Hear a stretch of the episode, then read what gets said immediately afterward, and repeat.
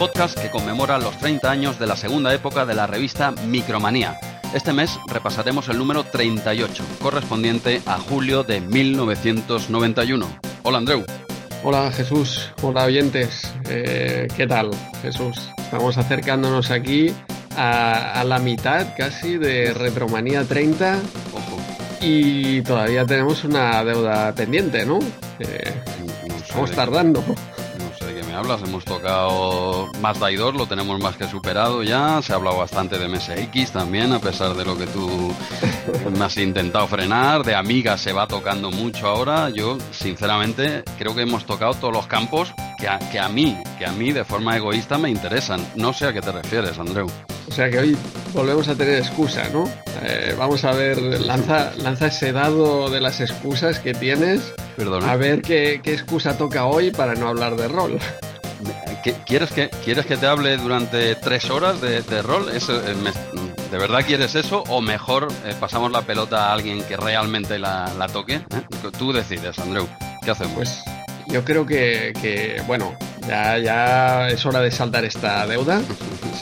Y, y quizá eso, dejemos la palabra a nuestro invitado de hoy, y esta deuda pendiente que teníamos desde hace tanto tiempo no es otra que traer a, alguien que, que, ha hecho un emulador de Amstrad. Hola. Siempre, lo llevas a tu, a tu terreno, las cosas que. Siempre llevas a tu. Con lo bien que ibas, Andreu, has estropeado la entrada de. Perdona, vuelve, vuelve a hacerla. y mira que ibas bien, ¿eh, Andreu? Dale, dale. no, era eso la particularidad de hoy, Jesús? Bueno, eh, ha hecho otras cosas. Este gran invitado de hoy, que ya lo encasillas. Ahora hablaremos de todo lo que ha hecho este hombre, que es como eh, Leonardo da Vinci, que el tío ha tocado todo lo. Todo lo están todas las fiestas. Por, por cierto, preséntalo, Andreu, preséntalo ya. Eso es, presentamos aquí a David Skywalker, viene cedido hoy de, la Chus para hablarnos de esos emuladores de, de Amstrad CPC, yo pensaba. ya, ya, estamos. Hola David, ¿qué tal? Hola, hola Jesús, hola Andrew. Hola, hola David. Oye, no, eh, te, no, te, dejes arrinconar por este tío, ¿vale? Tú, tú vienes hoy aquí como experto en rol, ¿eh? te, traemos que aparte, ahora hablaremos de todo lo que, has hecho, que yo no sé qué te falta ya por hacer, ¿no? Y sí, sí es verdad que también eh, has hecho un emulador de, Amstrad, pero bueno, todo, todo el mundo tiene un pasado, ¿no, David? sí, yo tengo, yo tengo, la verdad es que tengo mm, muchos pasados porque soy un culo, un culo inquieto y, la verdad que el, emulador empezó como algo que, bueno, yo tengo una tara, como tenemos muchos, mi tara es jugar, jugar a la abadía del crimen en cualquier dispositivo que llegue a mis manos.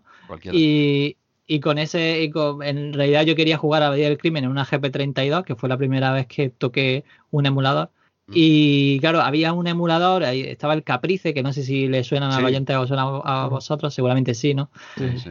El, Caprice, que era un, eh, emulador de, de PC y tal, que, claro, en una GP32, que era una consolita muy pequeña, funcionaba, me parece que a 5 frames o algo así, o sea, iba súper, iba muy lento. Bueno, como una, un Amstrad va, no, no funciona, no va a 5. La velocidad normal del Amstrad, ¿no? Sí, no, no, disculpa mi, desconocimiento total ¿eh? sobre la marca, sobre el juguetito de Sugar, ¿eh? pero no, es algo más, ¿no? Quizás. Sí, sí. Bueno, se supone que va a 50, ¿no? Ah, y, nada, pues estuve un verano entero intentando echar a andar el, el Aston CPC, la GP32. Al final lo conseguí, la verdad, me costó, me, costó mucho, muchísimo esfuerzo. Pero, pero nada, fue una experiencia bastante chula. Ya te, empecé con, con, el Caprice, por así decir, y fui como añadiendo como pequeñas funciones que optimizaban pues, ciertas cosas hasta que conseguí que funcionara bien. Fue un pequeño logro. y, y, nada, pues de ahí pasé luego a la escena de la Wii y un montón de cosas más. Entonces, al final he estado eh, las dos cosas más o menos que más así he tocado, así por así decir, son por una parte el Abandonware y una, una, web que tenía de, juegos clásicos. Y por la otra son los emuladores que empecé con, el Pituca, que luego se llamó Wituca para la Wii, que la idea era, que lo que mi idea inicial era pues, eh, poder jugar los juegos de disparos de la CPC con, con el mando de la Wii. Y, y, nada, de ahí eh, ya he ido saltando hasta que ahora mismo pues participo en RetroArts, que supongo que eso sí lo conocerá mucha gente. Sí, sí, nos suena, nos suena. Aquí somos muy, muy aficionados ¿eh? a la emulación. Eh, Andreu y yo no, no, no le hacemos ascos a la emulación. encantándonos los sistemas originales, por supuesto, pero el espacio que hay y el dinero que hay es limitado, ¿vale? Entonces, yo disfruto mucho con la emulación y suerte que tenemos la emulación, ¿no? O sea que encantados a pesar de que hayas tirado por un cierto modelo de, ¿eh? bueno, pero no deja de ser un yo me quedo con eso, con ese emulador eh, Pituca, Pituca y Wituca, ¿eh? bien, bien buscado ¿eh? para, la Wii. Sí, bueno, en realidad eso era un muñeco de mi mujer, que ya que ya que ya que ella tenía que aguantarme hasta las tantas programando, pues por lo menos dije, bueno, pues si quiere le podemos poner Pituca. Pituca es el nombre de, un muñeco. Sí, Pituca es el nombre de, un muñequito, de hecho sale en el emulador, cuando, cuando arranca el emulador se ve un muñequito que es, es un muñequito que dice yo piserilla, piserilla. bueno, total, es que... No, no, bien, bien, hay que, hay que eh, buscarse las habichuelas, claro que sí, ya que, exacto, bien, bien, hecho, bien hecho. Bueno, he leído por ahí en tu web blog este, eh, que dice que eres un pequeño amante de, la escena y del software libre, eh, y bueno, que eso, que fuiste el fundador de, de Dantwin, Abandonware, la web esta que nos comentabas, que fuera de micro nos has dicho que, que ya no está activa por por lo que sea, ¿no? No sé si quieres comentar algo al respecto. Sí, bueno, a ver, eh, básicamente es que mm, el problema que teníamos era que el hosting que teníamos pues nos amenazó ya un par de veces con que se iba a borrar todo el servidor. Y claro, en ese servidor pues no solo estaba Antwin, también teníamos amigos de en aquella época era una web de aventura eh, que había, no me acuerdo mismo cómo se llamaba esa web, eh, Marcianitos, eh, si, os tiene que sonar supongo, y también estábamos con, es decir, eh, éramos como 4 o 5 webmasters y claro, Dan Twin tenía pues un montón de juegos y, el problema era eso, que si tumbaban el servidor, pues a, ellos le iban a cortar la web. Entonces al final pues decidí, bueno, pues mira, lo dejábamos en una especie de web estática que si se busca por internet Epic Dan Twin, pues aparece, digamos, todos los artículos de la gente, porque la idea un poco de la web era hacer una especie de comunidad en la que entre todos eh, subiéramos artículos, eh, juegos en castellano, los manuales, porque como yo a mí me gustaba mucho el rol y el problema que tiene el rol es que si no tienes el manual del juego, como en aquella época los gráficos eran tan básicos, en el manual iba a la mitad del juego, porque muchas veces ahí estaba la historia o los hechizos o cómo funcionaba el juego muchas veces, porque si no, no, sabía ni, cómo, ni cómo arrancarlo o ni cómo actuar, ¿no? Y, y claro, mm, en aquella época pues solo tenía el IRC, eh, tanto FNET que era en aquella época o BBS extraña o, o cuatro colegas que se juntaban en un IRC y, pasaban juegos o manuales en TXT o, tenían la suerte de que tuviera alguna tienda o algún amigo que tuviera algún juego que te lo dejara y te lo pasara, pero poco más había. Entonces, ah. la idea de la web fue un poco esa, recopilar toda esa información en castellano y, guardarla y tal y lamentablemente los downloads de los juegos no se pudieron quedar porque no había forma de quedarse, pero, pero toda la parte de artículos que hizo la gente y todo lo que fue propiamente hecho por nosotros, pues sí sigue online. Eso, eso sigue todavía, bueno, está bien, está bien saberlo y echar mano, echar mano ahí. Bueno, eh, como ya has comentado, pues, lo que pones por aquí, info tuya que tú mismo publicas, es que bueno, te gusta eh, desarrollar Homebrew, como hemos comentado un poco por encima, webs y pequeños juegos. ¿Quieres, ¿Quieres destacar algún pequeño juego que tú mismo pones en tu, en tu web? He leído por ahí pequeños juegos y hostia, eh, alguno que, seguro que hay alguno que me suena y voy a quedar ahora fatal porque será tuyo igual y, y no sé, ¿quieres destacar alguno o qué? Pues bueno, es que juegos, claro, juegos los que he hecho son algunos juegos para jams, para que esto, esto de que en un fin de semana haces eh, un ah, videojuego, lo haces con colegas y tal. Eh, mm, claro, pero algunos son de, o sea, son de Spectrum y tal, y, a lo mejor no los conocéis. Uno es de, bueno, el, el, para mí el más chulo es uno que hicimos para, porque también estuve trabajando en un estudio de, eh, de cine, que hicimos una película y tal, que, que he hecho muchas cosas. No, no, no, ya veo, ya. he hecho muchas cosas.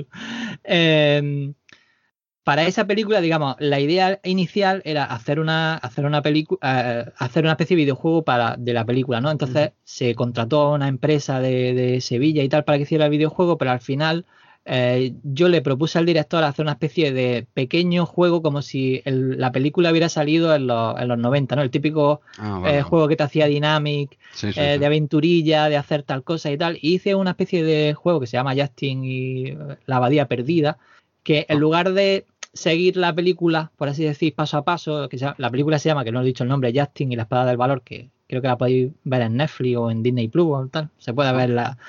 y y la, la, cosa es que en lugar de coger un poco la, escena de la película, pues lo que hice fue, hay un momento en la película en la que Justin ¿no? Eh, eh, la película es el viaje del héroe, ¿no? Empieza siendo un niño que no sabe muy bien qué hacer y termina siendo, pues eso, ¿no? Eh, un héroe. Bueno, pues hay un momento en el que cuando va el camino hacia una abadía que le van a enseñar ciertas cosas, pues hay como una especie de, de, lapso en la que se ve subiendo una montaña y luego aparece en el sitio, ¿no? Vale, pues desde ese momento en el que sube la montaña hasta que aparece en el sitio, pues en la película no se ve. Entonces la idea era hacer el videojuego justo de esa parte, de la ah. parte que no se veía. Entonces así podía hacer un poco lo que yo quisiera y no y, como sabía cuál era el principio y sabía cuál era el final, pues yo en medio podía poner lo que yo quisiera mientras que siguiera un poco eh, la idea que tiene el director.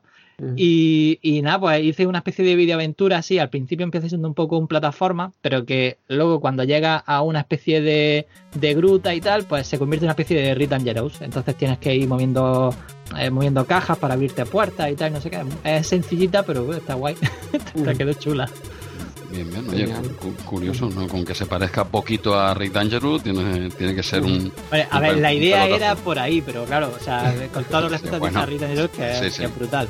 Sí, hombre, Rick Dangerous eh, quizás sea otro nivel, pero oye, eh, bueno, es, lo haces en plan hobby, ¿no? Tampoco. Eso es. Eh, de hecho, lo hice con mi mujer, o sea, sentaba en el sofá los dos pintando el mapa juntos, el ah, mapa que íbamos a hacer y. Por la, dueña de Pituca, estamos hablando. Sí. Bueno, vaya a ver que yo, yo puedo hacer todo esto porque mi mujer me acompaña un poco en estas cosas, porque si no, ella ya hace mucho tiempo ya, ya me hubiera mandado, me hubiera mandado muy lejos, ¿no? Pero gracias a que ella me acompaña un poco en el friquismo, pues puedo hacer muchas de estas, muchas de estas cosas que has dicho. Consérvala, consérvala, que no todas tienen esa paciencia con estos hobbies raros que tenemos, ¿eh? Que cuídala, cuídala mucho. hiciste muy bien, ¿eh? Con poner el nombre este al emulador. Sí, ¿verdad? sí, no, ya te veo, ya te veo que, eres, ¿eh? que ya te, te, conoces la jugada, bien, bien, bien hecho. Eh, pues nada, oye, ¿qué, ¿qué, otras cosas nos ponías por aquí? Pones que disfrutes, eh, y como ya nos has dicho, de los videojuegos clásicos y sigues amando tu Mega Drive. O sea, eres, eres ceguero. Pues sí, es que la Mega Drive es como mi. o sea, yo tengo también, evidentemente, ya con la con, con los años ya eh, tuve una Super Nintendo y demás, y hay muchos juegos de Super Nintendo que, me gustan y tal, pero como suena la Mega Drive, eh, ya, eh, aunque tenga menos colores, yo me gusta mucho la velocidad que tienen los juegos. Mm, no sé, me, encanta la, la Mega Drive, es como mi consola favorita. No, hay que justificarse, ¿eh? no, no, no, sí, Gran consola, gran consola. Además, como tiene muchas por de amiga, pues... Sí, claro, tú, eres también medio amiguero y Mega Drive van, van muy, muy de la mano. No te voy a preguntar cuál es mejor, ¿vale? Para no hacernos daño, ya está. Lo dejamos en que van muy de la mano y ya está, porque Andreu a veces tiene teorías muy locas sobre los juegos en Mega Drive y Amiga. ¿Querías comentar algo al respecto, Andreu? No, solo, solo aprovechar que, que, recuerde David que había un Amstrad eh, que era híbrido con, con, Mega Drive. No sé si por eso también te viene ahí. Esas cosas locas, ¿no? Que hacía. Exacto. bueno, tú, tú, a lo tuyo, ¿eh, Andreu? Tú, tú, tú, en, tus mundos de Sugar, ¿eh? Andreu y los mundos de Sugar podría ser un, un, apartado de RM30. Sería divertido, ¿eh? Yo, a mí me gustaría escucharlo, ¿eh? Pero ya como oyente, quiero decir que lo grabarás solo, ¿vale? Vale, vale, tranquilo. Si aquí en Micromanía tengo oportunidades infinitas de, hablar de CPC. Toma, ya, espera, que me te preocupes, tú Tienes que aprovechar ahí cualquier momento para meter el MSX. Espera que me, quito, me quito el puñal y sigo diciendo algunos datos de, David. Ya, ya está, ya me lo he quitado. Entre los mosquitos y el puñal que me acabas de clavar ahora, Andreu, madre, mía, eh, eh, todo bien de mosquitos en vuestras casas porque yo estoy flipando aquí ahora. De momento sí. Sí, vale, pues deben estar todos en mi casa. Ya me... lo tienes todo tú. Hostia, es que me pasó lo mismo hace tres días grabando el otro podcast que hacemos de Star Trek, Star Trek Replay, me pasó lo mismo, macho. Yo no, no, no, no aprendo, tío. Pero bueno, eh, ¿qué más nos pones por aquí? Dices que eres diseñador gráfico, analista programador y formador ocasional de mente inquieta. ¿O algo que añadir a esto, David? Que no sé ni dónde he puesto eso, seguro. eso está en tu, en tu portfolio, eso está firmado. Ah, vale, vale, vale. Ojo, muy eh. bien, muy bien. Bueno, no sé, eso lo haría hace muchos años. No, sí, vale, soy, eh, soy programador, la parte de analista, pues, pues también hago desensamblado y tal ese tipo de cosas que necesitas para hacer emuladores y a veces, pues, si quieres hacer alguna cosa un poco más extraña. Mm. Y, pues nada, pues mm, ahora mismo, pues, eh, mi, eh, mi trabajo es programador, hacemos mm, cosas para con inteligencia artificial de Google y tal, ah, y de Machine Learning y demás. Y, pero nada, pero yo en mi rato libre intento apartarme de todo eso y hacer cosas con videojuegos y fricadas y tal. Para desconectar un poquito. Y bueno, lo, último que tengo aquí un poco así destacable, ¿eh? porque pones mil cosas, ¿eh? he hecho una pequeña recopilación porque si no, no, acabamos, no, hoy no hay micromanía. es todo el programa contigo y la micro ya para el mes que viene hacemos dos. No, pero nos pones por aquí que eres cinéfilo y músico frustrado. Lo de cinéfilo lo entiendo, nosotros también somos muy de cine, pero hostia, ¿nos puedes aclarar esto de músico frustrado? ¿Qué, ha pasado aquí? A ver, ¿no tienes una banda o algo? ¿Cómo va esto? No, bueno, ah, bueno, bueno, no, mejor que no entremos en lo de la banda. No, te, pregunto mejor por de cinéfilo y ya está. Solo te voy a decir una cosa respecto a la banda. Hacía, cuando teníamos 15 años, teníamos un grupo que se llamaba Cutre Tecno. el del que cuando me quiero acordar mucho. Ah, y, nada, básicamente pues tengo una guitarra que a veces la maltrato, pero y un, y un piano que también, pero bueno, no, es más bien para, para desconectar, relajarme y solo me sé dos o tres canciones y tal, no, y todo de oído porque no, no sé ni solfeo ni nada, simplemente me gusta tocar ciertas cosas, las voy escuchando y cuando puedo, pues cuando veo que tengo un ratillo y me apetece y tal, pues la verdad es que está muy guay para relajarse. También te gusta un poquito eso. Perfecto. Y yo creo que por último, antes de, seguir con el programa y tal, y en esta charla que siempre nos gusta tener con, el invitado que nos va a acompañar todo el programa, a, repasar la micro, eh, si nos quieres hacer un poquito de, promo de ese Enmazmorrados, de, de, la Chus, que nos suena de algo esto de la Chus, y, ese podcast que tienes de Enmazmorrados, oye, eh, pa'lante y suelta aquí lo que quieras y dale aquí publia a tu podcast, ¿no?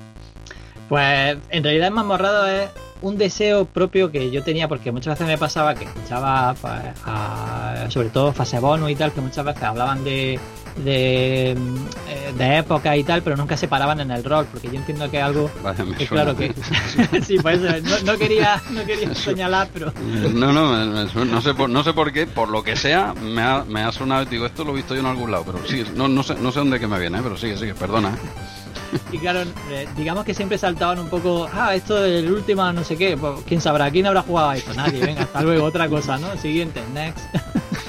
Y, entonces eh, viene un poco de, estos compañeros que yo tenía en Dantooine, eh, que como he comentado, el proyecto nació con la idea de de recopilar manuales y tal, que por mi propio friquismo de, poder jugar a ciertos juegos que no podía jugar porque Fergón hablaba de ellos, pero Fergón es, eh, bueno, supongo que todos los que están escuchando el podcast lo conocen, ¿no? Fergón era, el maníaco del calabozo, ¿no? El, que hacía la sección.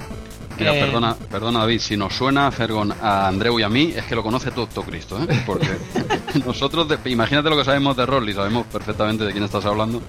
Pues, pues la idea del podcast es simplemente que eh, dos fricardos del rol, como es Na3, mi compañero que también se llama David, eh, y yo, teníamos la idea de que, de que otro, otro, que es nuestro tercer compañero, que es Wolfen, que es Antonio, que lo podía escuchar en. ¿Cómo se llamaba el podcast? No me acuerdo ahora mismo. ¿Hablas de más morrados? no, jugar maldito jugar. Ah, hostia, sí, me suena, sí, sí pues eh, hace épocas con Rafa y tal, pues la idea era alguien que nunca había tocado el rol, como introducirle en el género.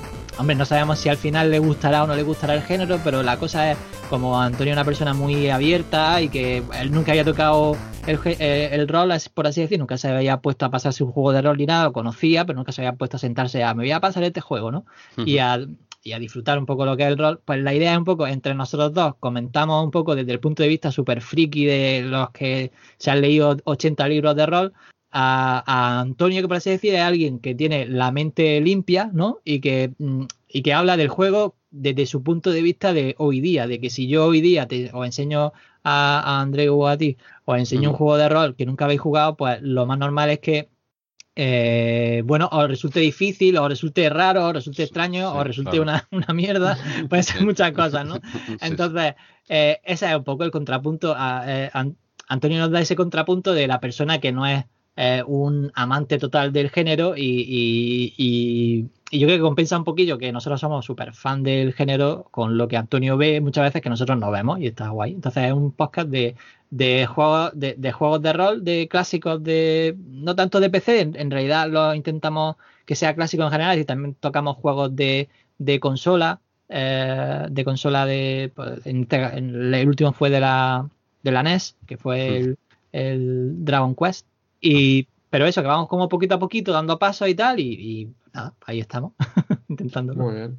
Y, hablabas antes de Ferergón, eh, lo tuvisteis ahí de invitado en un en Mazmorrados. Mm, ¿Nos puedes explicar un poco, no sé, si, si, os contó algún detalle especial de Micromanía, algún recuerdo de esa sección de maníacos del calabozo? Bueno, vosotros pensáis que para mí Fergón, pues, es casi un, yo sé, no sé, como si fuera no sé, Madonna, que te hable de pronto, no sé, que no sé, no sé qué fan, no sé qué. Tu mentor, es tu mentor. Eh, picar, ¿no? Yo sé, Star 3, ¿no? Que te que Ojo, has, tocado aquí fibra, ¿eh? ya, ya, ya, ya lo sé. Entonces, eh, claro, para, para, mí era un mentor, o sea, nosotros mm, la, la a mí lo que me pasó con la revista, con, la, sección de del Calabozo fue que yo la descubrí al mucho tiempo. O sea, yo leía Micromanía absolutamente tal, y veía la sección de Maníacos del Calabozo, la veía por encima y pasaba a lo siguiente que me interesara, ¿no? Y fue como que de pronto un día me di cuenta de lo que era Maníacos del Calabozo y recuperé las micromanías hacia atrás y empecé a leérmelas de nuevo y ya me quedé totalmente enganchado por, por la sección. Y claro, entrevistarlo fue mm, para mí un sueño. Yo, eso fue algo que, un día Cal, eh, que un día Cal me dijo, oye, pero ¿por qué no cogemos ya unos canales y decimos que lo entrevistamos? Digo, claro, va a venir el hombre, no tiene otra cosa que hacer que venirse aquí con los cuatro matados a que le, a que le a, veces es tirar la caña, ¿eh? Eso es, eso es. Es que Cal para, para eso es espectacular. no, no, este hombre eh, consigue unas entrevistas, el tío. Yo, no, yo, creo que se habrá gastado todos los ahorros, porque debe soltar. No creo que tenga tanta labia este tío. Yo creo que paga, ¿no? Y se habrá quedado con. Su mujer no debe saber nada todavía, pero yo creo que no, se habrá gastado todos los ahorros. Es mi, es mi teoría gratuita. ¿eh? Un saludo, Cal, desde aquí. Hola, Cal. Hola, buenas. No, pues, pues eso viene. O sea, a mí nunca se me hubiera ocurrido eh, de hecho, yo creo que cuando lo comentó y dije, bueno, pues en todo caso, cuando llevamos unos cuantos programas para que el hombre vea que, el programa tiene un poco de enjundia, no, no, al segundo o tercer programa algo así, ya le dijo, no, vente para acá, tal, no sé qué. Total, espectacular. La verdad es que habló sobre cómo fueron sus comienzos y cómo él empezó con un juego de Spectrum que tengo por aquí, creo que se llamaba eh, Avalon, Avalon, que él envió como una especie de solución del juego, con el mapa hecho por él, con la solución de que si tienes que coger, imaginar un juego de Spectrum de esto de que tienes que coger un objeto en un sitio, ponerlo en otro, no sé qué, típico Night Lord y, y demás. Eh, la vida aventura esta clásica, ¿no? De Spectrum, ¿no? y, claro, él envió la, solución y claro, los de Micromanía dijeron, bueno, este tío, este tío no ha salido. Este una máquina, ¿no? Claro, y entonces le fueron, le pidieron más soluciones, más, le siempre le daban como juegos más raros, el Middle Quest y, y los juegos estos, ¿no? De la, de la Tierra Media y, y así juegos que ellos veían que eran como estrategias y un poco raros, se los mandaban a él y él le encantaba, porque era súper friki de esos juegos y le encantaba. Entonces llegó un momento en el que él dice que, que eh, se ve que tenía acceso a, revistas inglesas, no sé si por porque allí llegara alguna revista inglesa de videojuegos y tal, y había una sección que tenían allí que era de, de como de preguntas y respuestas de, de juegos de rol, ¿no? Y él pues quería algo parecido. En, dice, pues en España no hay nada similar. Él de vez en cuando hacía artículos para Micromanía, pero del tema de rol, pues no, no, no, comentaba nada. Y, les propuso la sección de, de Maníacos del Calabozo. Y se ve que, como al principio, como no lo vieron muy claro, cogieron, creo que hizo una especie de, me parece que hizo un par de especiales y empezaron a llegar cartas. Y al final, y al final, pues la, la, la sección cuajó y, y, vamos, hizo no sé, no sé cuánto cuánto hizo, pero hizo un montón. De hecho, a mí me pasaba, por ejemplo, como, como, o sea, yo cuando había un juego de rol en Micromanía y no lo y no lo comentaba Fergón, me, me, sentaba mal. O sea, yo decía, bueno, ¿y por qué este juego no lo comenta Fergón? ¿Quién es este J, este J, JGV, no? Sí, exacto. El hombre también tendría su vida privada, ¿no? Habría que respetar que el hombre también cogiese aire. Él, me dijo, él, nos dijo que ah. también, que él, que él dice, bueno, encima, porque dice, eh, pues claro, había juegos que él se tenía que comprar y otros que le enviaban y tal. Dice, bueno, encima que hago tal, también él se molestaba. O sea, lo que quería era que le enviaran a él los juegos para poder ah. comentarlos y tal. Porque si no, él se tenía que comprar el juego porque la gente le preguntaba sobre esos juegos. Hostia, pero si te has de pagar tú en la época cada juego de tu bolsillo, hostia, no jodas, ¿no? Eso lo tendría que facilitar la revista, claro. Claro, eso es. Bueno, total. Y ya te digo, a mí el programa ese de Fergón, lo único que tiene eh, que tiene de malo fue que en ese programa hablamos del Dragon Quest que no me gustó mucho, pero, por lo demás, lo demás estuvo muy bien. No, no, no, era, era traerle a él o traerte a ti, o sea que imagínate, eh, ¿Dónde, ¿Dónde te has metido? Porque la gente no, nos echa bronca por no tocar el rol y tal, cuando y yo ya lo he repetido varias veces. Yo me he visto la película de Elvira y yo creo que con eso ya tengo cubierto todo lo que se ha de saber de rol. He visto la, la, peli, hay un, ¿sabes? Yo, yo, la he visto. Con eso ya tendría. No, no, seguro que tú no la has visto. O sea, que ya tengo un conocimiento más fuerte, quizás. De, Pero, lo que pasa es que Elvira es más aventura que rol. Pero bueno, lo que pasa es, que, es que en aquella época, como había poco rol pues. Ya lo colaban ahí como si fuese. Claro, decían, bueno, juego de rol. Bueno, vale, bueno. Eh, había un combate, tal, bueno, sí. Bueno, pues entonces... lo, podemos aceptar, pero era más aventura que juego de rol. Bueno, entonces debemos estar tú y yo a la misma altura. Si dices que era un poquito de aventura, más o menos debemos estar entre tú y yo, porque Andreu de rol no tiene ni idea, entre tú y yo, David, iremos hablando de rol todo el programa sin problema. ¿Lo ves bien, Andreu? ¿Cómo, te parece? Sí, yo creo que, bueno, nos ha hecho esta pequeña introducción ya, nos ha hablado de Ferergón también, el, héroe aquí de, de Maníacos del Calabozo. Y ahora, pues es el momento de, de, ya que hemos generado el hype, dejarlo para el final del programa, porque la sección de maníacos del calabozo este mes viene al final de todo. Así, pues los oyentes tendrán que aguantar nuestra turra hasta que David vuelva a hablarnos de, rol, de esa sección de maníacos del calabozo, de los juegos de rol que hay que jugar, de este Blood Witch que tenemos también este mes por aquí.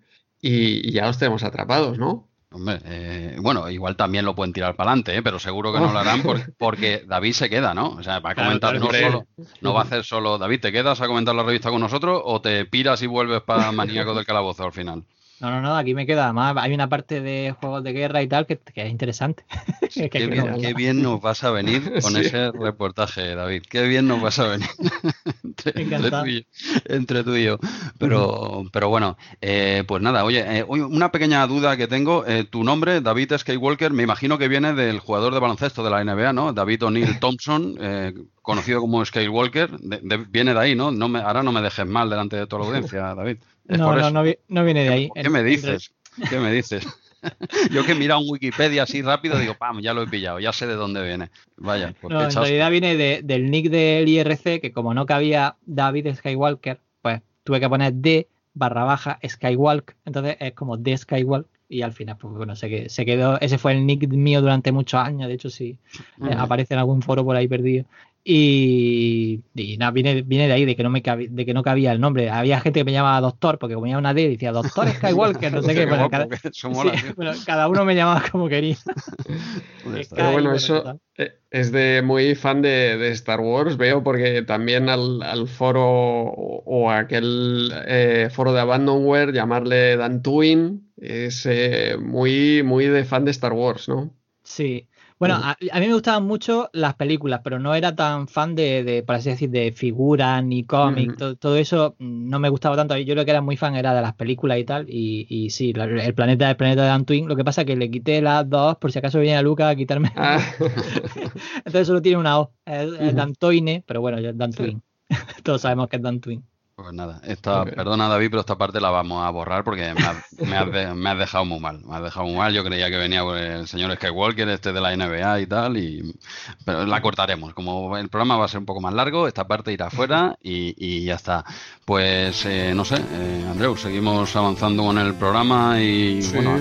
Vamos, vamos a pasar a la sección de comentarios que hay novedades este mes eh, ¿Cómo vamos a enfocar esta sección a partir de ahora, Jesús? Ah, quieres. me has hecho lo mismo con Star Trek Replay, ¿eh? Me he hecho lo mismo, pero, pero creo que la idea fue tuya. Bueno, la idea fue. A ver, que la vendiste en un minuto, ya te lo digo, pero. El balón es fuera. Sí, sí, bueno, esto ya. Mira, además tengo como un déjà vu, ¿eh? parece que esto lo expliqué hace un par de días, ¿eh? curioso. Pues, eh, a ver, vamos a hacer pequeños cambios en la sección de de comentarios porque pues por eso voy a decir lo mismo que en el otro, es que estáis muy locos y escribís un montón y hay muchísimos comentarios. Nosotros nos encanta y los contestamos y seguiremos contestando uno a uno en iVoox de forma personalizada porque y nos gusta, no es ninguna obligación. ¿eh? Eh, a mí me gusta contestar los, los mensajes y Andreu y meternos y oye, nosotros encantados, eso no lo vamos a dejar de hacer porque no es ningún curro, es un placer, ¿vale? Pero en el programa sí que queremos reducir un poco eh, la extensión que ya estaba tomando la, la, sección. Sí que es verdad que los reducía, yo los he ido reduciendo, ya os habéis dado cuenta, ¿vale? Pero, pero es que cada vez hay más comentarios, que eso, eh, eso, es, eso es bueno, ¿vale? Quiero decir si hombre, la gente quiere colaborar y nos cuenta cosas súper interesantes, divertidas y, de todo, pero no podemos leerlos todos ya, porque se nos, es que hemos, yo creo que han habido programas que igual hemos estado media hora, tres cuartos de hora, con que siempre puedes echar el podcast para adelante, por supuesto, ¿vale? Pero bueno, hemos decidido eh, hacer un recorte, mencionar y agradecer a todos los que nos escriben, responder eh, de forma individual a cada uno, como acabo de, explicar, y vamos a hacer una pequeña, no, no, me gusta decir la palabra, lo mismo que dije en replay, no me gusta hacer la palabra eh, selección, no, no, es, no es ninguna selección, sencillamente de forma aleatoria o como yo que sé, como caiga ese día, hacer cinco comentarios, ¿vale? De forma resumida, coger cinco comentarios un poco y ir variando para que no salgan siempre los mismos, y esto sí los leeremos en antena de forma un poco reducida.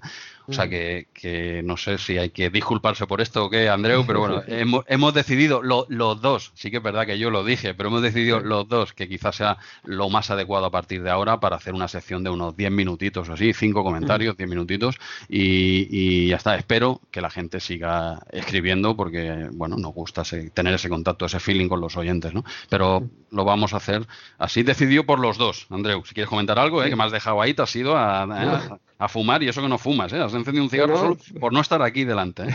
Cinco minutos antes de, grabar me saltaste con, esa idea y dijimos, nada, adelante, teníamos que, reducir las horas de, podcast, de, ambos podcasts.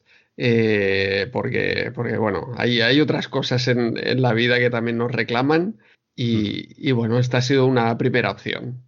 Sí, sí, al menos eso, como mínimo mencionar a todas las personas que, han escrito. Iremos, eh, bueno, en este caso, eh, Andreu, por ejemplo, se hace los comentarios del otro podcast y es él quien eh, selecciona, que ya te digo, no me gusta esa palabra. Aquí lo hago yo. Intentaré ir cogiendo gente diferente cada, cada mes, ¿no?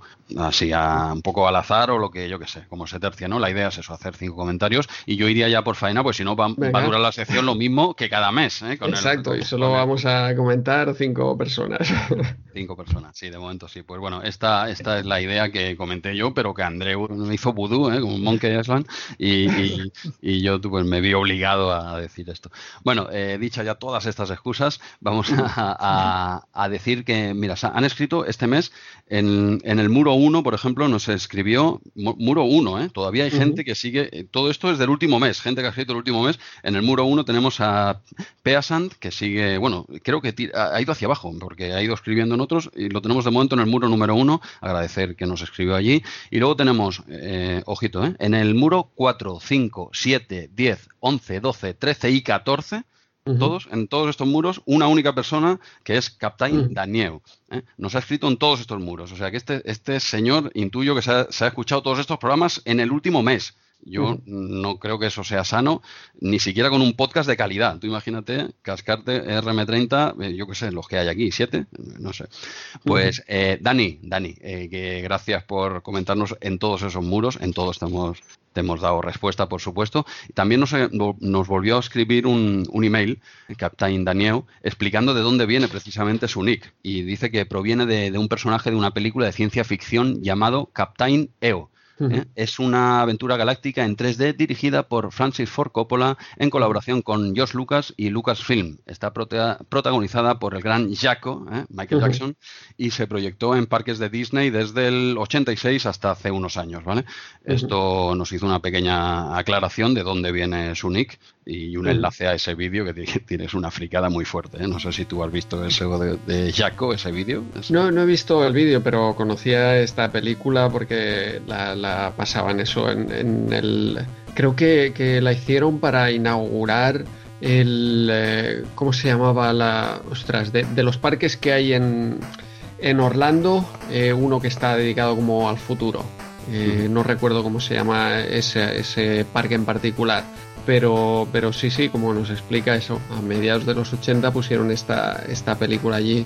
entiendo que se llamaría Captain Danny EO, Él nos pone aquí Captain EO, pero sí, igual. Sí, sí, la película, exacto, pero su nick como, como, eh, como se llama José Daniel, Captain Danny EO.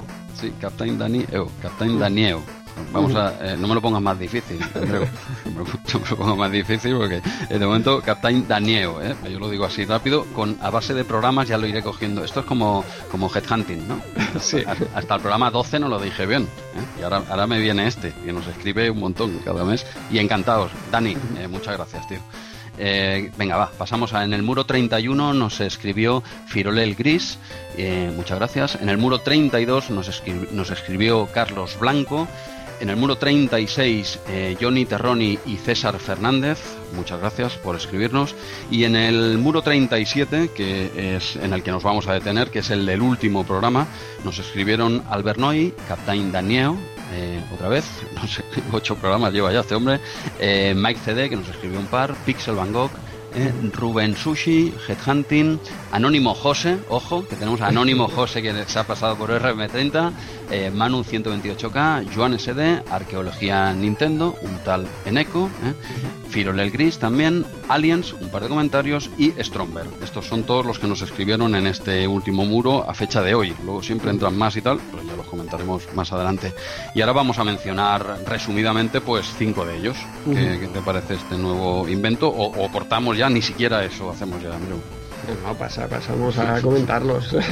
pasamos a comentarlos. Eh, perdona, eh, David, que te tengamos aquí en el banquillo calentando. Tú, tú vete mirando la micro, que en cinco minutitos empezamos, si te parece. Bueno, ahora voy a leerlos de forma resumida. Si quieres responder tú, faena que me quitas y yo me pego un trago de agua. Bueno, yo si, si se me ocurre algo lo comento. Vale, perfecto. Por supuesto. Pues venga, va, empezamos con el primero de ellos, y ya que fue el primero, hizo Pole una vez más, eh, comentario de Albernoy.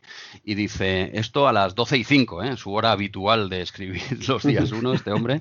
Sí, sí, ojo, eh, David, hay gente que está ahí no duerme para escuchar ahí. Bueno, yo creo que se tendrán turno de noche, lo que sea, pero yo quiero pensar que no se acuestan, que están en vilo, ¿sabes? Esperando y tal. 12 y 5. Y dice, hola señor kiosquero, vengo en busca de su dinero. Ponga las manos arriba y présteme mucha atención mi familia no tiene trabajo y yo trabajar no quiero. ¿eh? Por eso ponga la RM30 en esta bolsa. Por favor, eh, señor kiosquero, kiosquero, señor kiosquero. ¿Vale? Este es el comentario a las 12 y 5, amenazando de muerte al kiosquero, que seguramente no estaría, eh, y Yo creo que estabas hablando con un muñeco de cartón o algo, por las 12 y 5 allí no hay nadie en el kiosco. Yo creo que era de la, no sé, un cartón de estos de publicidad tamaño completo, estaría Albernoy ahí dándolo todo, algo, algo así. ¿Algo que añadir a este comentario? Me ha recordado rompetechos, cuando a veces se veía ah. hablando con alguien y no estaba, o algo así, se veía hablando que no veía nadie. Se ha vuelto Señora, no sé qué, no sé cuánto, y nunca. Bueno, pues no te una, una ropa tendida y cosas de esas. algo, algo le pasó a, al Bernoy, nuestro patrocinador oficial. Muchas gracias, Bernoy, por, por escribirnos eh, y felicidades por esa nueva pole. No sé cuántas lleva ya. Venga, siguiente comentario que vamos a mencionar es de Pixel Van Gogh y dice: Pero, pero, joder, joder, ¿eh? la tecnopuerca viviente, eh, por, que dice por los chips de Deep Blue. Ojito con, Pixel Van Gogh. Dice: No merezco semejante atención. Estoy entre llorar arcoíris u osos jaribo. bueno, todo esto, toda esta locura, entiendo que es por la promo que le hicimos de, de su, su, podcast Los sueños de Tungsteno, que mucha gente en comentarios no lo ha puesto, ¿eh? que se lo ha escuchado, que le ha encantado, y supongo que era por la mención que hicimos a, a, Los sueños de Tungsteno, que volvemos a recomendar y que hace unos días ha publicado, creo que el, el quinto ya, puede ser. Eso es, distopias. Está ahí hablando de distopias. Me he quedado a las puertas de 1984. Hace, yo creo que hace cuatro o cinco días ¿no? que, que publicó. Estamos a 17. Sí, sí. Y, y otro podcast muy recomendable, como dijimos. Hostia, pues yo aún, aún no he empezado con, con este quinto porque estoy con Estalone de mi vida. ¿eh? que vaya atrapado. Hostia, es muy, lo hace muy bien este tío, lo hace, lo hace muy bien. Y claro, son programas de hace un año y pico y tal, y tiene 38, o sea que tendré que ir dosificando porque quiero seguir escuchando al día pues podcasts como este, ¿no? Como Los sueños de Tuxteno y Arqueología Nintendo y de Los señores de la Chus, que estos que no, es que... No para, solo con la Chus ya, ya, pero es que no respetan, la gente de la Chus no respeta a los. el sueño No respetan a los oyentes, no dejan hueco a que gente modesta como RM30 y Star Trek Replay asome la cabecita, porque es que cada día te. David, ¿cuántos podcasts sacáis al, día? Al, día, al día, ¿no? Porque hay, porque hay veces, de hecho, lo que nos pasó fue que Mamorrada salió el mismo día que otro capítulo que iba a salir, pero bueno. A ver, ¿ves? ¿Ves cómo no, ya voy, no voy equivocado? No, no, no, no, no. Sí, sí, la verdad es que, bueno, nos ponemos a hacer cosas y tal, y como somos un montón, pues al final. Ya os digo, seguro que eh, no ha dicho la gran alguna OPA hostil o algo así para RM30, no ha dicho nada de eso. No, no, yo, creo, yo creo que ya nos ha absorbido, que ya formamos parte de la Chus sin saberlo. Sin nada sabemos, en realidad, Jesús, hoy somos tú y yo invitados de David. Ah, exacto, mira, aquí lo tienes. Nos han comprado y no nos hemos ni enterado y, no hemos visto ni un duro, también te lo digo. Sí, eso es normal, lo ganan también. Ahora aparecerá por aquí. Pues eso, oye, Carlos Garán, que no tenéis, no respetáis a los oyentes, tío. Dejar que escuchen otras cosas, hombre. Y acabo con el comentario de Pixel Van Gogh que dice: Ya voy por el nivel 14 de Prince of Persia. He empezado el Monkey 2 por culpa vuestra y los de la Chus. ¿eh? Vuelven a salir aquí, pues es que están en todos lados. Y ahora tendré que jugar al Lemmings, ¿eh? como si fuese una obligación, ¿eh?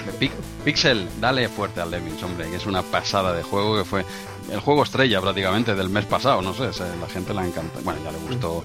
Eh, de hecho, publicaron un tuit, eh, precisamente MS2 Club, que, lo petó, eh, hablando de Lemmings, porque es que es un juegaco. ¿Tú te mola Lemmings o qué, David, a ti?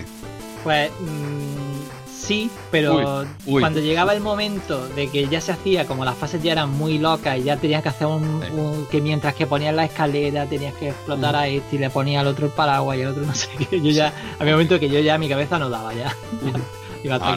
El que sí me gustaba mucho era el príncipe de Persia, que en el CPC eh, me lo pasé entero y, me encantó. De hecho, no sé, me lo he pasado muchísimas veces.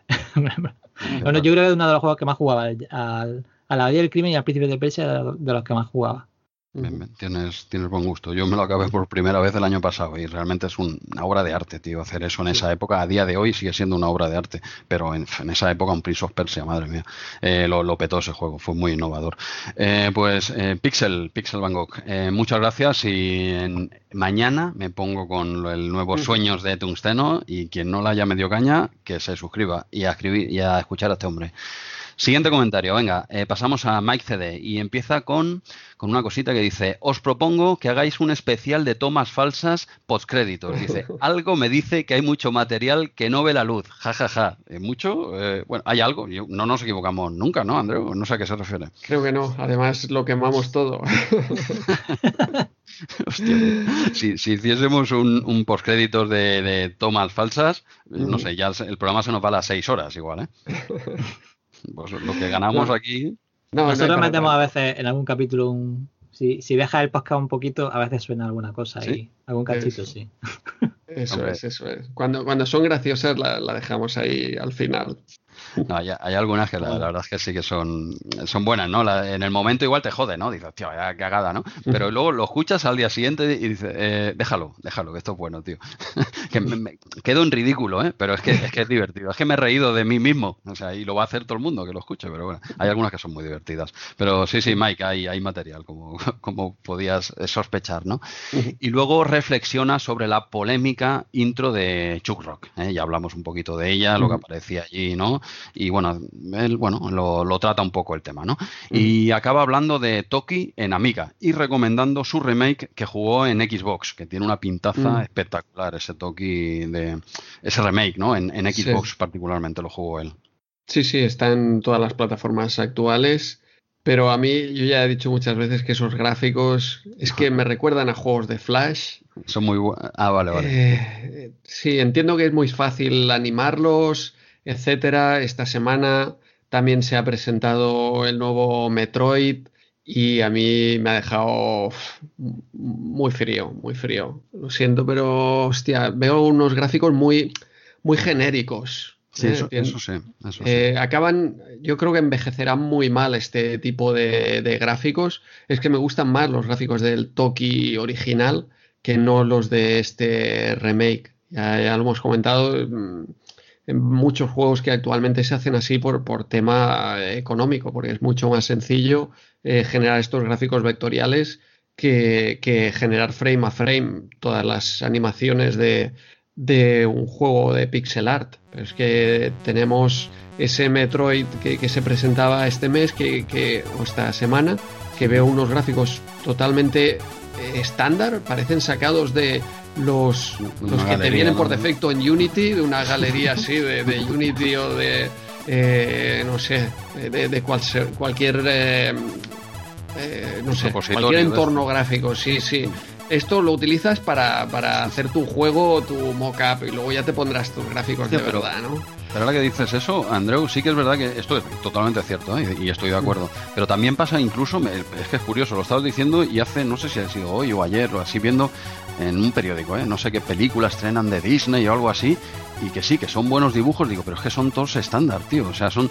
Los veo todos los muñecos igual. Es que de esta peli a esta otra veo poca diferencia, que, que son de calidad, pero veo muy estandarizado, ¿no? Todo.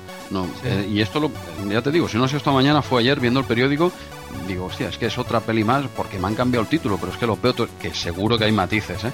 Pero, pero hay mucho eh, tendencia a esa estandarización y claro, no se ve la firma aquí del autor, ¿no? Pero ahora que hablabas de Toki y de gráficos eh, clásicos y tal, el último comentario eh, lo vamos a retomar este, este comentario. Eh, aquí es que ya cierro este, este Metroid. Porque, a la vez se está haciendo a la vez se está haciendo un, videojuego independiente como es Action Verse la segunda parte que la primera parte es impresionante y, van a ser dos juegos muy parecidos, este Metroid Dread y este Action Verge 2, parecidos en cuanto a jugabilidad. Y ostras, tú ves Action Verge que lo ha hecho un tío solo y se ha currado unos gráficos eh, en pixel art impresionantes. Eh, por lo menos la, primera parte y esta segunda parte entiendo que incluso mejorará y pones al lado pues ese Metroid que a lo mejor acaba siendo un, gran juego, seguro que será un juego divertido, pero que, ya te digo, yo veo ahí juegos eh, estándar sacados de, un repositorio directamente, pongo el robot, los fondos de ciencia ficción y, la iluminación estándar y ya está. Eh, ostras, pues me, pasa un, poco lo mismo con este Toki y estos juegos que veo yo muy animación flash, ¿no? Ahora, eh, este Metroid Dread es animación 3D, no son, eh, no es el Flash 2D, de acuerdo, pero, pero sigue siendo esos 3D que pones la cámara fija en, en una perspectiva 2D. Es como muy genérico. Yo la verdad es que mientras que no te cojan pixelar y lo muevan como si fuera vectora, es decir, que cojan ah, una mano y se mueva así y se vea cómo está doblándose el píxel que no se debería de doblar, mientras mm. no me hagan eso, no me duele demasiado. El, el juego de, de, Mercury Steam, que son, son de aquí, son españoles, eh, ellos usan un engine propio, que yo creo que es el mayor mérito que tienen, que en lugar de usar Unity y usar un Real Engine, que todo viene de, de un poco de lo mismo, ellos, yo creo que por eso también un poco lo ha cogido Nintendo, porque ellos tienen su propio engine, que además está súper optimizado porque lo usan hasta para los móviles, es decir, hacen, cuando los móviles casi no tenían 3D, ellos tenían su propio engine que lo hacía todo con OpenGL antiguo y tal, que es decir, que ellos hacían un 3D casi a mano, casi artesanal. Y es verdad que, estoy contigo, estoy contigo, Andreu, que, sí que se ve ahora mismo un poco general. Yo entiendo que pues, tampoco lo que han enseñado, no, a lo mejor no quisieran enseñar algo, algo. Pero teóricamente ellos han hecho también otro juego anterior de Metroid, ¿no? Si no me equivoco, también 2D que no estaba En la 3DS, sí, sí, en la 3DS también ese último eh, Metroid, ahora no, recuerdo qué nombre tenía. Sí, yo tampoco lo recuerdo. Eh, teóricamente, no, quiero decir, no lo habrán hecho mal si le han vuelto a dar el curro, ¿no? Pero que es verdad que, ahora mismo eh, la principal baza que tiene el juego, por lo menos yo lo que vi más interesante es que cuando ocurre una especie de evento, la, la, cámara sin, sin, cambiar nada, coge, cambia de perspectiva y ve al bicho enorme detrás de, de, Samu y tal. Y yo creo que eso eh, por lo menos le da un toque diferente, ¿no? Y tal, pero claro, yo también estoy contigo que a mí un pixel art bien hecho y bien bonito, pues, bueno, para el 3D, pues vale, guay, pero, pero mucho más bonito un pixel art guay. Me parece mucho más artístico, ¿no? Y, si está bien hecho, tal, me parece mucho más bello. Yo también soy un enfermo ¿eh? del pixel art, no, igual compartimos gustos, los que ya tenemos una edad y, no nos, y, ya no nos sacan de ahí, pero bueno, sea como sea, eh, vetamos a Mike CD por haber sacado este comentario que ha enfadado tanto a Andreu. no. Mike CD expulsado de RM30 por, por decir que el Toki nuevo, que, la, que le ha molado. ¿Lo expulsamos, Andreu, o, no? ¿Qué hacemos? No, derivamos aquí un poco. El Toki que nos gusta es el Toki mal eh, de Harlaxe, que, que está ahí Preparándose ese sí que es pixel art. Pues mira, acabaremos con ese comentario precisamente, ¿eh? como más calado ahí. Eh, de momento lo de Mike CD no lo pensaremos, si va fuera o no, por indignar a Andreu. y pasamos al penúltimo comentario que es de Joan SD. Eh, Mike, gracias igualmente por escribirnos. Joan SD, y vuelve y nos trae una primicia. Dice que se viene por fin Retromanía 30 TV. No, ha dado fechas, no, se ha mojado. al menos en, el tráiler nuevo de, Star Trek Picard, como lo cuelo aquí, el, el tráiler nuevo ya nos dicen 2022, ya nos dicen algo, ¿eh? pero, pero Joan SD dice que se viene por fin Retromanía 30 TV. Eh, Joan, ahora en serio, hombre, cuando tú puedas, te apetezca y tengas ganas, pues oye, nosotros encantados de, de volver a ver otro de tus divertidos vídeos de, de Retromanía 30, ¿no? Nosotros encantados, ¿eh? ¿Te, ha gustado? Le he colado sutilmente lo de picar. Es que como hoy no grabamos Trek Replay, tenía que colarlo de, de, se lo tenía que explicar a alguien. Bueno, está bien, ¿no? ¿Ha colado o no? Ha colado, ha colado. Tú estás haciendo ahí publicidad también de, de todos los podcasts. Tendremos que ponernos también alguna asociación, ¿no? Para reunificarlos a todos. Pues nada, oye, que compren también la chus en, Star Trek Play. Total, que compren, si somos lo mismo, que compren y, y, así tocarán también Star Trek por fin, un poquito. Venga, Pero, que paguen en, bitcoins. En bitcoin, bien, bien. Ojo que ha pegado bajón, ¿eh? Bitcoin un poquito, un poquito bajo. Eh, Joan SD, pues eso, nos hace esta primicia cuando él le apetezca. Y finalmente comenta, Toki es de los mejores juegos para empezar a ponerse retos en mame. En plan, me lo voy a pasar con 5 duros. Dice que siempre es lo mismo, menos un momento concreto de la última fase.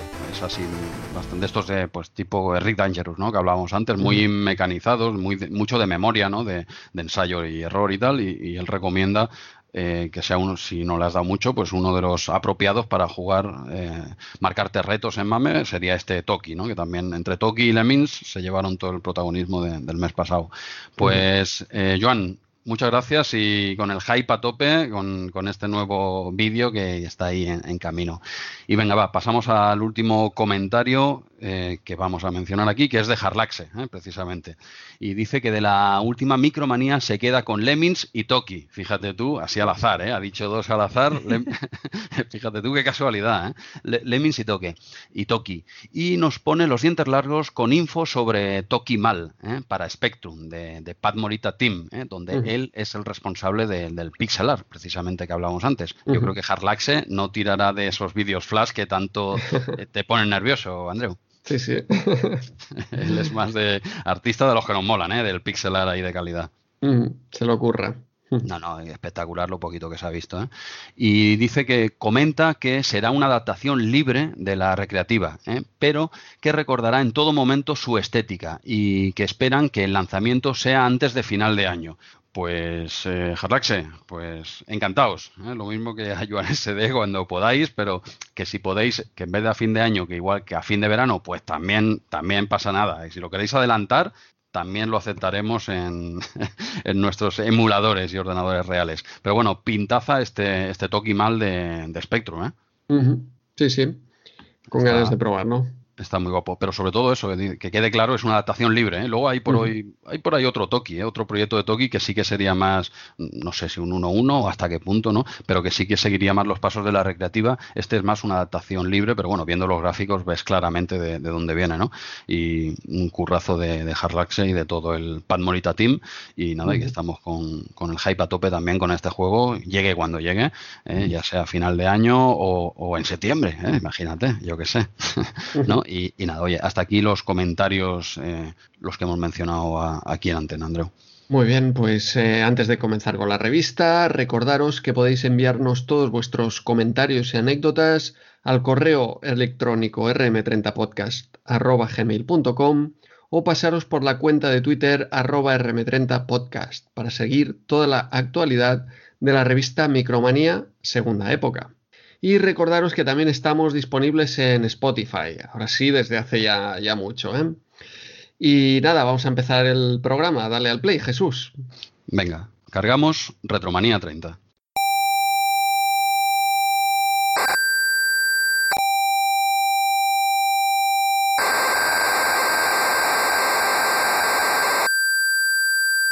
Entramos con la portada de este número 38, una portada un tanto genérica, no parece que haya ninguna imagen llamativa, ni nada que, recordemos especialmente, porque tenemos aquí el juego principal. Bueno, no es un juego, sino que es una sección.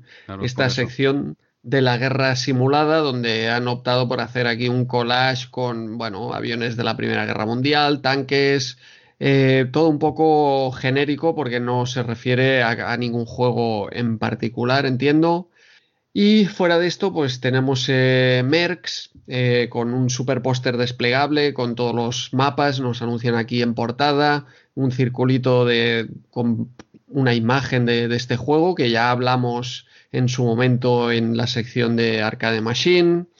Tenemos también pequeña imagen del Tour 91, que será el megajuego del mes. También una imagen muy genérica, es una foto prácticamente directamente de, un ciclista. Y nada, nos anuncian aquí Prehistoric, eh, otro juego de hombres de las cavernas que pone por aquí, de hombres primitivos, eh, como teníamos el mes pasado, por ejemplo, aquel Chuck Rock y otros que vendrán más adelante no sería la, portada más mítica de Micromanía, digamos, ¿no? No, no, para, para nada, sobre todo por eso, porque es que no hay un juego, eh, no hay un juego principal, la verdad. Tenemos a Merckx y el Tour 91 así, esquinaos, y claro, nos hablan de este reportaje de la guerra simulada, pero hablan de un, yo creo que es la primera vez que ponen así en portada como algo tan genérico como, pues es un reportaje, ¿no? Que han habido muchos y nunca sale así como principal, ¿no? No, no hay un juego de referencia y es verdad en mi opinión, también al menos por mi gusto, es verdad que este número de micromanía, eh, hostia, hay que rascar un poquito, para mí, ¿eh? he tenido que rascar, ¿eh? yo mm, la verdad es que en muchos otros números, en la mayoría, hay juegos que prácticamente no tienen ni que preparar, porque ya te lo sabes, ¿no?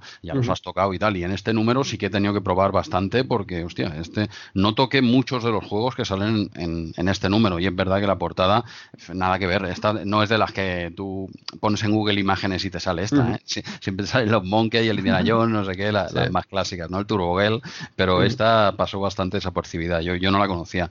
No sé, David, ¿a, ti qué, te parece? Bueno, pues tú le has dado caña, tú los juegos de, este reportaje sí que los tienes bien por la mano. Igual para ti, estamos aquí echando aquí al fuego, igual para ti sí que es mítica, ¿eh? Pues perdona. Que, que, va, porque sale, entiendo que será Two Years, no sé si, si quién será ahí, pero sale una foto del circo volante o algo así parece, ¿no? Como si fuera del varón rojo o algo así. Un tanque recortado, ¿no? La verdad es que, la verdad es que así como videojuegos, claro, todo es, o sea, portada de videojuego lo único que hay es el de Merckx, entiendo, aunque la portada de Merckx tampoco me suena a la que a la que teníamos en CPC, así que la verdad la verdad estoy con mm. vosotros que la portada es un poco es un poco mejorable. Un poco más, sí, sí. Tanto, tanto la portada como comentabas tú, Jesús, también eh, el interior, ¿eh? un montón de, de, juegos bastante olvidables, tanto los de consola como los que vienen por aquí en 16 bits. Eh, hay poca, poca cosa de donde rascar. El, para mí lo mejor es el, el megajuego del mes. Y ciertamente el reportaje este de la guerra simulada es la parte principal de, esta micromanía. Vamos a ver cómo, cómo hablamos de él. Pero si te parece, dime. Pero yo creo que lo que pasa, eh, o sea, no dais la sensación de que, bueno, yo creo que esto fue eh, recurrente, o sea, eh, siempre en las vacaciones de verano, yo creo que los peores números de Micromanía eran los de verano, que era cuando tú tenías vacaciones y decías, bueno, a ver que va a salir este verano y tal, y ya la Micromanía y te daba un drama. igual y decías, bueno, no sale nada, o sea. Justo el de después del especial verano, quizás te refieres, ¿no, David? Hacían el especial verano que, que, metían toda la chicha ahí, igual que con el especial Navidad, entonces nos llegaba el número de julio y el número de enero solían ser durillos, ¿no? Y te, refieres algo así, ¿no? Eso, eso, decía, bueno, ahora saldrá todo cuando tú tenías las vacaciones, comprabas la micromanía con toda la ilusión y te venía, y te venía este drama que te decía, bueno, pues, este drama.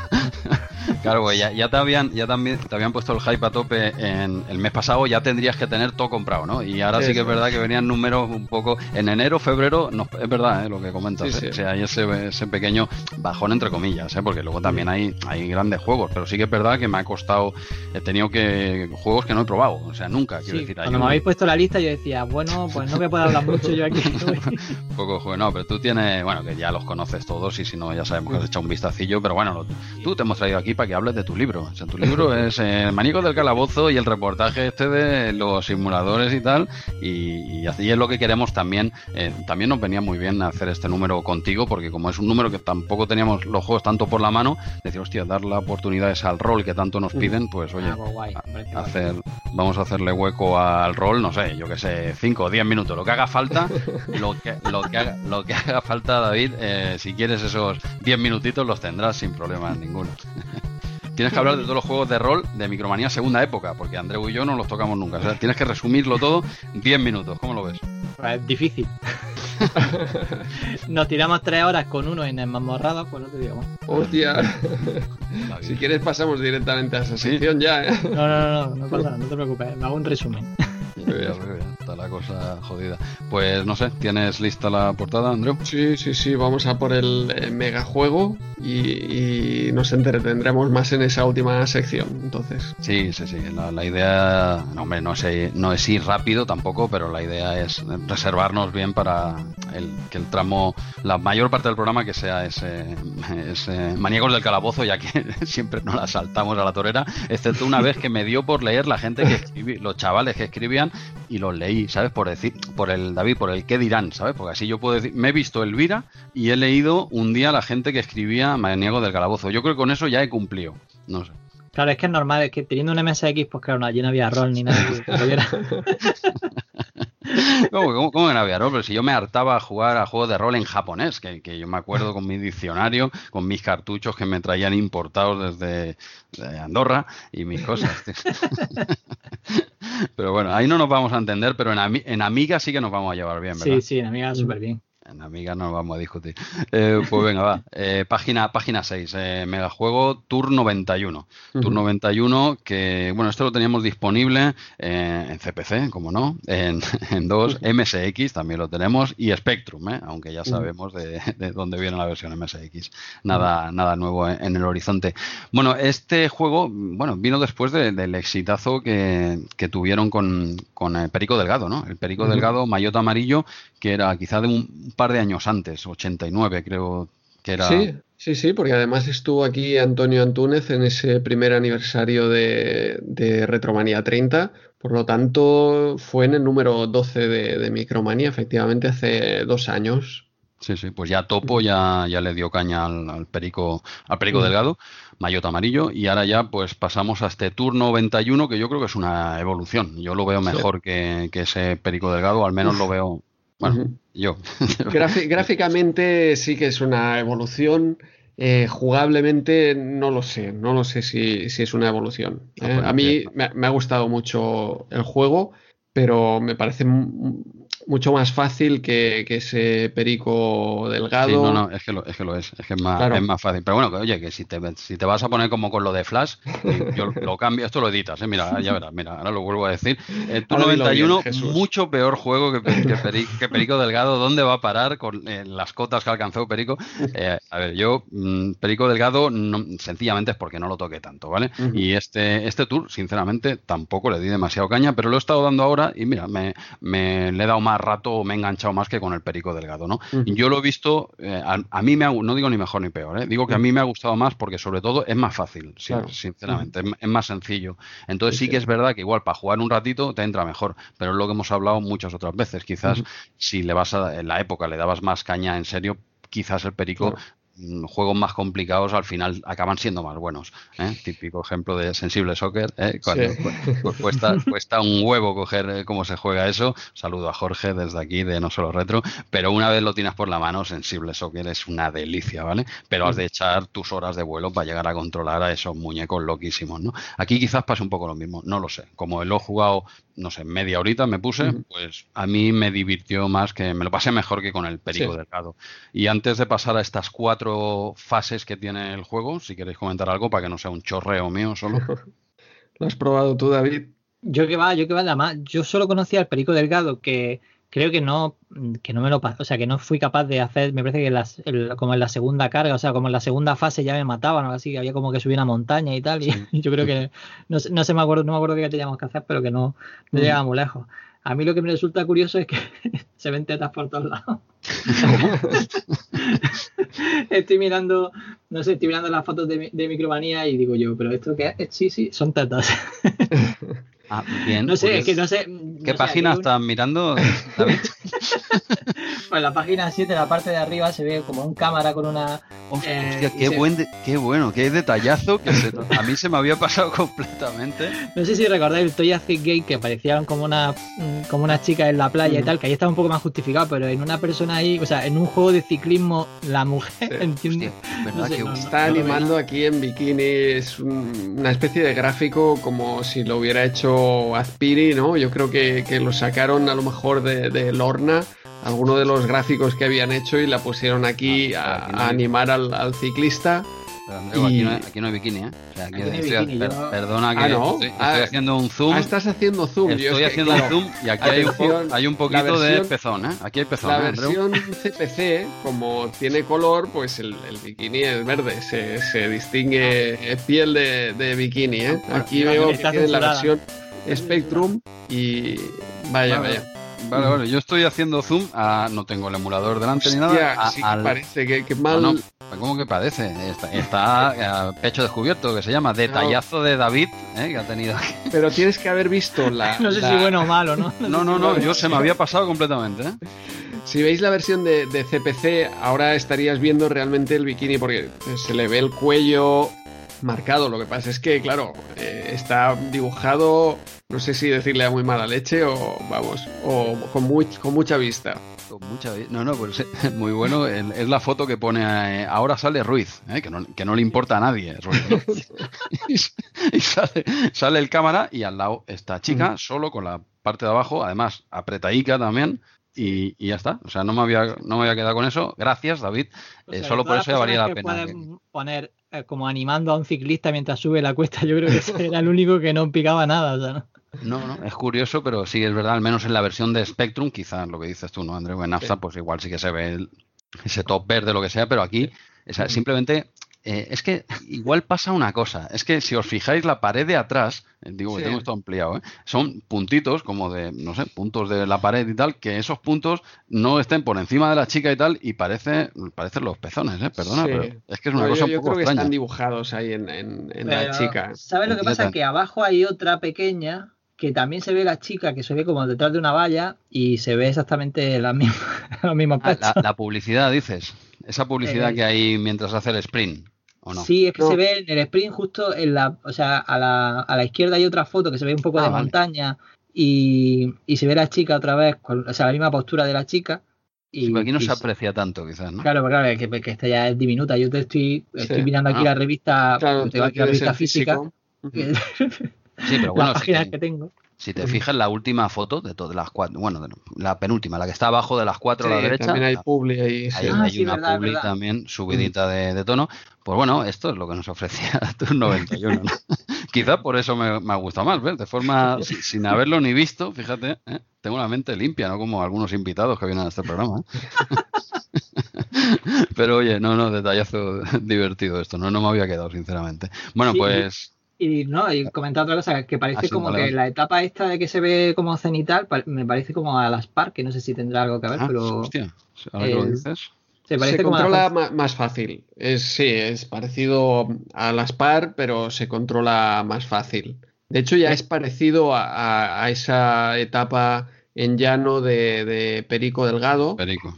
Pero, pero que a esa no llegaba yo. Nuevamente, muy, mucho más fácil porque aquella sí que en Perico Delgado era desesperante porque hacían el abanico, los eh, ciclistas te cerraban, te echaban fuera. Y hostia, eso da mucha, mucha rabia. y aquí la verdad es que se comportan bastante bien todos eh, y es una fase bastante simple.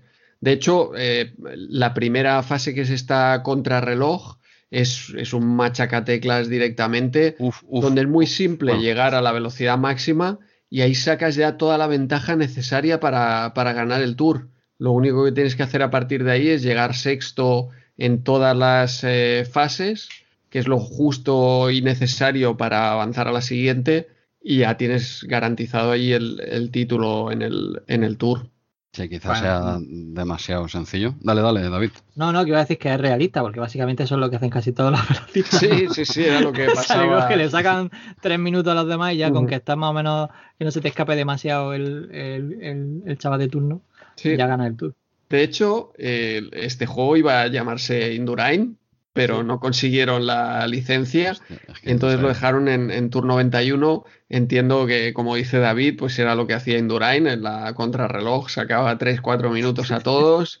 Eh, la cronoescalada también, que, que ahí la cronoescalada de, de Perico Ostras, era una fase mucho más técnica, ¿no? Que, esta es que es puro machacateclas. En la cronoscarada aquella era un machacateclas, pero tenías que ir cambiando de marcha, era muy, muy técnica y muy complicada, ¿no? Entonces, también es lo que comentabas tú, Jesús, este juego te lo pasas en una sentada y Perico Delgado pues te, te duraba más. Era, era un reto, diría que todas y cada una de las, de las fases eran un reto. No, eso suele ser, lo que ya comentaba, con no repetirme, suele ser sinónimo de que es mejor juego. yo lo tengo claro, ¿eh? Pero sí que es verdad que ahora, pues eso, para echarme media horita, que es el rato que me he estado así, pues me ha divertido. Y el otro igual, pues eso, como no lo tenía por la mano y tal, igual te ves más impotente, ¿no? Eh, al menos en esas primeras partidas tienes que echarle más rato, ¿no? Pero para un ratito así, esto lo veo más arcade, más, más sencillote. Eh, bueno, las cuatro fases, así comentarlas por encima. La fase 1 es la contrarreloj, la fase 2 es etapa plana, la contrarreloj se ve en vista lateral, dijéramos, ¿no? La de derecha a izquierda. Eh, en la fase 2. profundidad, además. Sí, sin profundidad, pero con carteles de estos de Publi. y otras cosas. scroll parallax eh, interesante, ¿eh? está, está bastante bien. Esa, tenemos esa vista. Luego en la fase 2 es la etapa plana, así que sería vista cenital. ¿eh? Tira para arriba. Luego volvemos otra vez a, la, en la fase 3 es etapa de montaña, que es muy similar. La, la 2 y la 3 son bastante similares, más o menos. Y luego intenta, tenemos. Intenta hacer como si fuera una perspectiva isométrica. Sí, no, es bien, bien la, bajada de la montaña era isométrico y, en este no, en este es prácticamente lo mismo que, esa etapa en el llano. Sí, es bastante esa segunda. ¿eh? Lo único que tiene, quizá el, el terreno parece que quieran hacerle que tiene perspectiva, ¿no? Han, hecho, también han intentado hacer cosas diferentes que, Perico, que ya tenía la cronoescalada, pues este la crono la han puesto en llano, ¿no? Eh, Perico tenía la, bajada de montaña y este tiene la, subida, que, en realidad es prácticamente la misma, la misma fase, ¿eh? pero, pero nuevamente aquí el plano y la subida me parecen algo casi idéntico. Y eso era lo bueno que tenía Perico, que, el llano y la bajada de la montaña eran totalmente diferentes. Esa, fase ahí en, isométrico, pues te planteaba unos retos diferentes. Y aquí prácticamente es el mismo reto, la, la fase 2 y la fase 3, el llano y la subida. Sí, sí, así es. La fase 2 y 3 son bastante similares.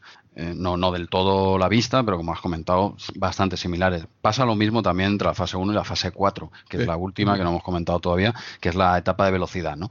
Eh, es que es prácticamente como la 1. O sea, aquí, tienes, prácticamente son dos, ¿no? Con profundidad. O sea, aquí por lo menos le añaden el tema de profundidad. Sí que es vista lateral, pero tienes profundidad que te puedes moverte hacia, digamos, hacia la profundidad o hacia eh, delante de la pantalla. Y entonces sí que eh, cuando adelantas puedes chocar con los enemigos, te pueden tocar, te pueden frenar. Es un poco más completa que esa primera, quizás. Exacto, porque esa primera es machacateclas. Cuando pasas a un contrincante, eh, digamos que lo arrollas en el plano y, ya está, no, no hay problema.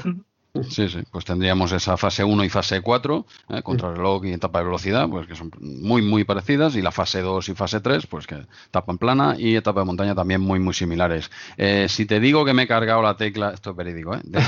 te, lo juro, ¿eh? del teclado mecánico no son, no son, no son baratos, ¿eh? Eh, pues la, ha saltado. Haciendo la, primera, la, contrarreloj, ha saltado, tío. Algo que no me había pasado nunca con mi gran MSX. Ni, con Amiga ya no, porque Amiga era bastante más de, de joystick, como bien sabe eh, David. Pero, pero sí, sí, ha, saltado la tecla y tú fíjate la, la, agonía, ¿eh? que ya a mi edad no tendría, tendría que parar y decir qué ha pasado, ¿no? Eh, pues no, no, seguí picando y a la vez que, no, no, esto, esto es verídico. ¿Sabes qué tecla de pausa, no, Jesús? No, no, pero yo ya es que yo cuando me, me meto en un juego me, me sumerjo, ¿vale? Estaba el ritmo ya cogido. Me iba con el ritmo, estaba reventado, la, hice y tú fíjate, ¿eh? cosas que no debería hacer ni un crío de 10 años, yo ya con mi edad y tal, le iba picando y a la vez iba intentando poner la, pieza, ¿eh? la, pieza la puse al final, yo creo que creo que no está rota, ¿eh? porque llegó, saltó, simplemente saltó la, la teclita, la de la derecha. ¿Vale? Pues intenté un método nuevo que es como si, imagínate que con los dos dedicos, como si estuvieses andando, en vez de picar con los dos dedos, con la misma mano los dos dedos, pero haciendo como si estuvieses andando, o sea, ¿cómo, cómo lo explico yo esto? Sí, sí, haciendo un vaivén pero, eh, pero hacia abajo, o sea, apoyando la mano en la, en la mesa y haciéndolo como hacia abajo, ¿no? Como rascando, ¿sabes? Ah, en, vez, de desde arriba, apoyando la mano abajo, eh, algo que no he hecho en mi vida y ahora entiendo por qué, ¿no? Y entonces pones la mano, apoyas la mesa y estás como, yo que sé, pasas un dedo, pasa para adelante y lo tira para atrás, ¿sabes? Lo, hace de arriba abajo, claro, eso es lo que ha hecho que si das desde arriba, picas, y claro, no pasa nada, pero como la, iba retirando para abajo con, con los dos dedicos, pues ha saltado una, ya he visto que ese método, ya entiendo porque nunca he escuchado hablar de él. O sea, lo del mechero lo había escuchado con los dos dedos, mil cosas, pero haciendo con la, con la misma mano, tirando así y como acariciando rápido, eso no vale para nada. La tecla se fue a tomar por saco. Y, puse la tecla, ¿eh? llámame enfermo, esto es verídico, ¿eh? no me lo invento. ¿eh? La tecla la logré poner en medio de la contrarreloj y, gané. O sea, que es juego fácil. juego sí, Sí. sí. Enseguida, a ver, hay juegos machacateclas que, tienes que te cansas mucho, tienes que darle muy fuerte, track and field, etcétera. Pero este eh, enseguida mantienes un, ritmo sin complicación, una velocidad eh, alta y llegas el primero sin, sin dificultad y sin cansarte prácticamente sea que no, tuvo mucho misterio. Luego jugué el resto tampoco, ya te digo, el, eh, no tienen demasiada complicación, tanto la plana como la de montaña, más o menos. La diferencia que tiene esta de montaña tienes el mapeado a la derecha, un poco, ¿sabes? Sí, sí, sí, pero, pero en cuanto a jugabilidad y prácticamente gráficos es, es muy, muy parecida es fácil de controlarnos, como decía David, ¿no? El Aspar quizás era más el movimiento tanque, ¿no? Era así, ¿no? Que era más complicado llevarlo. Aquí también, porque lo que pasa es que no te das cuenta porque solo vas hacia arriba. Claro, pero es que no te izquierda y derecha eh, es más simple que, no cuando estás hacia abajo que te cambia. Ahí, es el problema. Ahí, Claro, ahí viene la dificultad de las par que cuando tiras para abajo, la izquierda y derecha se han invertido. Y, aquí, como estás tirando siempre para arriba, solo vas izquierda y derecha, en diagonal para un lado, para el otro y, recto para arriba. Por eso es más sencillo. Yo será que juego tanto a las par que ya lo tengo como interiorizado. O sea, yo, o sea, a mí me encantaba las par. Yo me pegaba unas viciadas a las par, pero, es verdad que cuando tenías que ir bajando, luego cuando bajabas la O era para un lado, luego cuando subías la. Ese es el rollo. Digo que cuando iba para abajo, ah, cuando, claro, como tú dices, si, si le metes caña lo tenías interiorizado, pero de primeras ibas contra las vallas y rápido, ¿eh? Pero claro, en este, como tiras para arriba siempre, pues es más sencillo. Y, y bueno, y, no sé, no sé si queréis añadir alguna cosita más, tampoco para alargarnos demasiado en cada juego, pero más o menos un juego de pequeños minijuegos que podíamos dividir en dos bloques, como ya hemos comentado, y que vendría a ser una segunda parte de ese Perico Delgado, como quieras llamarlo. Mejor, peor, más fácil, más sencillo. Dos juegos bastante similares, este Perico Delgado y este Tour 91. Bastante similares, pero sí que es verdad que, ese Perico quizás sea más técnico, más complicado y tal, y este es más arcade, más sencillo. Quizá para una partida rápida yo recomendaría este, los dos de topo. Y curioso, ¿no? Esto que decías, ¿no? Que iba a ser el, el Indurain y acabó siendo Tour 91, ¿no? Se quedó en eso. Sí, no, no consiguieron la, licencia. Creo que esto lo he leído en el blog de Un Pasado Mejor. Lo explicaba, creo que era Javier Fáfula, el, programador. Eh, te hablo así de, memoria. Me pediría una pasta este hombre, ¿no? En esa época tenía que estar tío arriba, arriba, ¿no? Sí, sí, sí, sí. Así que, nada, pequeño cambio de nombre. Así sabe, ¿no? Pones ahí barba a Fernando Martín, le pintas la barba por encima a Fernando Martín y ya es otro jugador. y ya lo tenemos. A mí la verdad es que lo que me ha dado ganas es de jugar al Perico Delgado, o sea, darle otra oportunidad y, y, sobre todo por la parte esa que me habéis dicho de la fase isométrica, que yo como era en la época muy fan de, cualquier cosa que se viera en isométrico me gusta. Pues entonces ya, ya por lo menos lo que me ha dado ganas de, de probar el perico delgado. Sí, sí. Pues es, más, eh, en este juego, a ver, lo que, lo que verás es que hay fases que te desesperan porque en la etapa de llano ya te digo que hacen, hacen ahí abanicos y te, tiran. y en la, en la etapa de, bajada está isométrico. Eh, hostia, también es, es, difícil, a veces vienen a por ti, ¿no? Y esto aquí solo pasa en la etapa final. En la etapa final sí que cuando estás adelantando a alguien se te echa encima, ya te frena. Y hostia, es como esas putadas que te van frenando, que ves que es para hacer el juego un poco más, más difícil, ¿no? Pero, pero bueno, dos juegos similares, este, para, para si quieres echarle cinco minutos, muy, muy divertido. Vaya, yo lo he probado en, todas las eh, plataformas y para mí ha sido el juego que más le he dado este mes, ¿eh? es muy, muy chulo.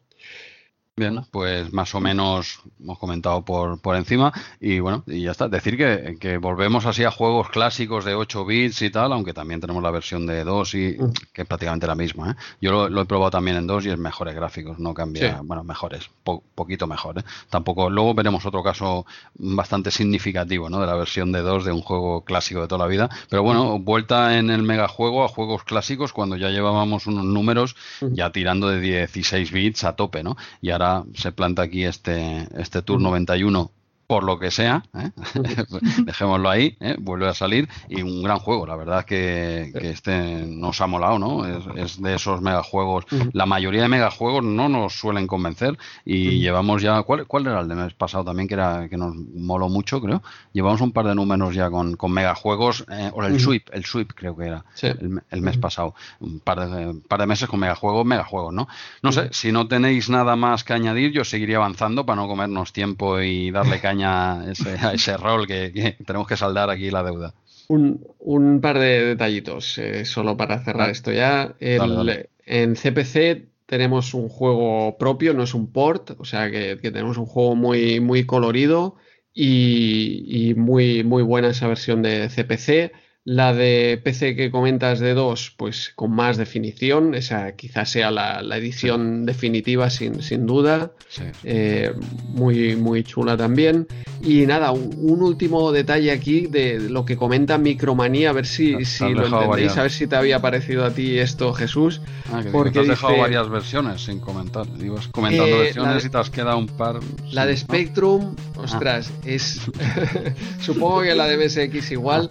Ah, es, muy bestia el, color clash alrededor de la, de la bicicleta. Hay como, no sé, un parche enorme de, todo el color de, que, va pintando sobre, sobre la carretera. Ahora te he obligado a decir algo malo. Yo creo que te lo has saltado para no hablar mal de la versión de, de Spectrum y MSX. Para una vez que, eh, yo creo que es la última vez que vamos a ver a MSX en un megajuego, ¿no? Aunque sea un cutre por, que es lo que es. Pero bueno, al menos aparece aquí. Perdona, eh, te he hecho hablar mal. Cuando tú querías elegantemente has esquivado el bulto y yo te he tirado ahí al barro. Pero bueno, ¿qué, decías? ¿Qué decías? No, de, lo que escribían aquí en Micromanía, ah, porque dice, Tour 91 ha sido concebido como un simulador que incorpora también elementos de, de arcade. Atención, simulador que incorpora elementos de arcade. Y dice, justo al contrario de lo que ocurría en su predecesor, en Perico Delgado, que era un arcade con alguna nota de simulación. Hostia, me echo un el 15 ahora. Eh. sí, sí, lo veo, casi, casi al, revés. Eh. Yo, que totalmente. Es más simulador, eh, yo creo, Perico Delgado, con, toques de, arcade, y este más arcade con, toques de, simulación, poco, pero bueno. Ahí, les, les, bailó el copiar-pegar, que no existía en esa época, supongo, les, les bailó, porque es exactamente como acabas de decir, no como has leído, sino como acabas de decir luego. Creo, creo que sí, sí, totalmente. Pues nada, ¿alguna cosita más, David, de este, de este Tour 91? Seguimos con la revista. Seguimos, seguimos. Pues eh, nada, después de este eh, megajuego tenemos eh, una serie de publicidad por aquí donde llega Herbe con, la distribución de Game Boy, pasa a manos de, de Herbe, yo creo que es claro, eh, Spaco distribuía NES, ¿no? Y aquí Herbe coge la distribución de, Game Boy. Bueno, pero también, perdón Andreu, Spaco también llegó a distribuir Game Boy, ¿no? Hasta Llegó este, a distribuir Game Boy. Ahora, ahora estoy pregunto, pregunto, en duda, porque, porque todos los anuncios de, de Spaco son de, de NES. Yo creo que, que no, que, que, antes había llegado la Game Boy aquí, no sé a través de cómo, pero... Sí, ya salía anunciada en, en bueno, en MailSoft y todo esto, creo que salían... Hostia, tengo mis dudas, ¿eh? No sé si... Ahora, ahora no, no, sé si... Yo, yo creo que Spaco solo distribuyó NES. ¿eh? No, tú, tú, lo sabes mejor que yo, que te has leído el libro. Eh, arqueología Nintendo. ¿Eh? sí, sí, no, no. estos capítulos son de hace, de hace un año, ya los, los tenemos un poco olvidados. En, en Eco se debió quitar la camiseta esa del Milan que tiene, la ha tirado contra el suelo diciendo no saben de lo que hablan esta gente, ¿por qué se meten donde no les llaman? ¿no? Claro. en Eco, disculpa, no sabemos si, si Spaco llegó a distribuir un poquito al principio eh, Game Boy y luego la cogió ya Herbe, como acaba mm. de decir Andreu en esta publi. Tengo mis dudas, no, no, no lo sé, la verdad es que no recuerdo. Sí, sí, no lo recordamos, pero ahora ya sí que la ha cogido Herbe hasta que se le queme el almacén. Hostia. y, nada, nos sorprende aquí con una publicidad pues a triple página en realidad, ¿no? Porque es primero la presentación de Herbe y luego pues eh, la presentación de, Game Boy con el pack que, que se distribuyó yo creo que en en todo el mundo, menos, o por lo menos en toda Europa. ¿eh? En, el pack de Japón era diferente, que no incluía Tetris, es solo la consola, pero este es el pack que, todos tuvimos, básicamente. Mm, totalmente, esa publi triple página, yo creo que es la primera así a, triple página con esta Game Boy, un Tetris mítico, pero bueno, David, ¿tú qué? Eh, ¿Game Boy qué? ¿Eres de Game Boy? Eh, eres un fenómeno, ¿no? ¿Cómo era la publicidad? eres un fenómeno, sí, sí, exacto. Tú eh, la tuviste. Yo soñaba, yo soñaba por, la noche. O sea, yo, me levantaba de esto que, que sueñas de que te han regalado la Game Boy y la tienes guardada debajo de la cama y cuando te despiertas vas con toda tu ilusión a cogerla debajo de la cama y que todo era un sueño. Pues sí, bueno, yo era, me hubiera encantado tener Game Boy en la época, pero que va, mis padres no. Yo, yo tenía mi CPC y para ellos ya yo ya tenía los videojuegos que yo necesitaba, mm. sí, yo estaba ya cubierto. cubierto. Pero no, no tuviste la Game Gear, por ejemplo. Quiero decir que tú ya tenías el, CPC, ¿no? ¿no? No tenías una portátil en esa época, al menos. Que va, eh, portátil, de hecho, hasta la DS nunca tuve ninguna. Ah aparte de las típicas LCD, ¿no? De estas de Nintendo, de, este, del Donkey Kong, esas sí la tuve, y una de Zelda y tal, pero esas pequeñitas, pero este para mí esto era como algo que yo no podía alcanzar. No, no, tú, la hubieses gozado. ¿eh? Está, bueno, es que nosotros no, no vamos a hacer, que llevamos ya como una campaña de tres o cuatro meses dando caña ahí con la, desde que apareció en Micromanía la Game Boy. Nosotros somos muy, muy fans de, la Game Boy y, y estos dos últimos meses más todavía, no, no hemos hablado todavía de las consolitas chinas este, este, este mes. No hemos tocado ni camping ni las consolas chinas, que son básicamente lo que se apoya RM30. y ha entrado el rol arrollando en RM30. Qué fuerte. Tenemos que. ¿Te has traído algo preparado de camping? Porque veo que no. Yo no he traído nada. Quiero decir, habrá que inventárselo.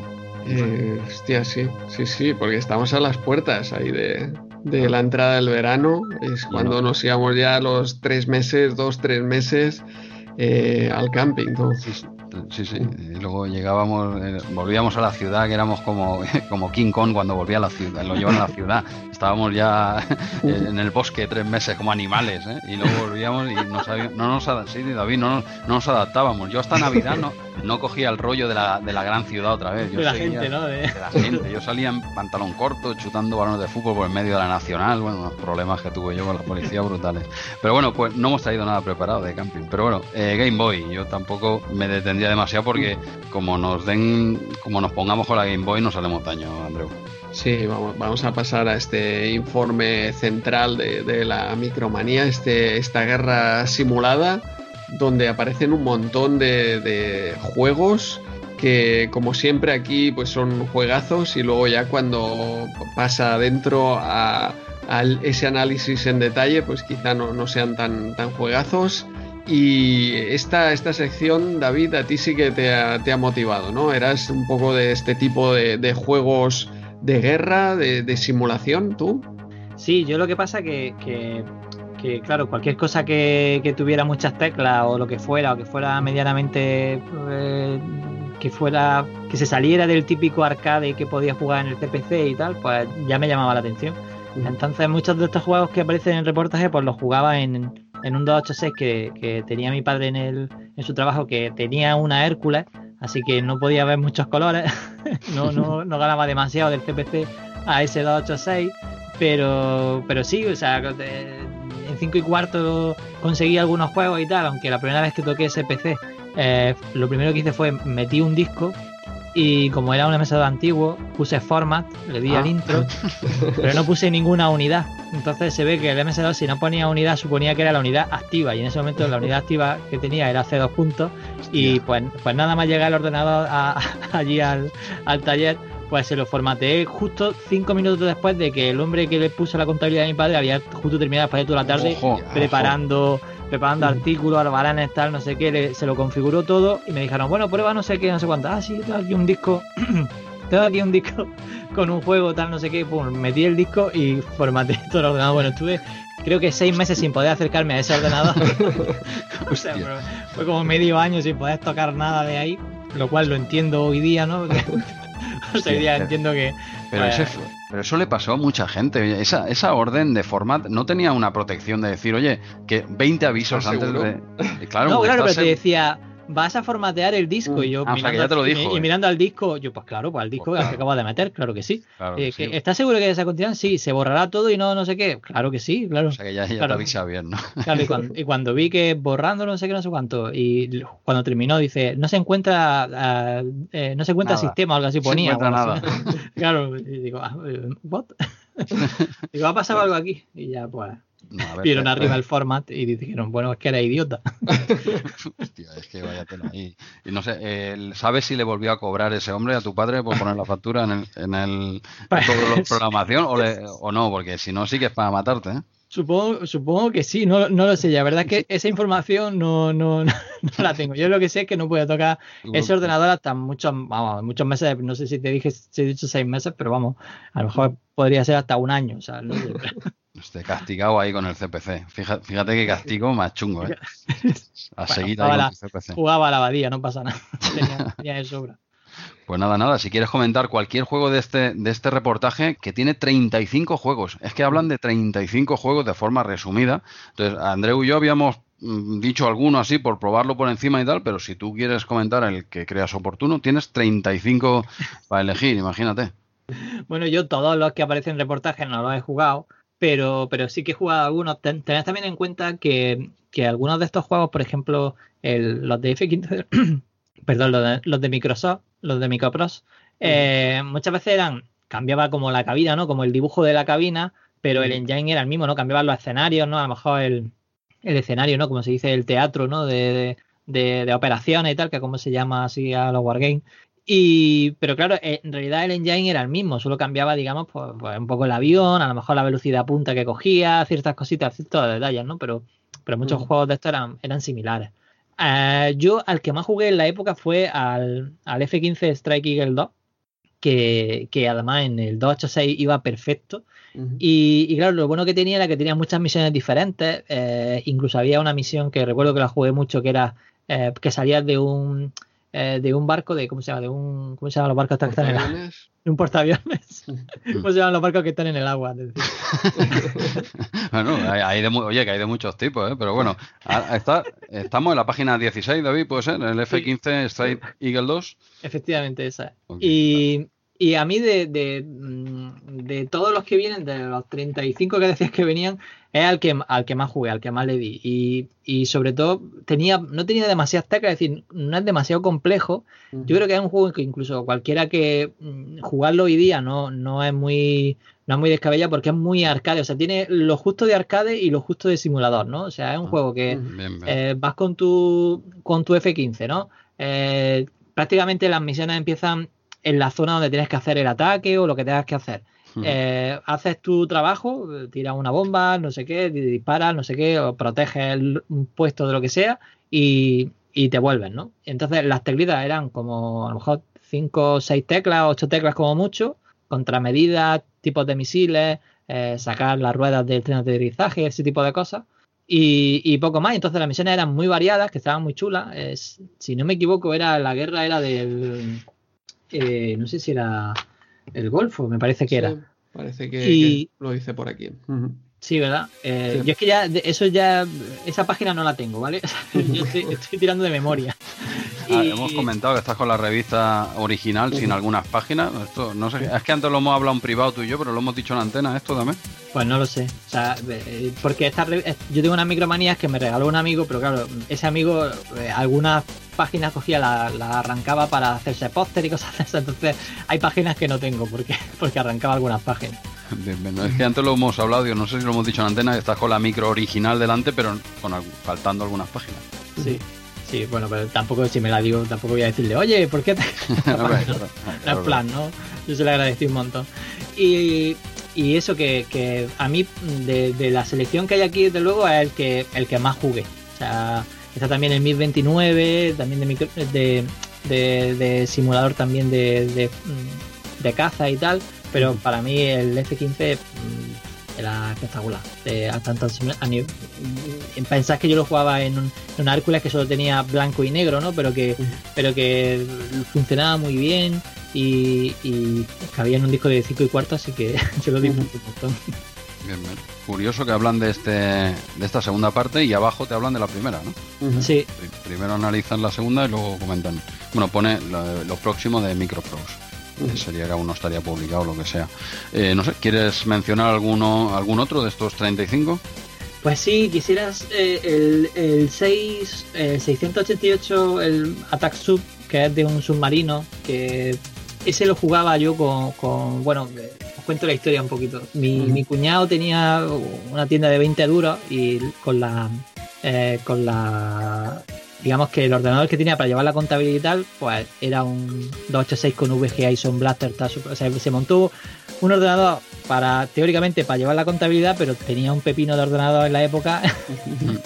Entonces yo me iba allí con él a jugar y tal. Y este era uno de los que jugábamos mucho. Yo no lo entendía muy bien porque tenía un manual bastante gordo, es como el F15, que son cuatro teclas y que, bueno, tú ves al caza que tienes que disparar, le disparas y te vas, ¿no?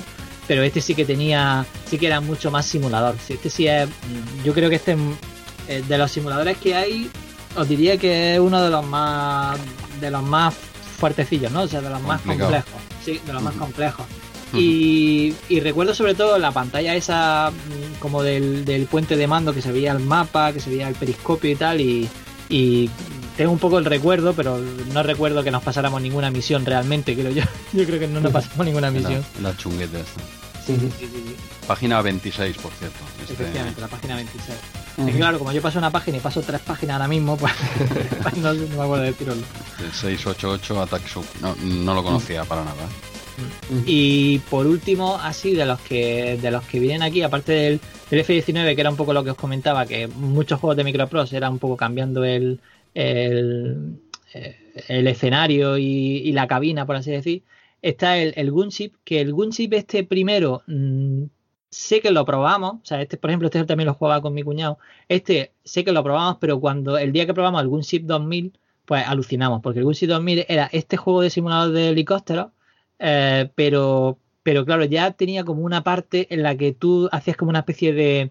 Eh, como que colocaba a, los otros helicópteros, eh, tiene una parte como de estrategia, ¿no? Como que colocaba un poco dónde iban a ir tus compañeros, lo que iban a hacer, le ponía los misiles que iban a llevar, le ponía, o sea, tenía como una especie de, antes de la misión, como una preparación de la misión, que a mí me recordaba mucho al Eurofighter 2000. No sé si, si jugaste ya ese simulador. No. ¿No?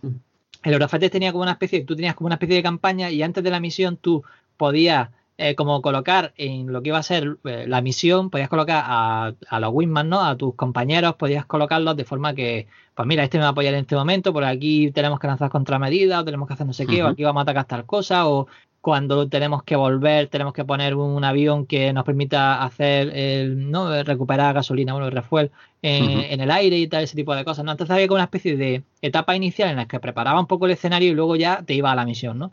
Pues a nosotros nos flipaba la parte de preparar la misión. Bueno, vamos a ponerle a este los así de Winder porque son contra no sé cuánto y tal. O sea, llegamos a un nivel ya de friquismo con el Gunship 2000. Ya, o sea, si este nos gustó, el Gunship 2000 ya tenía la parte de esa estrategia que ya nos flipaba total. Y era una, evolución de este que, aparece en la página 18.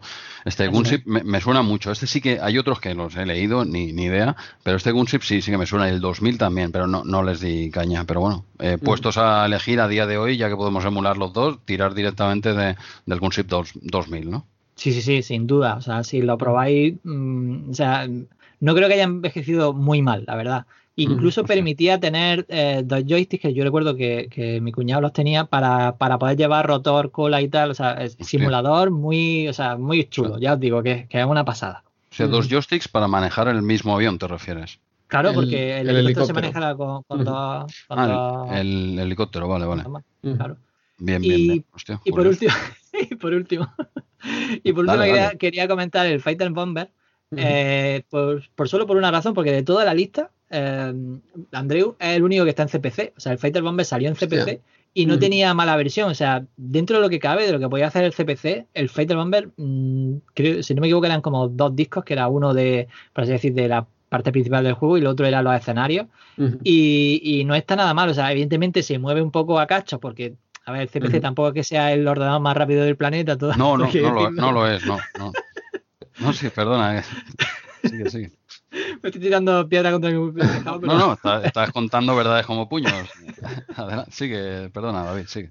Y, y claro, el juego, evidentemente, está mostrando un escenario mm, que, intenta ser el 3D este de, ¿no? que se podía hacer en los CPC y tal, pero es muy meritorio y el juego es bastante completo, es decir, que eh, tienes tus misiones de, eh, de ataque a suelo, de, tienes que aterrizar, sales, no sé qué. Yo no hice demasiado en CPC porque es verdad que el juego me lo pasaron así, lo típico que te pasa en el juego, y, claro, como no tienes ni las teclas ni sabes nada, pues claro, no podía hacer demasiado porque no sabía ni cómo salir. Pero, pero, pero tengo buen recuerdo, o sea, porque claro, es la el primer simulador. Mm, el primer simulador que veía en CPC, por así decir, que podía jugar en CPC.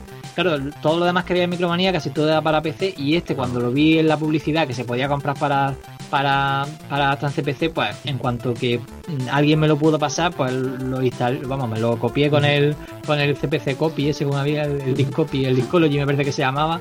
Y, y, pero claro, la cuestión es que al final si no tenía el manual poco podía hacer, que era la lástima un poco tiene ahora, hablando un poco en serio, tiene, tiene mucho mérito llevar un juego de estos ya CPC o cualquier 8 bits. ¿eh?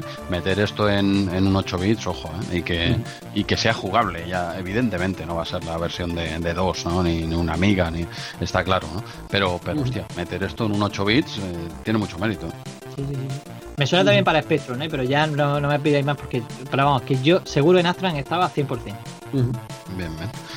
Bueno, pues no quieres, si no quieres destacar ninguno más, David, eh, no sé si tú, Andreu, querías mencionar alguno o, bueno, yo eh, sí, muy rápidamente he probado este The Finest Tower de Lucasfilm, eh, un juego que, bueno, lo había visto mucho en la época anunciado y nada, cuando he visto este reportaje, pues eh, digo, va, es el momento de probarlo y la verdad es que es un juego que se deja jugar. ¿eh? Estos juegos a veces eh, te cuesta despegar, te cuesta aterrizar, te cuesta de mover. Y este es uno de esos asequibles. Eh, pude despegar a la primera, pude aterrizar a la primera. No un aterrizaje suave, es de aquellos que si vas con un simulador real, vamos, de, de, de estrella seguro. Pero ostras, aquí dijo, venga, aterrizaje perfecto. Y por lo tanto es un juego que, es bastante arcade, con muchas opciones, diferentes aviones, diferentes eh, misiones. Y, como se deja jugar, ostras, yo creo que en, el momento hubiera sido de esos que, te entretiene, ¿no? Porque no, no es tan técnico y sí que es más arcade, un juego de Lucasfilm que no es de aventura gráfica y que, y que nada, pues eh, se, puede jugar incluso hoy en día. ¿eh? Detalles que tiene, por ejemplo, que puedes saltar incluso con el paracaídas también. Ah. Eh, bueno, eh, entretenido y asequible. Asequible, sobre todo asequible. Nada, este lo teníamos aquí en la página 22. Eh, The mm. Finest Hour sería algo así. Yo lo traducí así Google Translator. Sería su mejor momento o algo su así. Mejor, sí, su mejor hora, sí. Su mejor momento. Su mejor hora o su mejor momento, ¿eh? sí, sí. No, las dos. O sea, sí, las dos o cuál. Sí, hombre, su mejor momento es más adecuado a lo que, querría decir el, vale, vale, no, juego. Pero sí, sí, o su mejor hora porque es la última misión que, que van a pilotar. Vale, vale, es que digo, hostia, no, digo, ¿cómo se traduce esto? Ya por, por curiosidad, ¿no? O sea, su mejor hora, su mejor momento. está bien. Pues nada, yo menciono, ¿lo tenías este ya, Andrew? Sí, sí. Vale, pues yo mencionaré, salto a la página 30, también muy, muy brevemente, este LHX Attack Chopter, un juego que no jugué en la época, pero viendo todo lo que había aquí, he visto, eh, estaba algún sí, pero no me he dado cuenta que era de helicóptero, no lo recordaba. He visto aquí uno de helicóptero, digo, esto tiene que ser más fácil. Yo voy a, lo fácil, tiene que despegar recto para arriba, ¿no? El avión tiene mucha historia, esto tiene que ser, y, lo he jugado, y lo he jugado. ¿eh? Solo un, pequeño dato para que os hagáis una idea de la dificultad que tiene o no, que tampoco es tanta, ¿eh? pero bueno, el, el juego, si te lo descargas, ¿eh? por lo que sea, que no lo tengas original, imagínate que lo quieres descargar. 470 kilobytes, ¿vale?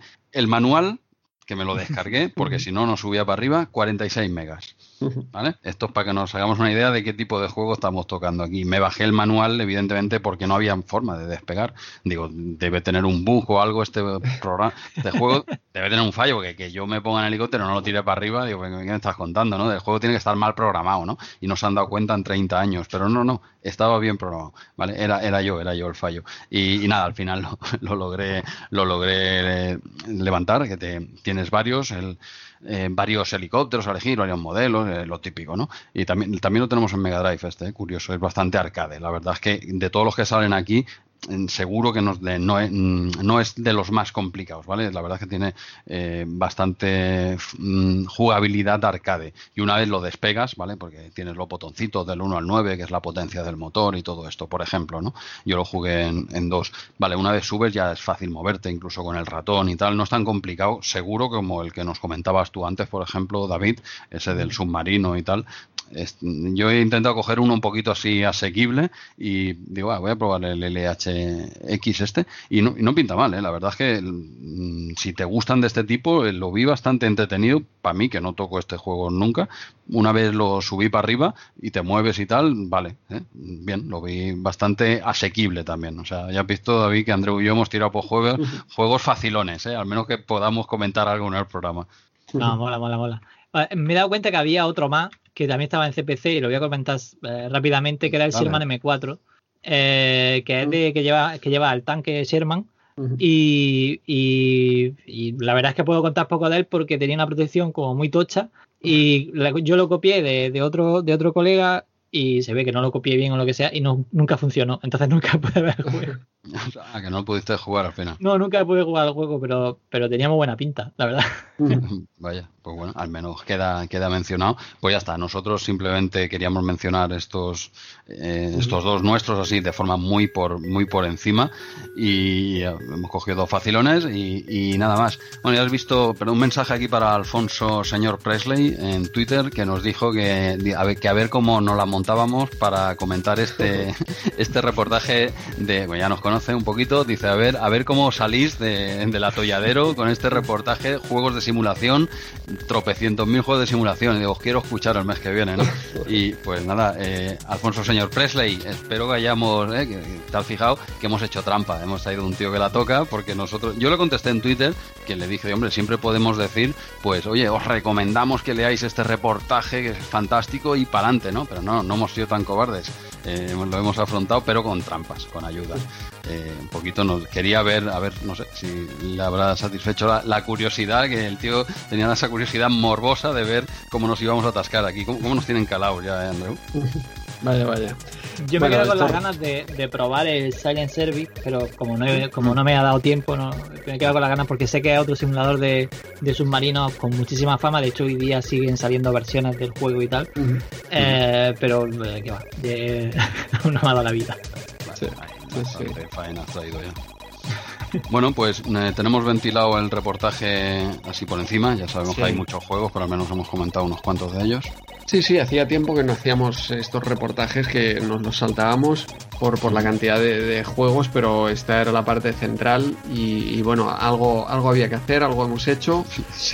Así que seguimos avanzando a la parte de videoconsolas, esta sección de videoconsolas en Micromanía, donde pues eh, tenemos siete juegos diferentes. En este caso, eh, juegos diría bastante flojillos, ¿eh? porque O, flojillos o que ya hemos comentado, porque tenemos Static Tracy de, de Mega Drive, un juego que ya tuvo el long play J. Gonza en nuestra CPC, un juego que era bastante malo, pero le ponen aquí un 9 en, en, Micromanía, mientras que luego le ponen a Double Dragon 2, le ponen un 5. Ojo.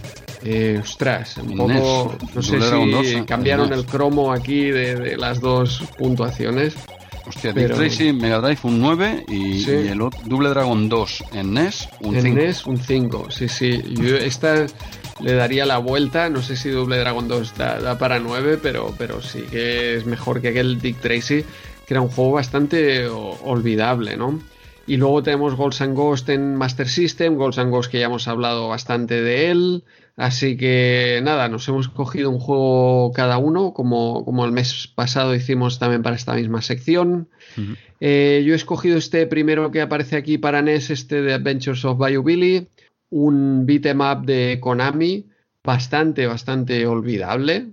¿Eh? Es, eh, la sección de, de beat'em up es muy cansina, tardas mucho en cargarte a los enemigos, tienen que recibir muchos golpes, estás casi todo el rato prácticamente ahí bailando con dos o tres enemigos porque no, no vienen más en pantalla, porque tampoco pueden venir más, porque tienes que darle muchísimos golpes a cada, a cada enemigo, golpes de los que hay poca variedad, por lo tanto, es un juego con, poca diversión. Eh, no, me ha gustado mucho. Lo que sí que tienes algunas secciones de, pistola, pero que yo no he conseguido llegar a ellas. Y aparte, eh, entiendo que si tenías la, la Zapper, pues eh, podrías disfrutar con el juego. Pero ya sabemos que estos juegos así de, pistola, cuando los juegas con el pad, pierden bastante. totalmente. A pesar de eso, ya te digo que no, he llegado a esa segunda fase o a esas fases de, la mirilla porque, vamos, no, no, no mm. me ha entretenido, no me ha enganchado este juego. ¿eh? Este 7 también inflado para mí. Un poco. Y he visto también, eh, Andreu, que tiene una fase de conducción. O sea, no te lo pierdas. También vas con, vas con, un jeep. O sea, lo, lo que mm. me ha llamado la atención de, de este juego es que son de tres tipos, ¿no? Lucha, disparos y conducción. He estado mm. viendo gameplay y mm. sí, lo que dices, ¿eh? no me llama para nada la atención. Lo que sí que me llama la atención, pues eso es la variedad, ¿no? Que tengas lucha, lucha, disparos, conducción. Pero claro, si ninguno de ellos está bien, pues prefiero jugar a juegos sueltos de cada uno, especializados. Eh, no lo sé, pues no lo he jugado, solo lo, he echado un vistazo en, en, en YouTube y la que parecía un poco más medio decente, ya te digo, sin jugarlo, solo viéndolo, parecía precisamente la de conducción, pero bueno, nada, nada nuevo en el horizonte, ¿eh? quiero decir, un juego de cochecico típico y, poco más. Pero bueno, pero al menos era un poquito variado. Eh, muy bien, lo tienes. Eh, ¿Quieres, David, querías comentar algo? ¿Lo conocías este juego? ¿Quieres comentar alguna cosita antes de darle yo al mío? Ni idea, ni idea. No, además no lo conocía. yo, tampoco. De Konami no lo había visto en mi vida. Yo, yo tampoco, no me sonaba de nada. ¿A ti te sonaba este, Andreu? ¿O lo has cogido el, sencillamente? El nombre me sonaba. ¿Sí? Eh, ¿Sí? el nombre me sonaba, por eso lo, he cogido. Pero vamos, con, esperanzas de que fuera algo diferente de lo que me he encontrado. ¿eh? No sé si eh, este en, en japonés tenía otro nombre, Mad City, puede ser. Puede ser, eh, pero ahora si me pongo ahora a traducir al japonés, hombre, uno vamos a llegar aquí de Entonces, eh, que a lo mejor la gente quizás lo conocía por el, por el nombre japonés. Perdona, Mad City. Y Mad, City. sí, Ciudad Loca. Me extraña porque empiezas aquí en un bosque, no sé si en el resto... Eh, me parece, ya te digo, recuerdo que en Mobile Games comentaba este, este detalle, pero ahora no... Estoy, estoy como David, no, me suena, a mí no me sonaba ni el nombre, ni, ni Mad City ni este Adventures o by Billy. Eh, vale, pues entonces paso yo al siguiente de forma muy breve, sí, este sí que lo voy a hacer muy breve, que es el Kicks, Kicks en Game Boy, que me, dijiste tú, Andreu, y yo digo, pero ¿qué juego cojo? Si es que no, no, me llama la atención ninguno, tú me dijiste el Kicks, y yo digo, pero ¿qué es eso? El Kicks. Eh, en la captura, página 35, en las capturas de pantalla se ven unos punticos ahí, digo, pero esto, ¿esto qué es? Y esto es, claro, yo este juego lo conozco como Bolfiet, es una de las mil copias que se hicieron de estos juegos típicos, que luego eh, Galspanic, por ejemplo, eh, lo, petó casi 10 años después o así, poniendo fotos de, señoritas de estas que David no se le escapa una, ¿eh? cualquier juego las localizas, pues seguro que en Galspanic te suena, de algo, ¿no, David? Sí, sí, sí me suena, sí, sí me suena. Sí, por, lo que sea también. Por lo que sea, sí. algún recreativo que le hubiera visto. Sí, alguien, alguien, algún amigo que jugase a esas cosas. Sucia. Pues, pues nada, tenemos aquí el, el Kiss, que es un que viene del arcade clásico de Taito del, 81 y esta es la, la adaptación a Game Boy no está mal, no está mal. Lo que pasa que, claro, yo vengo de, del Bolfiet. Yo conocía este juego por, por Bolfiet en Amiga y es otro rollo, claro. Pero, pero bueno, es lo que hablamos. Es una. Es que, es que encontrar un juego malo en Game Boy, los hay, los hay. No, no quiero ser aquí un, un, un hooligan ¿eh? de, lo, de lo mío, pero, pero normalito. ¿eh? Es un, es un Bolfiet, un, un Kicks en, en Game Boy apañadete. No, no le viene mal a, una consola como la Game Boy, un juego de este tipo que tampoco vas a sacar nada del otro mundo, es un juego que ya estaba muy sobao y lo que le, lo que le quedaría todavía, imagínate, porque de, de este kicks, de este estilo de juegos, han hecho 50.000. Quiero decir, es el típico juego, eh, si alguien no sabe de lo que estamos hablando, es el típico juego que ves desde arriba, que tú llevas un puntito, una nave o lo que sea, y tú has de ir dibujando líneas en pantalla y cuando cierras un cuadrado o cualquier tipo de figura que cierres, ese, esa parte de la, del mapeado te lo apropias, dijéramos, ¿no? Que lo pintas y te lo quedas tú, ¿no? O, vas despejando una, como el Galspani, ¿no? Vas despejando fotos que, hay detrás de, de chicas en verano, que siempre, siempre cogen chicas en verano con, más ligeras de ropa. Nunca, nunca sale una chica en tres cuartos, por ejemplo, ¿no? En pleno enero, ¿no? Las cogen en verano. Pues bueno, es, es este tipo de juego que todos conocemos seguramente por otros nombres, como me pasaba a mí. Para mí era Borfield y, viene de Kicks. Eh, el original es este, ¿no? De, de esa recreativa de Taito. Una adaptación apañaica, eh, sin más. No lo conocía de nada y, lo he probado y está entretenido. Es un juego que, en un metro con, con las consolicas de estas chinas hoy en día, la, mía que es tan pequeñica, te la metes en el bolsillo, 10 minutos te, lo, te los pasas rápido. ¿eh? No, no, está mal, pero me pasa un poco como el juego de que analicé el mes pasado, el Alleyway, también para Game Boy, lo mismo. Es un, era un Arcanoid descafeinado, pues aquí vendría a ser un Bolfiet, en mi caso, eh, descafeinado la verdad. En Game Boy habían otros grandes juegos, me gustaban mucho más que, este, que, no lo conocía, por cierto. Son versiones simplificadas. Eh, era lo que aparecía al principio de, Game Boy. Que, solo el poderte llevar eso fuera de casa eh, ya era el reclamo absoluto. Y, sigue siendo entretenido, eh, pero claro, como, como, comentas, ahora tenemos tantas opciones, pues jugar en la portátil al kicks de, arcade. Pues, claro, eh, claro, es que puedes jugar, jugar directamente al arcade. Al, bueno, por, la, por info que yo he encontrado, no lo sabía, se ve que este kicks de Taito tuvo, tuvo cuatro secuelas oficiales, que fueron el Kick 2 Tournament en el 82, Super Kicks en el 87, Bolfiet, yo no sabía que Bolfiet era una secuela oficial del 89, y Twin Kicks del 95. Estas fueron las secuelas oficiales. Luego salieron juegos de este tipo, como he dicho, 50.000, que si el, el Panic, hay uno que es eh, Fill Up, que no me sonaba de nada, Frenzy, Space, eh, Space Con eh, que también este es bastante moderno, es de consolas de nueva generación. Bueno, es un estilo de juego, mm, bueno, pues que pues da mucho juego, ¿no? Valga la redundancia. ¿Y eh, que alguno también en, en, PC había también uno, también eh, por Nillo, quiero decir, no había uno también en PC como el Wolfie, pero tiene que haber en PC, bueno, y en dos que había esto cal, seguramente lo tendrá bastante. O sea, en MS2, eso me refería. Es que me suena un juego de MS2 que, tenía un amigo. 20 de, este tipo. Mm. Sí, sí, seguro, ¿eh, David. a mí no, te viene el nombre de alguno, a mí yo no me, no, me viene. Algo con Tetris o algo así, pero no me acuerdo, no me acuerdo cómo era el nombre. No, pero quiero decir que iba como por ahí, pero no, no me acuerdo. Ah, puede, puede ser, seguro que. Seguro, seguro que en dos. Que... o algo así, o algo, quiero decir, era algo así, algo raro. Hostia, pues ahora que lo dices, has dicho, no, no, no, me, me, suena mucho, pero no, no, no caigo.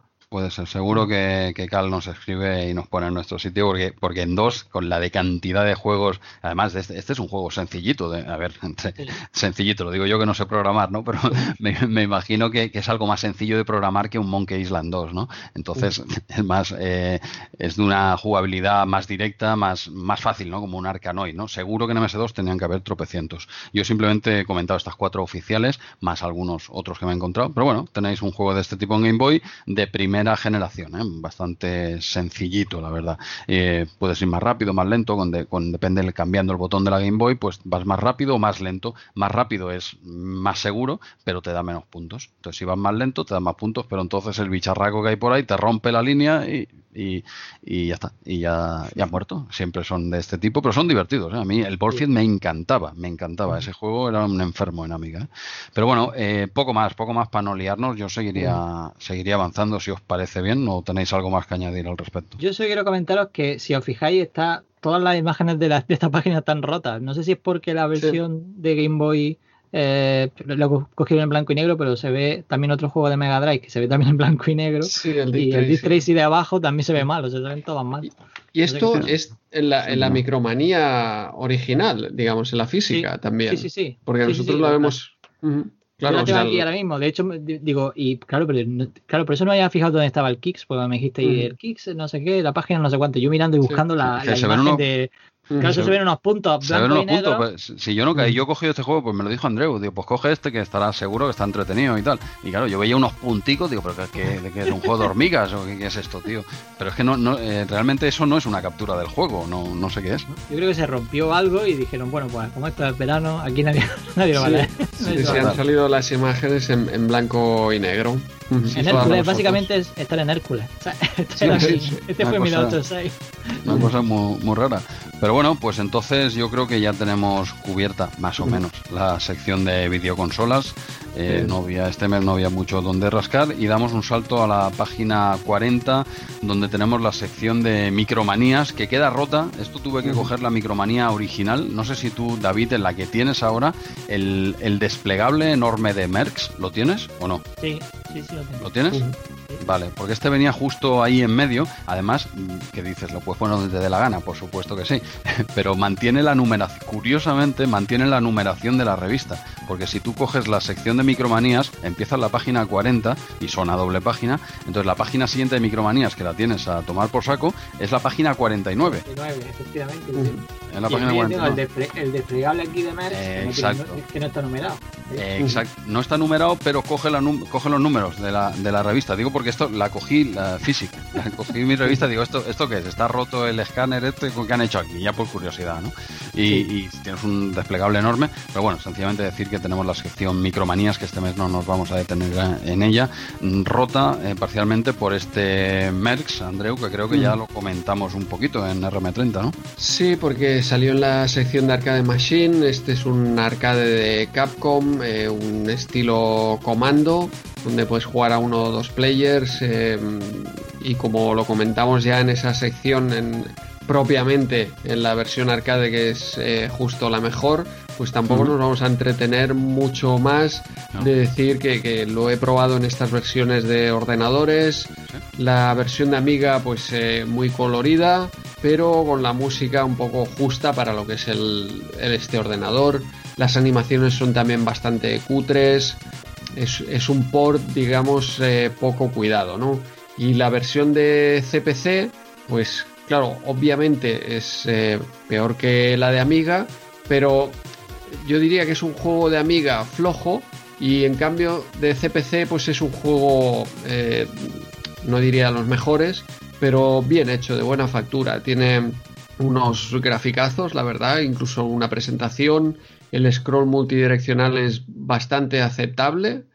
Mm, no, no, es un juegazo, no es comando. Comando es mucho más simple, pero más divertido. ¿Se puede jugar a, dobles en CPC este? Ostras, no lo he probado a dobles. Ahora no recuerdo eh, si, tenía opción de, dobles. Lo hmm. que sí, que, que sería un juego que hubiera dado tardes memorables. ¿eh? No, no, es un juegazo ni, ni recordable ni de, los mejores de, la plataforma, hmm. pero que a quien lo hubiera tenido le hubiera dado ratos porque es, es entretenido, básicamente a comparación al nivel de estos juegos de, CPC. ¿eh? Obviamente la versión de Amiga es mejor, pero seguro que puedes encontrar juegos de este estilo en Amiga mejores, ¿no? Y hoy en día, por supuesto, nada, eh, recomendar que vayan a la, versión de, MAME y que es la que ya hablamos eh, en su momento aquí en Retromania 30. Mm, es, curioso este Merx de arcade.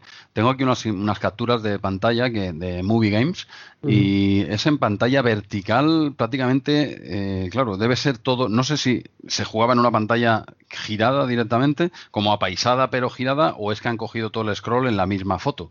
Pero, pero se ve que en arcade es bastante vertical la imagen. Mm. Claro, no sé si es que ya sencillamente es todo el scroll, ¿eh? sin más, pero en la pantalla de presentación, por ejemplo, también esto ocupa toda la pantalla. Eh, no sé si hubo una versión de, o la versión original de este Merx en arcade, se hacía con pantallas así más en vertical, ¿sabes? Porque este juego es ideal. Imagínate jugar en un 16-9 en vertical, ¿no? Sí, sí, es vertical, sí es vertical el juego. Es, bastante vertical. original era vertical, sí. En vertical. Era con la pantalla, ella con la pantalla tenías que ponerla, o sea, tenían que, tenían que modificarla bueno, supongo que tendrían pantalla vertical y pantalla horizontal en las arcades. Pero según comentas, algo más eh, panorámico, ¿no? Porque el 4-3-3-4, obviamente sí que había diferencia con todos esos shoot em ¿Ah, ups, pero tú dices que es bastante más que, que un 3-4. Es, sí, sí, es como, como dos cuatro tercios una encima de otra. Vale, vale. Es bastante rectangular. No sé si había una. Es como si coges una 16-9 de actual y, y, la giras. Pero claro, en esa época no habían 16-9. entonces, es quizá lo que comentaba un poco eh, David, que ya tendrían pues algunos monitores así ya preparados más en vertical. La verdad es que le viene al pelo este juego en, en, arcade con, un, con una 16-9 girada, que no era eso, ya lo sé, por la época. En el 90 no existía. Pero es como si girases una 16-9. Y a este juego le viene de lujo, pues tiras para arriba y tal. Pero bueno, ya comentamos la versión de arcade Machine y tú nos has dado cuatro pinceladas, Andreu, de, de la de CPC. O sea que yo seguiría, avanzando si David no tiene nada más que añadir de este juego. Nada más, nada. Nada más, pues, pues nada, eh, ya hemos dicho que en la página 49 cerraban, 49 no era, sí, en la página 49 cerraban Micromanías, que quedaba cortado por este desplegable de, me parece que eran cuatro páginas, una al lado de la otra, unidas a doble cara, o sea, una burrada, una, una, sábana real y además en formato Micromanía, imagínate, pedazo de sábana que lo saqué yo el otro día aquí, digo, madre mía, esto era cuatro páginas, como ocho, ¿no? Por, en doble cara, eh, bastante espectacular, ¿eh? bastante colorido. Eh, pues nada, damos el salto a la página, ¿cuál tengo aquí? Página 51 que hacían eh, publicidad de Proinsa y porque hacían Micromanía hacía un concurso de final de curso escolar. Claro, en esta época pues sería julio, final de, curso, pues eh, Micromanía hizo un concurso con un millón de pesetas en premios. Pero tú quédate con el detalle de los premios. A ver los chavales por dónde tirarían. El primer premio son 75 ajedrezes electrónicos. Ahí queda. Ahí queda. Segundo premio, 75 coches teledirigidos. Y el tercer premio, 150 handhelds. ¿eh? Yo creo que aquí perdía el que ganaba, ¿no? Dijéramos, los, los, del primer premio pillaban, o no, claro, si eran fans del ajedrez, pero bueno, te hacía, ni recordaba yo este sorteo. No sé si a vosotros os lo recordáis de la época o qué. Para nada, ¿verdad? Bueno, es que lo vi de hecho, ni, ni, recorté el de esa, vamos, no está ni recortado. ni, ni, yo ni, el, ni mi colega que, que me regaló la revista. Sigue el cupón ahí, ¿no? El de, sí, sí, cero, interés, o sea. cero interés, pues al menos por los cochecitos electrónicos pintaba bien, hombre, sale aquí la fotico y tal. Yo no me sonaba de nada este anuncio y quería mencionarlo por, por curiosidad, sin más, ¿eh? Sí. Pero nada, solo eso.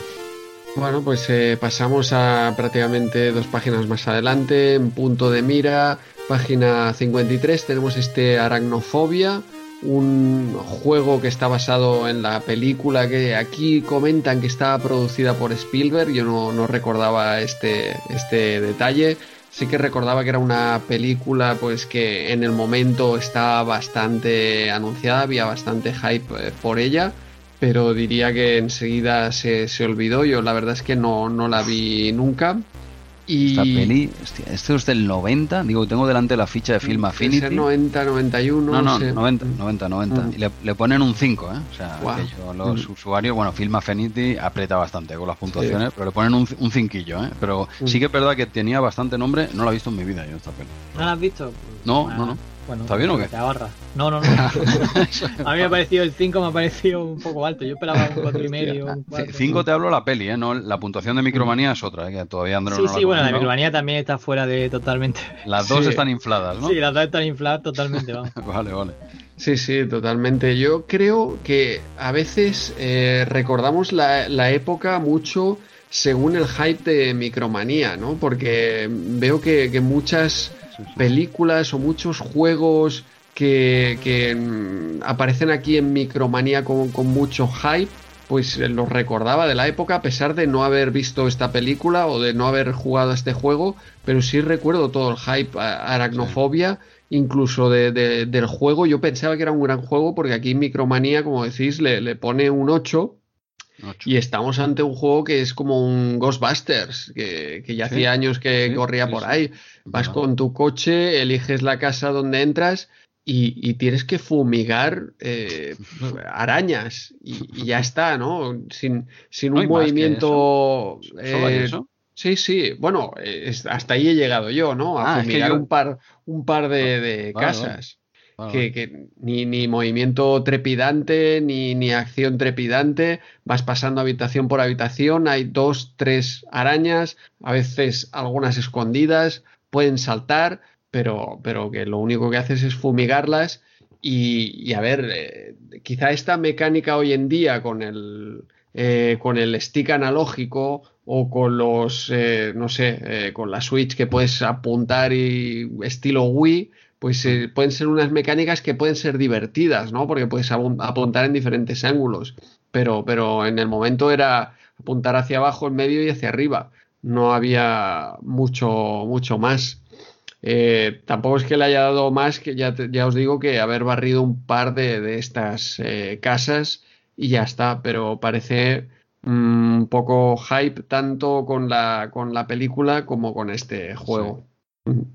David, ¿lo conocías tú, la película, le diste a este juego o no? Pues el juego no lo recordaba, o sea, no o sea, recordaba haberlo instalado o alguna, o que me hubieran pasado y tal, pero claro, no recordaba haber jugado. Y cuando se lo he comentado acá hace un rato, bueno, antes de que nos ponen a grabar, dice, pues normal que no lo recuerdes, yo tardé menos, eh, o sea, yo tardé más en instalarlo que en borrarlo. dice, normal que no te acuerdes, era muy malo. Digo, pues, hombre, yo había visto la, eh, esta, porque tiene como dos escenas, dos escenas, ¿no? Por así decir, tiene una que es como la de los cazafantasmas de, del clásico ese que se ve como la calle de abajo y tú vas con el coche moviéndote. Pero que claro, en los cazafantasmas era, que por lo menos a mí me gustaba mucho, que yo iba haciendo el recorrido para pillar todos los fantasmas y luego mm, chuparlos con el, este, como se dice, con, había como una aspiradora que los podía, que los podía atrapar y tal. Pues, me entretenía con eso. y luego mm. la, la, parte de cazar al fantasma con la trampa esa que salía y tal, pues estaba chula, pero claro, aquí si la parte del coche eh, no veo que tenga ningún aliciente y la parte de la araña tampoco se ve que tenga mucho aliciente, pues no sé, no sé dónde viene el S8, vamos, aquí dice que es un cóctel auténticamente explosivo, bueno, al final. Mm, bueno, no, no quiero saberlo, no quiero saberlo dónde viene. Yo eh, por eso te preguntaba antes, Andreu, cuando te digo, ya está, porque yo sí, he jugado 10 minutos y vas con el coche, te paras a una casa, llego ahí, tiro el spray y digo, vale, digo, vale, este juego no me tocaba a mí este mes, eh, hasta luego. y no, no lo he visto nada absolutamente tampoco. Pero a ver si va a tener razón Cal, que o sea, tardan más en instalarlo, en prepararlo, todo el rollo. A mí no me sonaba por la película, porque lo que decías tú antes, ¿no? Ese hype que creaba la revista y tal, pero vamos, ni idea. Cuando salía juego de aracnofobia no sabía, de hecho al ver las fotos creía que era un poco así como rol, ¿no? Digo, ¿esto qué es? Se ve como un tío en una casa y que va, que va. Es un arcade eh, malufo, en mi opinión. Sí, sí, nada, ganas de probarlo porque lo recordaba de Micromanía bien puntuado, pero la realidad es que todo formaba parte de la misma campaña de marketing con el pack eh, película y videojuego, que en este caso pues los dos son, son olvidables. Muy bien, pues si no tenemos, no tenéis nada más que decir de este aracnofobia, bastante olvidable, y la, por lo que dice David, la peli también, bastante olvidable, eh, pasamos a la página siguiente, página 54, que hablan de Shadow Dancer, eh, versión comentada Atari, Atari ST, entiendo, y eh, punto de mira. Y bueno, es el long play, es el long play de J. Gonza de este mes, o sea que nos va a venir de lujo porque es un juego que, no vamos a comentar, porque si no me equivoco ya hemos comentado la, la versión de... Eh, que no sé si Arcade fue... Machine también, en, yo creo Arcade Machine, ¿no? Este juego, Shadow Dancer, ya, ya, lo hemos, ya lo hemos comentado. De hecho, eh, J. Gonza en su, en su long play empieza diciendo que, ojo, está, ojo, por primera vez está de acuerdo conmigo está de acuerdo conmigo en una cosa yo y digo, hostia, ahora dirá lo del MSX, que por fin se ha dado cuenta. Y no, no, dice que está de acuerdo conmigo. Se ve que comenté que Shadow Dancer es como un Shinobi, pero con perrete. O sea, digo, vaya, vaya chasco me he llevado ahora. Solo estaba de acuerdo conmigo en, eso. Y ya está, simplemente decir, como es un juego que ya hemos tocado en Arcade Machine, eh, pero al menos mencionarlo, ya que es el long play de J. Gonza de, este este mes. Y una vez más, no os perdáis el último minuto de ese vídeo si queréis ver a, a J. Gonza tatareando una canción eh, de forma magnífica. ¿eh? Ese último minuto no tiene pérdida, dura 22 el vídeo de, este mes y nada, le da caña al Shadow Dancer en, CPC y al menos queríamos mencionarlo aquí ya que no nos vamos a detener en este juego. Eso es, J. Gonza cada vez que canta en su canal eh, gana, gana 100 nuevos suscriptores. Eh. Sí, que por cierto, por cierto, ahora que dices eso, Andreu. Sí, ha llegado a los mil, ¿no? No, aún no ha llegado. Está oh. hoy, eh, a fecha de grabación, que aún queda para que hoy este mes estamos grabando un poquito antes, eh, está en 9.95. Eh, a quien nos esté escuchando, que yo creo que esto el día 1 de julio, que es cuando saldrá a la luz, ya habrá superado seguro esos 1000. Pero está el hombre ahí a las puertas, eh, ahora tenemos que ir a por los 1500. o sea que quien no esté suscrito al canal de J. Onza, que le dé caña, pero no podremos echar un, ya publicamos un tweet, pero no, seguro que día hoy, día 1 de julio, ya habrá superado con creces. Si no lo ha superado, malo, porque están, estamos a 10 días y está en 9.95, malo si no hemos llegado a esos 1000 ya, ¿no? Suscriptores. Pues nada, eh, J. Gonza, el long play de, este mes con ese Shadow Dancer en CPC. Y justo al lado tenemos el, Logical. ¿eh? Esta vez es una versión comentada de Amiga y es un juego que a mí no me sonaba, pero como, como es Amiga, pues me llamaba la atención, ¿vale? Y, decir que es un juego de, habilidad e inteligencia tipo puzzle, ¿vale? Es complicado de explicar el juego, es complicado, o sea, complicado de entender hasta que yo pillé el rollo como iba. Y es básicamente, tienes una especie de, lo, diré rápidamente, no nos detendremos demasiado en este juego, pero digamos que tú lo ves en vista, aparentemente parece una vista aérea, pero en realidad no lo es así porque cuando pasan unas bolas por arriba rodando van hacia abajo, o sea, caen por la gravedad, sería en vista lateral. Bueno, sea como sea, tienes unos discos con cuatro agujeros en cada disco, ¿vale? Hay diferentes discos. Y entonces tienes una unas bolas que van cayendo por unas tuberías. Esas bolas eh, se caen dentro de los agujeros de esos discos. Entonces tú has de girar el disco con un botón del ratón, giras el disco para que la bola entre en, ese agujero. Hay cuatro colores diferentes de bolas. Entonces tu objetivo básicamente es que en, uno en, esos discos de cuatro agujeros logres meter cuatro bolas del mismo color. ¿Qué pasa? Que si metes una roja y te sale un azul, has de girar el disco de tal manera que, que la bola bloquee, que no se vuelva a meter ahí porque ya está ocupada por una de otro color o, o cogerla a propósito, eh, meterla dentro del agujero, girar el disco y también puedes enviar bolas de disco a disco. O sea, cuando como hay tuberías por medio de la pantalla, tú puedes coger de un disco en el que tienes dos rojas y uno azul, coges la azul, pam, y la envías a otro disco, en donde vas generando cuatro azules, por ejemplo, ¿no? Y es un poco jugar con eso. El objetivo es, es meter cuatro bolas del mismo color en un disco. A partir de ahí, las combinaciones eh, son 50.000. Hay diferentes distribuciones y, tú has de jugar con eso. Cuando un disco se te llena, pues vaciarlo de los colores que no te interesan hacia otros discos que no están tan a mano porque quedan más abajo de la pantalla y tú vas enviando bolas de un lado para el otro y, arriba, arriba continuamente te van saliendo bolas. Entonces, si no tienen hueco, la bola va rebotando de un lado al otro hasta que encuentre un hueco que tú se lo das girando. Con un botón giras disco y con el segundo botón escupes la bola en línea recta hacia el disco a donde la hayas enfocado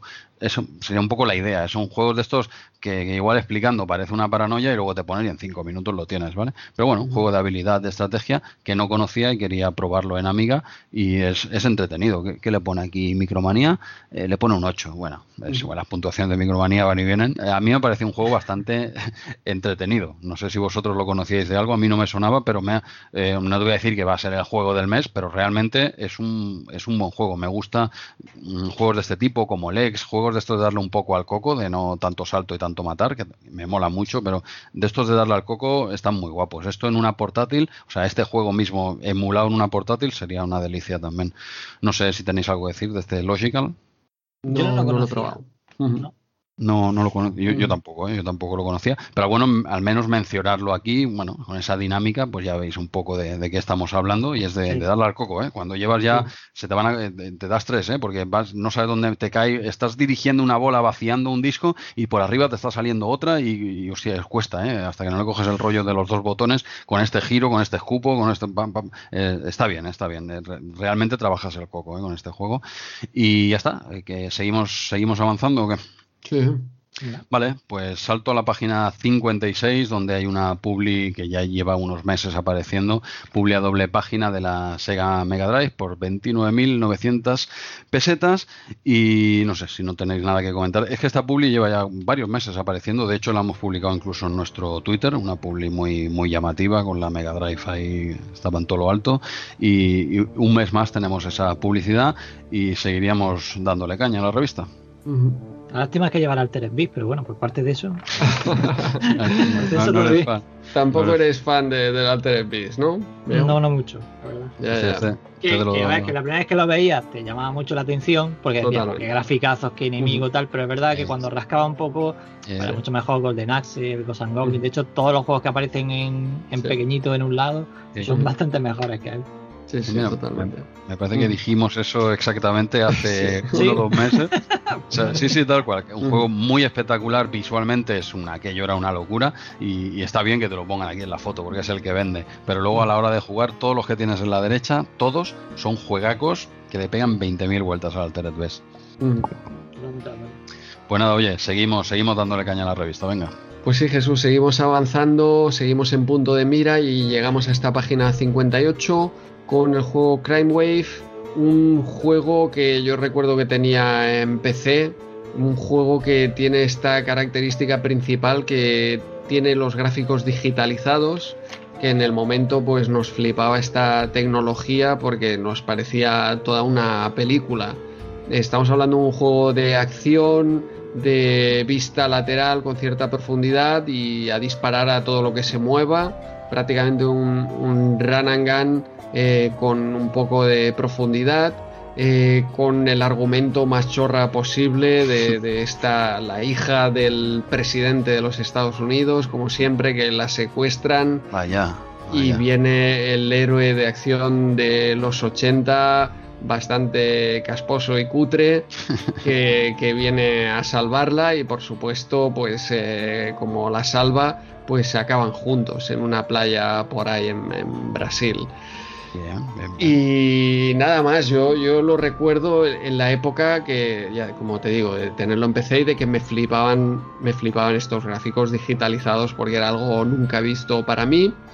El juego, pues tampoco tiene mucha cosa. Yo recuerdo habérmelo. No, tiene nada, no tiene nada, ¿no?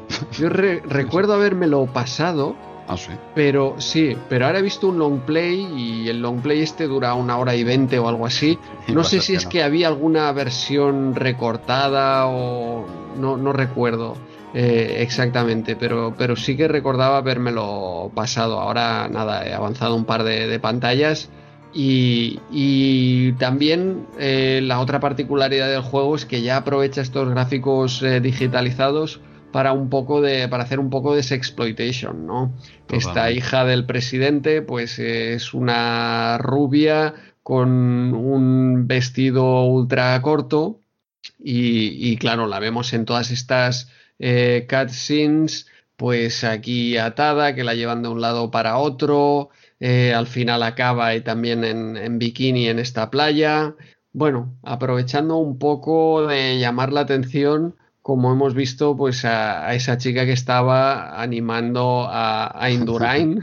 ya, pero aquí está digitalizada. Pero claro, aquí la tiene digitalizada. Aquí ya, aquí ya se ve más, se ve más en las fotos. Esta sale aquí atada.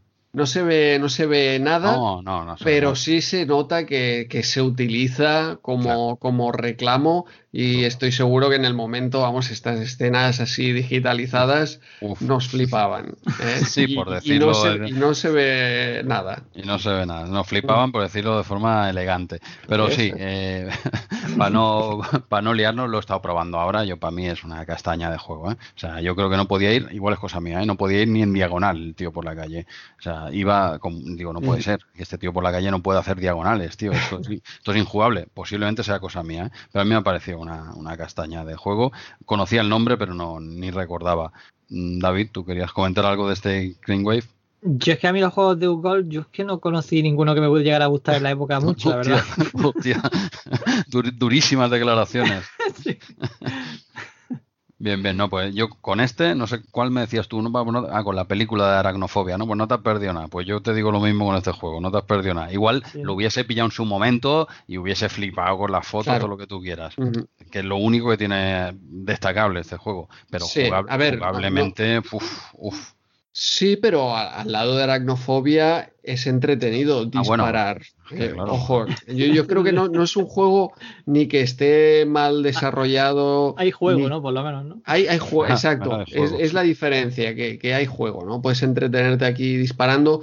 No es el mejor run and gun posible, pero tiene cierto atractivo eh, o cierta jugabilidad. Obviamente hoy en día, pues esto es una, una castaña, ¿eh? pero en el momento tenías un juego de disparos en PC un juego de acción en PC que además tenía este atractivo de los gráficos digitalizados. que ojo, fuera, fuera de todo el sexploitation de, de estas cutscenes, eh, era un juego también para enseñar a los amigos, ¿no? Y vacilar de PC. No, no, Hostia, mira, gráficos digitalizados, esto parece real. Aparte de que las cutscenes estas eh, están eh, animadas, ¿eh? Ojito que, que tienen aquellos especie de GIFs animados eh, con pocos frames, pero que, que, que, ostras, que esto ocupiera en un disco de tres y medio, también tiene un poco su mérito. ¿eh? No, no, es, su único mérito. O sea, realmente en ese sentido era espectacular, no lo voy a negar. ¿eh? Era como un Dragon Slayer, cosas de estas que tú ponías a los colegas y ya está, hostia, déjame, voy, a jugar. Y no, no, jugar no, jugar no, porque, porque vas a ver el cartón. Yo simplemente te lo enseño para que flipes. Pero sí, sí, en ese sentido técnicamente era, pues, pues, pues nada, una vacilada, ¿no? Pero, hostia, a día de hoy a mí me ha parecido una castaña. Yo me he puesto 10 minutos o 5. Digo, vale, ya suficiente. Pues, pues bien, bien. Eh, bien, no sé si tenías algo más que comentar de, este juego. No, por mi parte no. David, ¿algo más? Nada, tampoco. Pues eh, seguimos avanzando. Tenemos página 59 F29 Retaliator, un juego que también tuve en PC, un, simulador de vuelo de los que habían aparecido ya en esa eh, primer, primera sección que hemos visto de la guerra simulada, ese informe. Y aquí le ponen un, un 9, un juego que yo recuerdo haber jugado bastante en PC, pues por lo mismo, por, dar un poco cuatro vueltas en, avión y, hacer un poco el pena por ahí, ¿eh? nada más. Eh, publicidad de, NES que ya viene de hace tiempo. Tenemos también aquí en página 62 eh, Jack Nicklaus, un juego de, de golf, otro juego más de golf de que no vamos a hablar. Uy, uy, César, ¿cómo se va a poner? Sí, sí, se va. Bueno, eh, nada, otro día sí que tendremos que darle al golf cuando salga ya el Links, creo. pero ha sido tú, ¿eh? Tú eres el que te pasas Jack Nicklaus así a la torera, ¿eh? Que luego. Eh, tú has, era tu página, has elegido Brat, ¿no? Pero, ¿cómo que ahora no? Preferido, has preferido Brat a Jack Nicklaus. ¿Tienes algo, antes de que yo pase a Brad, quieres dedicarle unas palabras a César y, y no sé, pedir disculpas, por ejemplo, o algo así o no?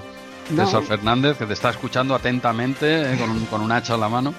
No, no, los juegos de, golf eh, son, son entretenidos, pero ciertamente para jugar ahora tienes que echarle tiempo, ¿no? No es. Es cuando yo tenía toda la tarde para echarle al Links, pues lo disfrutaba un montón.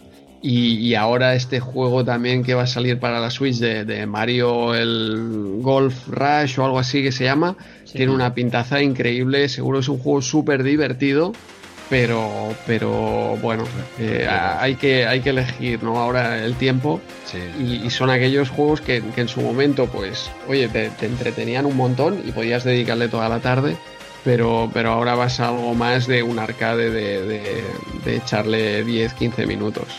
Bueno, como excusa me ha parecido floja, pero como no era, no era para mí, quiero decir, tú a ver si te la compra, ¿vale? César Fernández o, no. Eh, pues nada, eh, pasamos en la misma página, como eh, bien ha dicho Andreu, para quitarse el bulto de encima. yo cogí Brad, este Brad, lo cogí porque no me sonaba absolutamente de nada, versión comentada de Amiga, y es un juego que se pues se me había pasado, ¿no? Y, realmente viendo las capturas de pantalla me parecía bastante interesante. No, no lo es. al menos a mí no me ha gustado. ¿eh? Es, eh, le ponen un 8 en Micromanía. Yo a partir de ya, yo creo que la nota de Micromanía ya me, dan igual. Quiero decir que si le ponen un 1 o un 9 y es que me da lo mismo. a mí este brand no me ha gustado. Es un juego que tiene cierta, bueno, bastantes similitudes, por ejemplo, con, con Lemmings. Y dice, hostia, un juego que se, que se parece un poquito a Lemmings o que tiene ciertas ideas de fondo similares puede llegar a ser aburrido? Pues para mí sí. ¿eh? Y mira que Lemmings le di, y tú, lo, tú eres testigo, Andreu, que al Lemmings le di lo que no está escrito.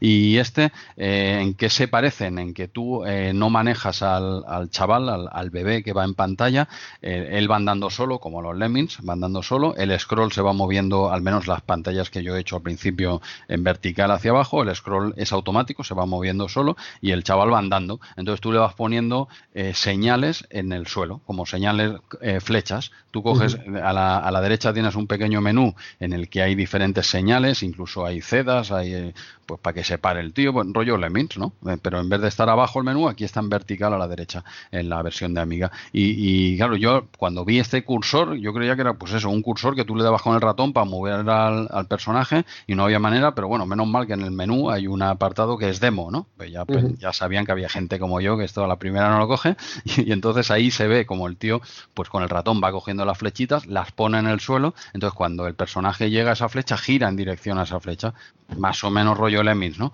Pero hostia, eh, nada que ver. A mí me ha parecido desquiciante, o sea, cuando le tienes que poner flechas, al final no, no, no te da tiempo a poner las flechas en el suelo para que salte, para que esquive, no que sé qué, para... Claro, como tú no llevas al personaje, pues tú vas poniendo cositas en el suelo para que te haga caso. Rollo, por eso tiene cierta similitud, bastante creo, con, la jugabilidad de Lemmings, pero a, años luz, ¿vale? Quizás sea porque no le he dedicado el tiempo que se merezca, pero a mí me ha... Eh, viendo las capturas, viendo la pantalla de presentación que tiene una buena intro en Amiga y tal, la verdad es que digo, hostia, una cosita bastante cachonda, ¿no? Y me ha defraudado mucho, no me ha gustado nada este, este Brat y tampoco para seguir hablando mal de él, casi que, mejor seguir eh, avanzando, si os parece bien. Sí, sí, tanto. Sí, bien. Pues nada, oye, eh, salto a la, en la misma página. En esta página los vamos a tocar todos, menos Jack Nicklaus. ¿Qué, le vamos a hacer? Tenemos aquí este, este Pugaboo. ¿Qué, es Pugaboo? Esto es la, la, Pulga 2. Y la Pulga 2 no deja de ser la Pulga 1 con mejores gráficos. Y yo, y yo creo que han cambiado un poco el, el mapeado, las cuevas, las habrán cambiado un poco, pero viene a ser exactamente lo mismo. Yo lo he jugado en, en la versión de 2 ¿eh? Este juego lo tenías, este cuál, eh, a ver, perdona, sí, lo tenías en Amstrad, en 2, en MSX y en Spectrum. ¿eh? Mira, creo que los mismos, exacto, que el, que el Tour 91. Y yo lo he probado en, en 2, ¿vale? Porque ya que me pongo, digo, al menos para ver los gráficos mejorados un poquito, ¿no? Y, incluso te deja diferentes versiones, que si CGA, no sé si Hércules, creo que no estaba, como tres o cuatro diferentes. He probado varias, la mejor VGA, por supuesto, y, nada, es que no aporta nada nuevo. Quiero decir que es el, el mismo juego, si lo juegas en, en, en dos. Eh, lo, lo, verás con mejores gráficos eh, si lo pones en, quiero decir, en la versión de VGA, verás la pulga de toda la vida con mejores gráficos y quizás, digo porque no lo sé seguro, entiendo que han cambiado el mapeado. Habrán ampliado ciertas zonas o mapeado nuevo, ¿no? Pero no veo más diferencias. Seguramente tendrá alguna más, coger, eh, yo qué sé, puntos aquí o lo que sea. No lo he jugado más. Le he hecho una partida rápida, digo, esto es la pulga. La pulga con mejores gráficos. No sé si vosotros a esta segunda parte la, la conocíais mejor que la clásica, ¿no? Que todos tenemos en mente. Yo jugué a la, a la, a la antigua de, sí, a la primera, pero a esta, esta nunca llega, porque claro, eh, tampoco la primera parte me, entusiasmaba mucho y entendía que era básicamente lo mismo con, con más fases o algo así, y entonces tampoco, tampoco le di mucho, la verdad. Sí, sí, el que todos conocemos es, bueno, la pulga de Paco Suárez, ¿no? Eso es.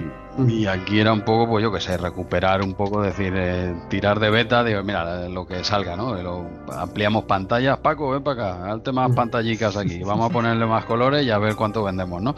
Eh, no es que sea mal juego, no es que sea mal juego, pero es que es el uno, es el uno con mejores gráficos. A mí, a mí me gustaba la pulga 1 y de hecho este me sigue gustando porque es que es el mismo juego.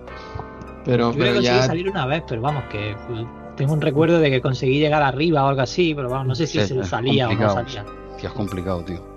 Sí, yo nunca he logrado salir, tampoco es que le haya dado mucho, este lo he probado un poco por encima y al final es que es, un concepto que cinco años después ya, está, es... Eh, está desfasado, está, está totalmente desfasado, sí.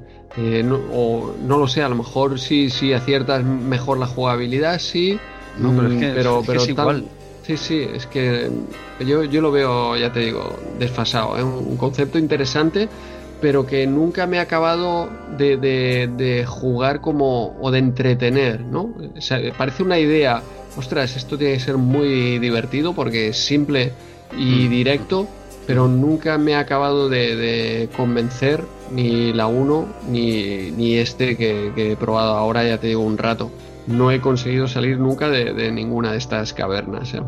No, no, es ya te digo, es, eh, es como si fuese una expansión del 1, ¿vale? Pero como tampoco le he dado demasiado, no sé si realmente todos los puntos, que seguro que habrá algunas diferencias. Igual tienes que coger algún objeto, tienes eh, espero, espero que haya algo más, porque si no estamos hablando de una expansión del 1 con mejores gráficos y ya está, cinco años después, y bueno, a ver qué vendemos y a ver qué sacamos aquí antes de que esta gente empiece con, eh, a darle en serio a los de Lucasfilm, que han venido muy fuerte, y no nos hagan ni cada antes de que se olviden de nosotros, ¿no? Pero bueno, una, pena, es que no, no aporta nada nuevo en, mi opinión.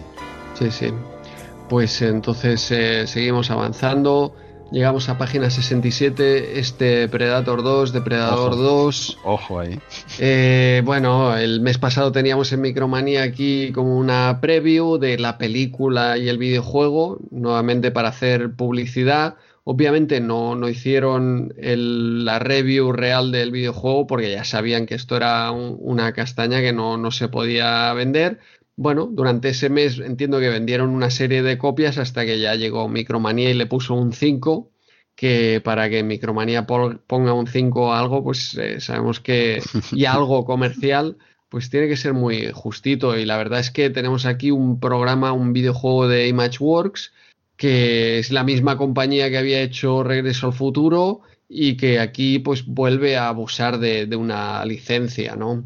Mm, realmente, realmente no sería un mal juego. A, ver, es un juego tipo Operation Wolf donde te ves la silueta de ti mismo, ¿no? Y entonces te pueden ir disparando ahí. Es lo que tiene diferencia con, con Operation Wolf. Y no sería mal juego si, si la mirilla se moviera decentemente. por ejemplo, en CPC la mirilla se mueve un poco lento ojo que, no es un port directo de Spectrum, eh, tiene gráficos coloridos y, en Spectrum eh, viene a pasar al revés. Eh, la cruceta se mueve adecuadamente, se mueve un poco más rápido que en CPC, pero los sprites, el resto de personajes, se mueven más lentos. entonces no encuentras el, juego perfecto. En Amiga, que parece que vayas a tener un buen juego, porque puedes controlarlo con el ratón, Dices, esto ya va perfecto, si controlo la mirilla con, el ratón se ha solucionado, es como si tuviera pistola prácticamente, pero el control con el ratón vuelve a ser horrible, es de, muy, muy fino, incluso en el emulador, cuando pones la sensibilidad ahí al mínimo, e incluso así, pues es muy difícil de, controlar. Con poco movimiento de ratón, la mirilla ya se te va para todas partes.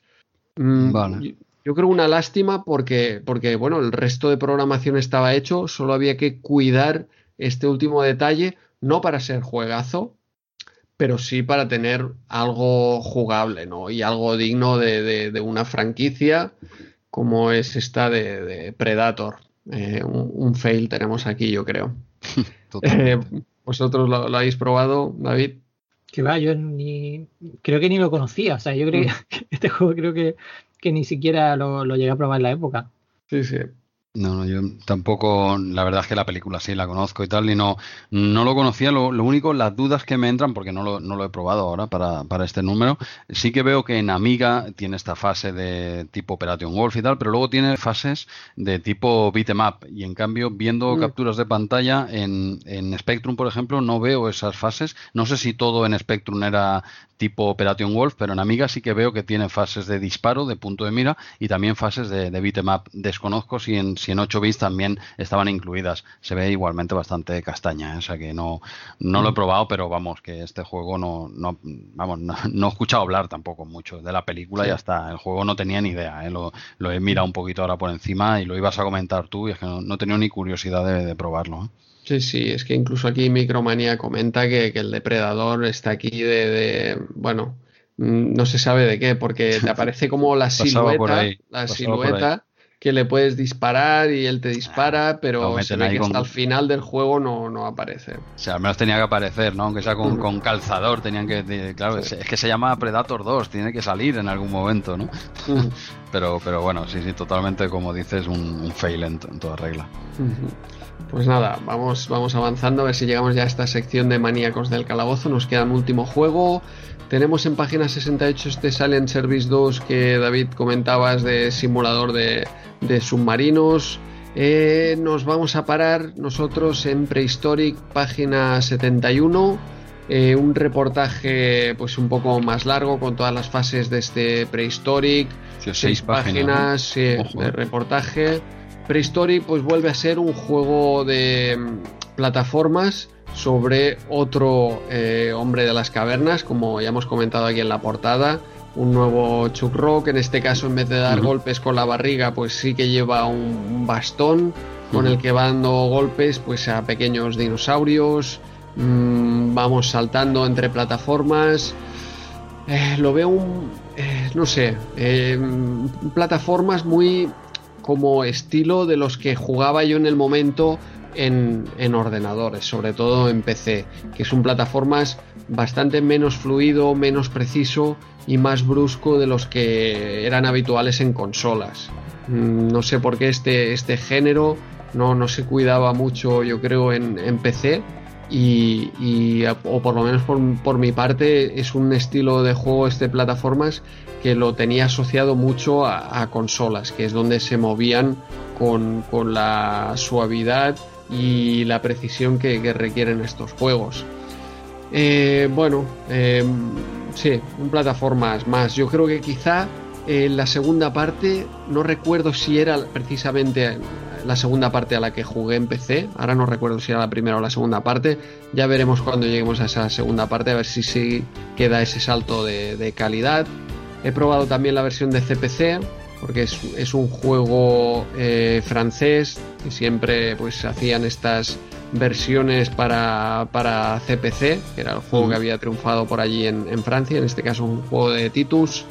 Y bueno, pues la versión de CPC la verdad es que tiene buena música, tiene unos graficazos eh, muy chulos también, pero es un juego lento. También espero que esa segunda parte pues tenga un poco más de agilidad en el movimiento y hayan arreglado y se hayan sacado un, buen plataformas. No, no diría que es un juego malo, pero sí, que es un juego genérico y que hoy en día, mm, vamos, no, no, te pones este plataformas a no ser que fueras muy fanático en el momento porque tenemos plataformas no solo actuales, sino plataformas de, de la época con muchísima más calidad. Eh, no es un mal juego, ¿vale? Yo lo que le he estado dando y es un plataformas como había 50.000. La mitad de los juegos de esa época eran plataformas eh, y hay plataformas malos, ¿eh? Este yo no lo considero un plataformas malo. De hecho, me puse aquí, mira, con el arcade stick, que lo tengo aquí con el WinUAE, le di en, Amiga, en mi monitor CRT que me he comprado un Wallapop por 10 euros. ¿Esto lo, lo llevo a comentar en algún momento? No, esto, esto es verídico, Me lo compré el mes pasado, no lo dije en el programa anterior esto, esta ah, información. No, ¿No te suena?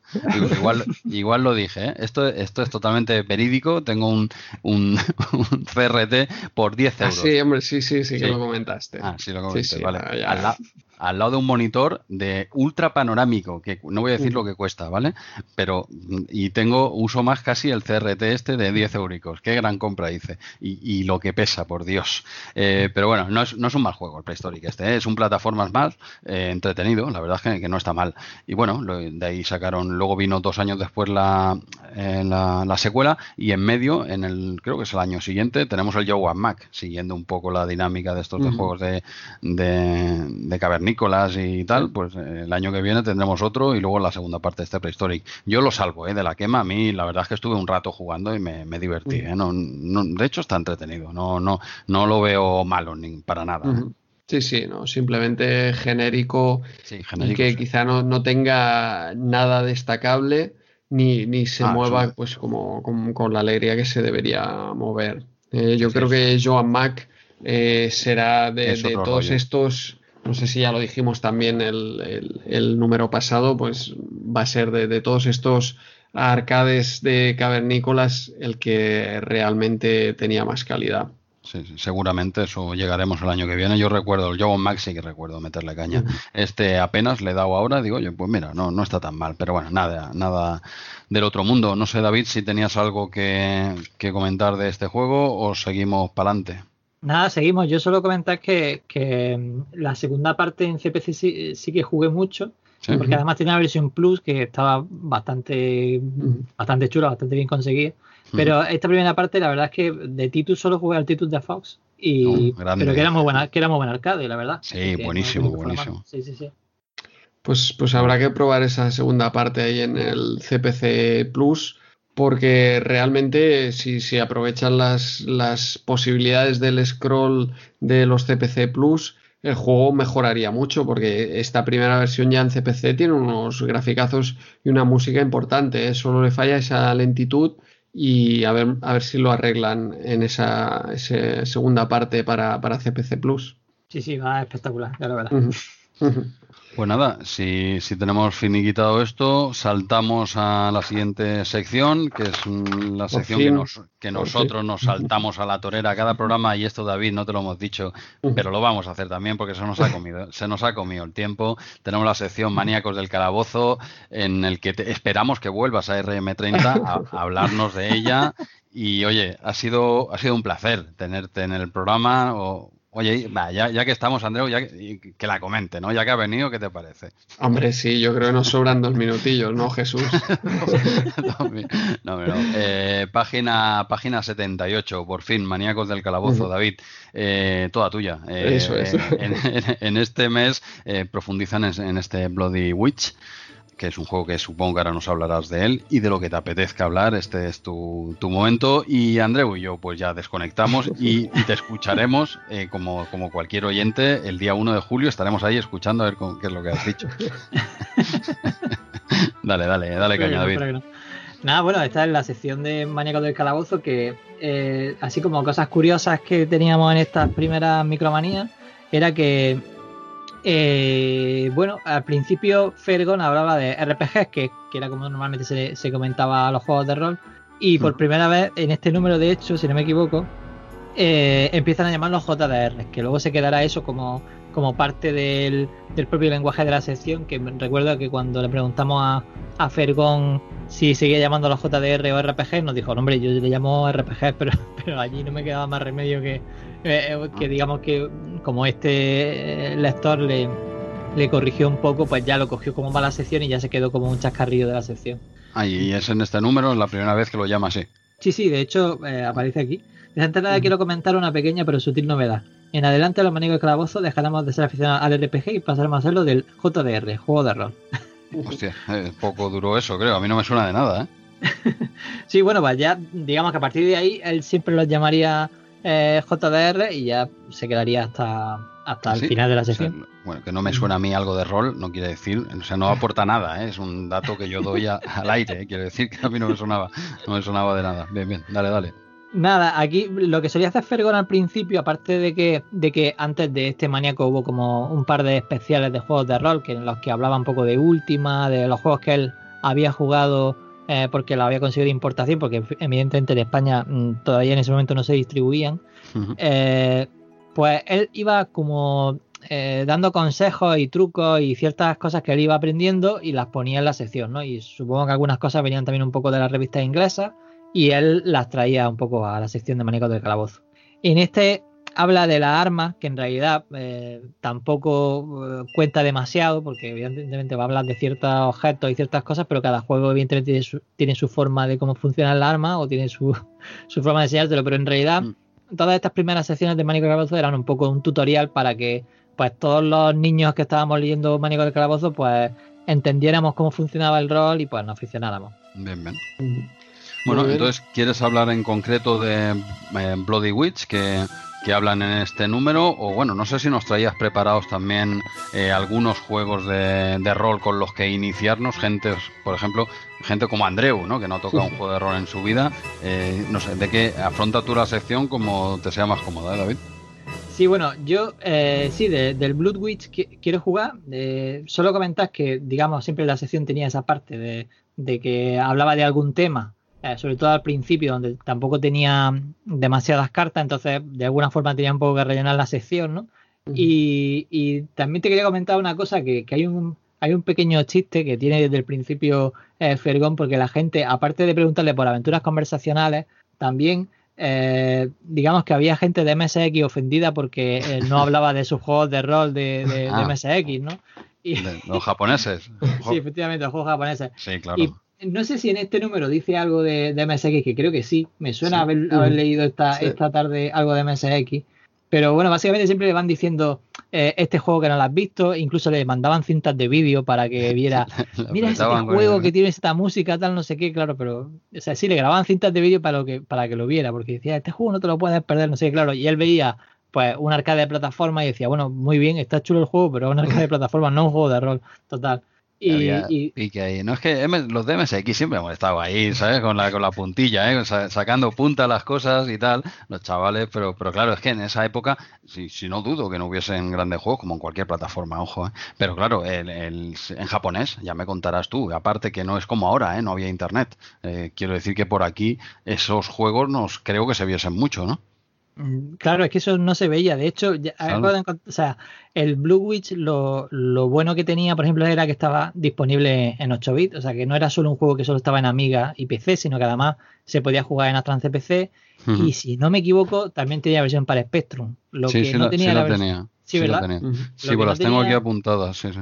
Lo que no sé si tenía era de MSX, que creo que no. No, mira, aquí tengo apuntadas de Amiga, CPC, Atari ST, Commodore 64, 2, y, luego ya, y luego ya damos un salto eh, al 2020 en Linux eh, y, Mac. O sea, 2020 damos ese salto y Windows. Y luego tenías así en 8 bits eh, Spectrum, aparte de la de CPC. Dice, si pues si fuera poco, lo hay prácticamente para todos los formatos, incluidos los malqueridos Spectrum y Astra, mal queridos por los realizadores de, de juegos de rol. Recientemente se ha puesto a la venta también para PC, con lo que ya no falta nadie. Perdóname los poseedores de un MSX. y al tío se curaba en salud, sabía que iba a pillar, ¿no? sabía que iba a pillar, sabía que, que venían cuatro cartas, como no. Es que claro, los de MSX con Micromanía estábamos un poco quemados. Estamos un poco quemados porque aparecía aquí en MSX de, vamos, de pasada, ¿eh? sí, como cutre Pors. Pero bueno, esta película ya la hemos contado muchas veces. No quiero caer en lo mismo, que no, que los juegos japoneses, que Konami, que no sé qué. Ya sabemos lo que mm, hay y ya está. Pero es verdad que, que Micromanía, pues MSX se lo saltaba a la, a la torera. Entonces estos venían calentitos. O sea que ya hizo bien ahí en curarse en salud y dejarles un mensajito. Sí, sí. Yo eh, tengo un MSX2 ¿eh? aquí, justo aquí a mi lado, justo ¿Qué, me, ¿qué me, dices? ¿Qué me dices? Y, y, me encanta, ¿eh? Pero claro, yo en la época no conocía eh, el MSX. Yo hasta mucho después no conocí el formato y evidentemente me flipa. Pero claro, en aquella época no. Yo lo único que vi son tres cintas cargadas de tal y, claro, eso era pues era un poco un poco horrible. lógicamente, ¿tú qué te crees? Que yo los juegos eh, pepino de MSX los, he visto ya a toro pasado. En la época yo estaba con mis Porsche flipando en colores, claro, las cosas como son, pero luego te das cuenta un poco de lo que hay, ¿no? Un poco la historia que había y tal, pero yo esto no sé el resto, ¿no? Pero yo esto en la época no lo veía, no lo tocaba ni con un palo. Yo estaba con mis cutrepos de Dynamic, de Topo y tal, eh, y encantado. Luego te das cuenta lo que hay detrás, ¿no? Pero, pero vamos, ya en época de internet, al menos en mi caso. Sí, yo, yo igual. Bueno, pues de Blue Witch lo que, mm, eh, lo que hace aquí Fergon es hacer una especie de introducción a qué personajes puedes, eh, qué personajes tiene el juego disponible, eh, los hechizos así un poco más raros, porque el juego tiene una especie de. Todos los personajes tienen hechizos, o sea, cualquiera, hasta el bárbaro tiene hechizos, es como si fuera una especie de plegaria a sus dioses, ¿no? De cada uno, son como si fueran héroes y tal, y esos héroes cada uno tiene un color y cada color es como un tipo de, magia disponible que tienen. Entonces lo suyo es que cojas eh, cada uno de los colores para que tengas todas las magias, un poco, digamos, todas las plegarias estas disponibles. Y aparte el mago, pues aparte, digamos que tiene los hechizos más tochos, ¿no? Los de ataque y tal, que son, son los más poderosos. Y, nada, aquí eso hace, hace una especie de, de pequeños consejos y comentaros del Blue Witch que a mí lo que me llama mucho la atención es que es un juego de, es un juego de rol que pueden jugar dos jugadores simultáneos. Hostia, sí, sí, eso, eso lo, he, lo he leído. Hostia, y se ve alguna captura aquí. Sí, la, se ve la captura de amiga. O sea, ahí podían jugar, David, dos, dos a la vez. O sea, eh, es como una pequeño pasadizo tipo Doom, salvando las diferencias, pero eh, pueden jugar dos a la vez, cada uno en el mismo pasadizo, te puedes encontrar y algo sí, así. de hecho te puedes encontrar con tu, con tu amigo jugando por otro lado y se encuentran los dos grupos. o sea, son los cuatro personajes, digamos que, como bien decía, la, la, vista es como si fuera en primera persona, pero conforme vamos dando pasos es como un pantallazo, o sea, lo que te hace es como que cada paso que das se ve eh, de golpe, no es como eh, no se va formando poco a poco, ni se ve cómo va el paso avanzando, sino que vas como pegando saltos de, cada una de las losetas, ¿no? Y, el juego en, la época, lo bueno que tenía era que era con un buen juego inicial para el rol. Lo que pasa que es verdad que este juego ha envejecido regular porque la interfaz que tiene y demás es un poco complicada, porque te permite incluso eh, hablar con, personajes que te encuentras, les puedes preguntar quiénes son, no sé qué, puedes enrolarlos con tu grupo, puedes también eh, mm, insultar, bueno, puedes hacer muchas cosas, puedes matarlos, puedes, hacer lo que quieras. Mm. Incluso puedes también hacer eh, negocios con ellos. es decir, que tenía, tiene mucha interacción incluso hasta con los NPCs que aparecían en el juego. Es decir, para ser un juego que, que tenía que era de los primeros de la época, mm, o sea, digamos que tenía mucha variedad. Y, luego así a nivel de rol, por así decir, del, género, era el típico juego de, combate así un poco en tiempo real en el que tenías que esquivar un poco al enemigo, ¿no? Tú veías al enemigo andando por la pantalla, ¿no? Veías como que pasaba por delante, ¿no? También un poco a pantallazo, no es que se viera eh, muy, muy suave eso. Eh, pero claro, tú veías al enemigo que, que venía por ti, tú podías esquivarle, eh, tirarle magia desde lejos y ese tipo de cosas que estaba bastante, o sea, que estaba el juego bastante logrado, o sea, teniendo, en cuenta que fue uno de los primeros que salió en España, era un buen juego. O sea, que este formaría parte de, esos, eh, no sé, cinco juegos de, de, rol que hay que jugar, que son clásicos para iniciarse, o tú pondrías ahí en esa lista otros? Pues la verdad es que yo, yo pondría otros. Yo durante muchos años este sí ha estado, sí podría haber estado en esa lista, pero yo hoy día la verdad es que pondría otro, porque yo creo que, que hoy aguantaríamos menos ciertas cosas que tiene un poco especial, sobre todo lo que os digo, que no es un juego muy amigable, o sea, los iconos, la forma de, de moverlo ahí tenés como muy, muy tosca porque tienes que pasar un objeto de un personaje a otro, tienes que pasarlo por una especie de mano intermedia que hace que puedas pasar un objeto de uno a otro. El inventario se lleva muy mal porque tienes como cuatro manos y, un, y dos bolsillos y meter las cosas es un poco complicado. Es decir, que ha envejecido, la verdad es que ha envejecido regular. O sea, no, no, o sea, es un juego que en su época era muy bueno juego de introducción al, al, rol porque fue con, el que mucha gente empezó eh, y no tenía enigmas muy complicados, ni tenía una dificultad en los combates y era así como un poquito arcade. Entonces tiene la cosa de que no es un combate estratégico que tienes que mirar los puntos, que si no sé quién hace cinco puntos, no sé cuándo. Si tú aquí solo ves que le das, que le golpeas, que no sé qué, te salen los puntos más o menos, pero vamos, que es como todo muy, ah, muy sencillo, ¿no? Más sencillo, sí. Eso es. Y todos los escenarios son, son más o menos. Eh, la cuadrícula no es muy grande, no tiene un gran mapa que te puedas perder y tal. Es decir, que era un juego que, como todo iba como dentro de una mazmorra, pues más o menos eh, era abarcable. Pero yo la verdad es que hoy día no, no recomendaría este. Yo, si queréis, mm, paso a comentar. Eh, una, perdona, una, una, ya por curiosidad, eh, David, el, argumento de Bloody Witch, que son seis colegas en, el, en un castillo dando de, ¿qué, hay que hacer, eh, princesas secuestradas, ¿qué argumento tiene? Ya por curiosidad, pues ya que nos has estado hablando del, del juego, de, hay que, ¿por qué están ahí esta gente? Pues la verdad es que yo no me acuerdo, o sea.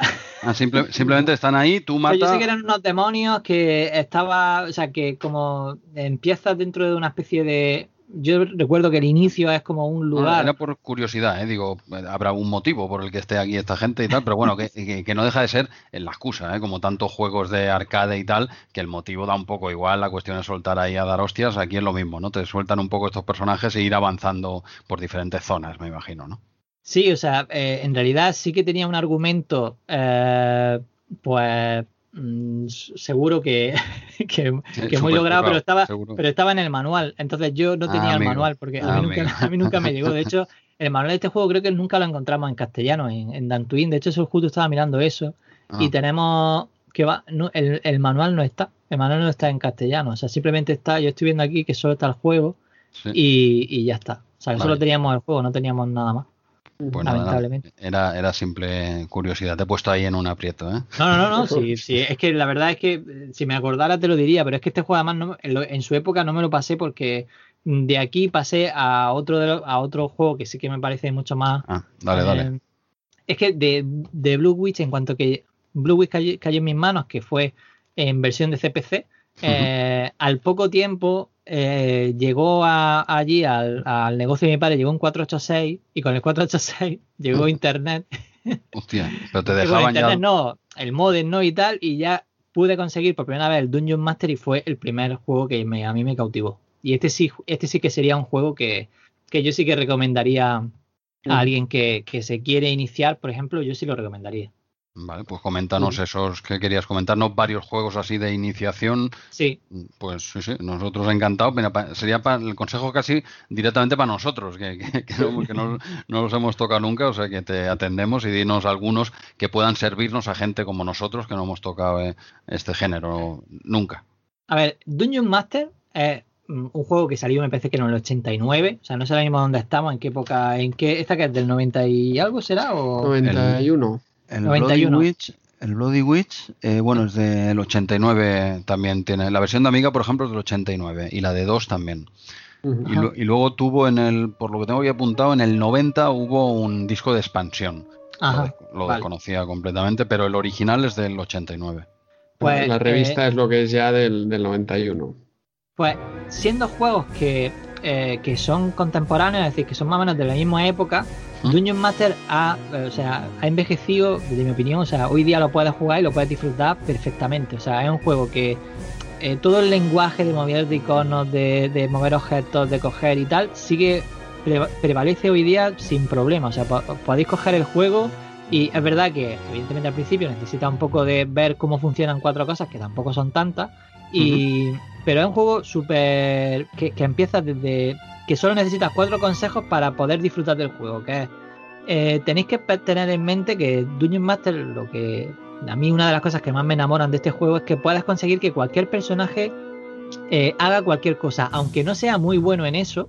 Es decir, podéis conseguir que un guerrero, eh, por ejemplo, tire hechizos, aunque sean hechizos muy sencillos, pero a fuerza de, de practicarlo, pues hasta un guerrero, por ejemplo, el guerrero más mm, sencillo que, tenga el juego, eh, puedes conseguir que, lance un hechizo. Entonces, lo bueno que tiene el juego es que tú, al principio, hay unos personajes que es una de las cosas que, están chulas del rol, es que los personajes tienen una evolución. Cuando un juego de rol es bueno, es cuando tú notas que desde el, el comienzo del personaje que tenía hasta el final, o sea, cuando tú empezaste el juego hasta que lo terminas, ves que los personajes tienen una evolución que han tenido, dices, bueno, los personajes, mm, o sea, tú por ejemplo tienes un guerrero que a lo mejor es muy bueno con, con pegando, pegando tollinas, pero claro, no, sabe nada de magia.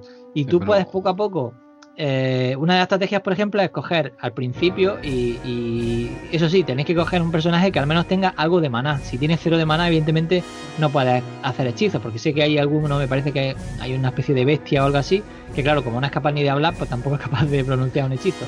Pero pero todos los demás, que me parece que desde que tengan poco de mana, 5 de mana, 6 de mana, todos pueden conseguir poco a poco hacer hechizos, por poco que tengan. Entonces podéis empezar, por ejemplo, haciendo que esos guerreros eh, hagan el hechizo de iluminar, por ejemplo. Y, entonces poco a poco hacéis eh, que el mago no se tenga que preocupar de iluminar, porque claro, Dungeon Master lo que es, es también una visión como la de Blue Witch en primera persona, en las que vamos avanzando por unas mazmorras. Eh, pero este está mucho más detallado, o sea, tiene iluminación, tiene no hay nadie con, quien, con quien hablar, la verdad, pero, pero, pero tiene muchos tipos de enemigos y, y, el detalle es en el, que, en el que cualquier personaje se puede convertir en lo que tú quieras, o sea, tú puedes eh, eh, preparar tu táctica para pasarte el juego. Tú dices, bueno, pues yo lo que quiero es que este personaje haga tal cosa, que este envenene, que este eh, cure, que este tal. Entonces puedes poco a poco ir planteando ese, esos personajes y aunque al principio, evidentemente, tú eliges pues las clases que tiene, que es guerrero, ninja, eh, clérigo y, mago, ¿vale? Eh, luego todo eso se, convierte en una especie de mixto, ¿vale? En el que tú has conseguido, a que, imagínalo, que el mago eh, tira flechas, o que tira piedra, o que tira estrellas ninja. Entonces, como una estrategia, un plan de juego, ¿no? quiero ir por aquí, ¿no? Dijéramos, y tú preparas a ciertos personajes para, para una tarea en concreto, ¿no? Eso es. Entonces, al final, el juego se adapta a tu forma de juego. O sea, en lugar de tú tener que adaptar a en esta pantalla tengo que hacer tal cosa, no. Al final tú decides cómo vas a jugar al juego y cómo lo vas a disfrutar. Y eso está muy bueno. Vale, vale. No, esto que comentas, todo este género, bueno, del rol en sí, ¿no? Eh, hoy en día se utiliza prácticamente en todos los juegos.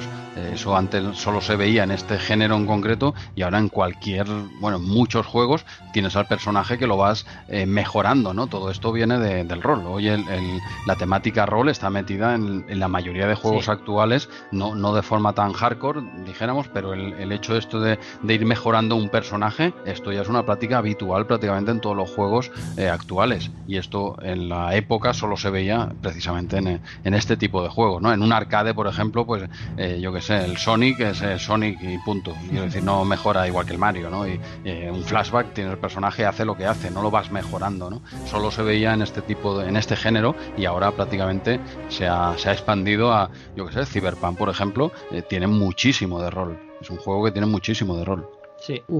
Además hay otra cosa que, tienen los juegos de rol y es que al final, eh, por así decir, te queda un tesoro. O sea, tú, después de pasarte el juego, eh, normalmente, casi todos estos juegos tienes tú que ir, haciéndote el mapa, porque si no, muchas veces te vas a perder. O sea, no es que muchas veces, es que eh, seguramente a, lo poco que juegues terminas perdido, porque siempre ponen alguna trampa, te ponen alguna pared que es parecida a la otra, te ponen no sé qué, no te das cuenta, te giras donde no tienes que girar y ya estás perdido. Y, y, claro, al final de todos estos juegos te quedan unos tesoros que son como esos mapas que tienes, que créeme que es que eso es mm, lo mejor del género. Lo mejor del género es cuando coges, coges esas libretas que tenía cuadriculadas. y empiezas a revisar eso, empiezas Mucho a mejor los mapas.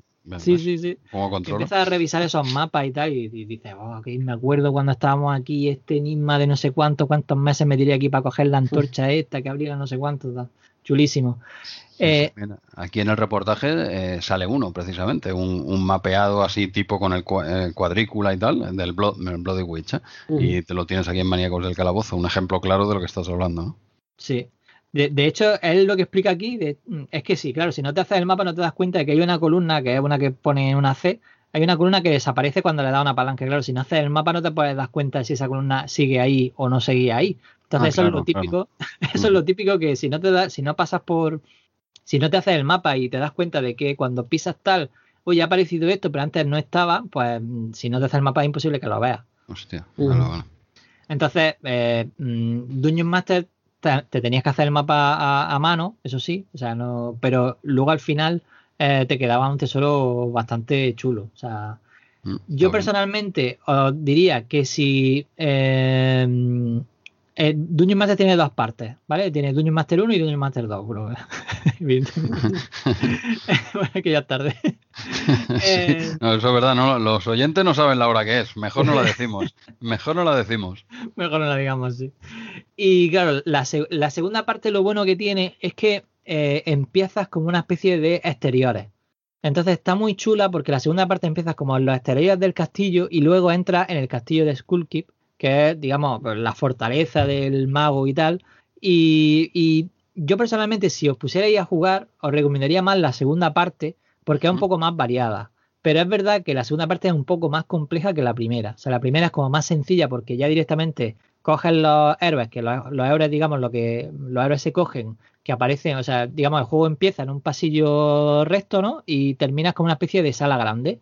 Y en esa sala grande aparecen eh, retratos de, héroes de la historia, ¿no? Por así decir, ¿no? De héroes del mundo. Entonces tú puedes ir y, digamos, cada vez que haces clic en un, en un recuadrito, ¿no? En un retrato de un personaje, te salen sus características y tal. Y si quieres, como que lo reencarnas, ¿no? Como que lo, lo invocas, ¿no? Y lo invocas a tu, a tu party, ¿no? A tu grupo. Mm, en la segunda parte, digamos, eh, eh, en lugar de estar justo en una sala ya está, pues digamos que está como más variado y además hay unos tenderos que te permiten vender cosas y tal y está, y es digamos una zona un poquito más eh, grande y que y además está muy chula. Yo recuerdo, a mí me he pasado meses nada más que en la parte de fuera buscando, haciendo cosas y tal, y luego descubrir que todavía tenía toda la todo el castillo por, por, explorar. Y yo decía, madre mía, llevo aquí un par de meses y todavía me queda el castillo.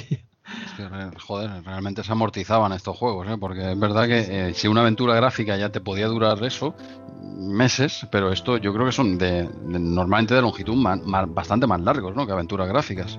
El Bloodwitch sí que es un juego que te puedes pasar en un mesecillo, o sea, sí que puede tener una duración un poco más acotada, pero es verdad, como decía, que es un juego que, que ha envejecido regular. El Dungeon Master realmente la primera parte es un juego que en un mesecillo, yo creo que incluso menos, también se puede acabar. O sea, yo creo que son juegos que son asequibles. Pero es verdad que la segunda parte es casi dos veces el juego, el juego, el primero. Porque tienes toda la parte exterior, que hay un montón de sitios y un montón de cosas y tal.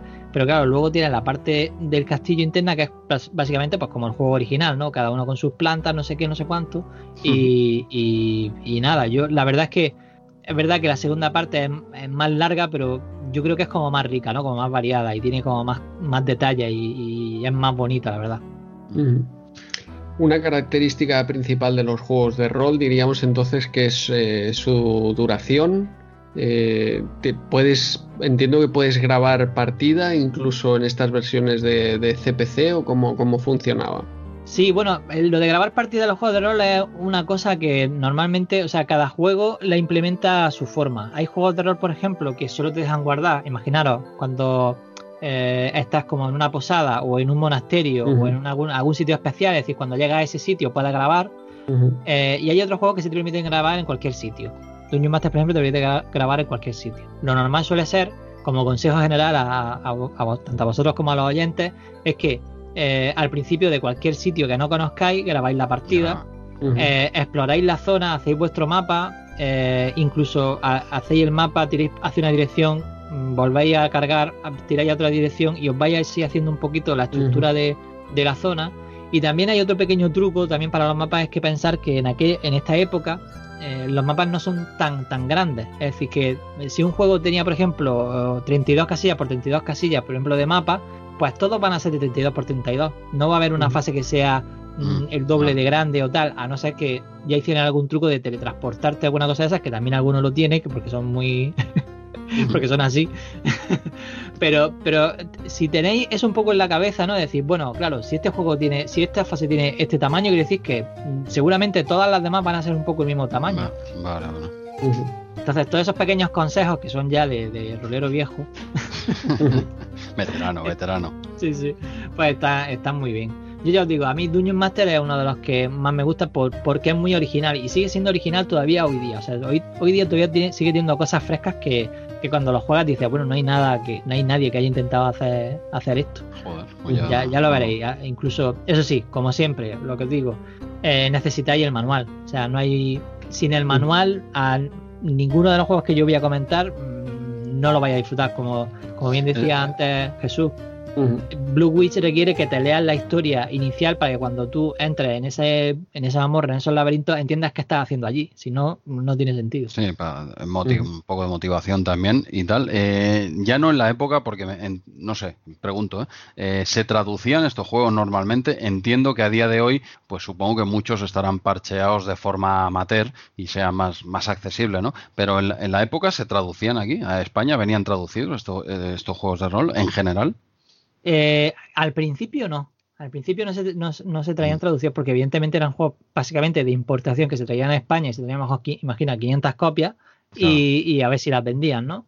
pero, pero llegó un momento en el que sí, los Eyes de Beholder, Lance of Lord, eh, este Dungeon Master 2, por ejemplo, también venía. Eh, el juego no, el juego venía en inglés, pero por lo menos el manual estaba en castellano y como la verdad es que los textos que tiene el juego tampoco son pequeñas frases. O sea, Dungeon Master tiene una frase de dos líneas en la que te dice mm, tira por aquí, o es decir, que son muy sencillas, no son frases muy sencillas. sencillas.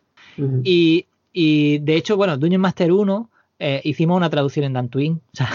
ah, mira, lo, que te, lo que te decía, digo, a día de hoy sé que se hacen incluso con, bueno, con muchos tipos de juegos, ¿no? Pero estos de más texto, también hay muchas aventuras gráficas que a día de hoy las puedes disfrutar cuando en su época no, pues aquí o no llegaron o, venían en inglés directamente. Esto para los que no hablamos inglés, me refiero, claro.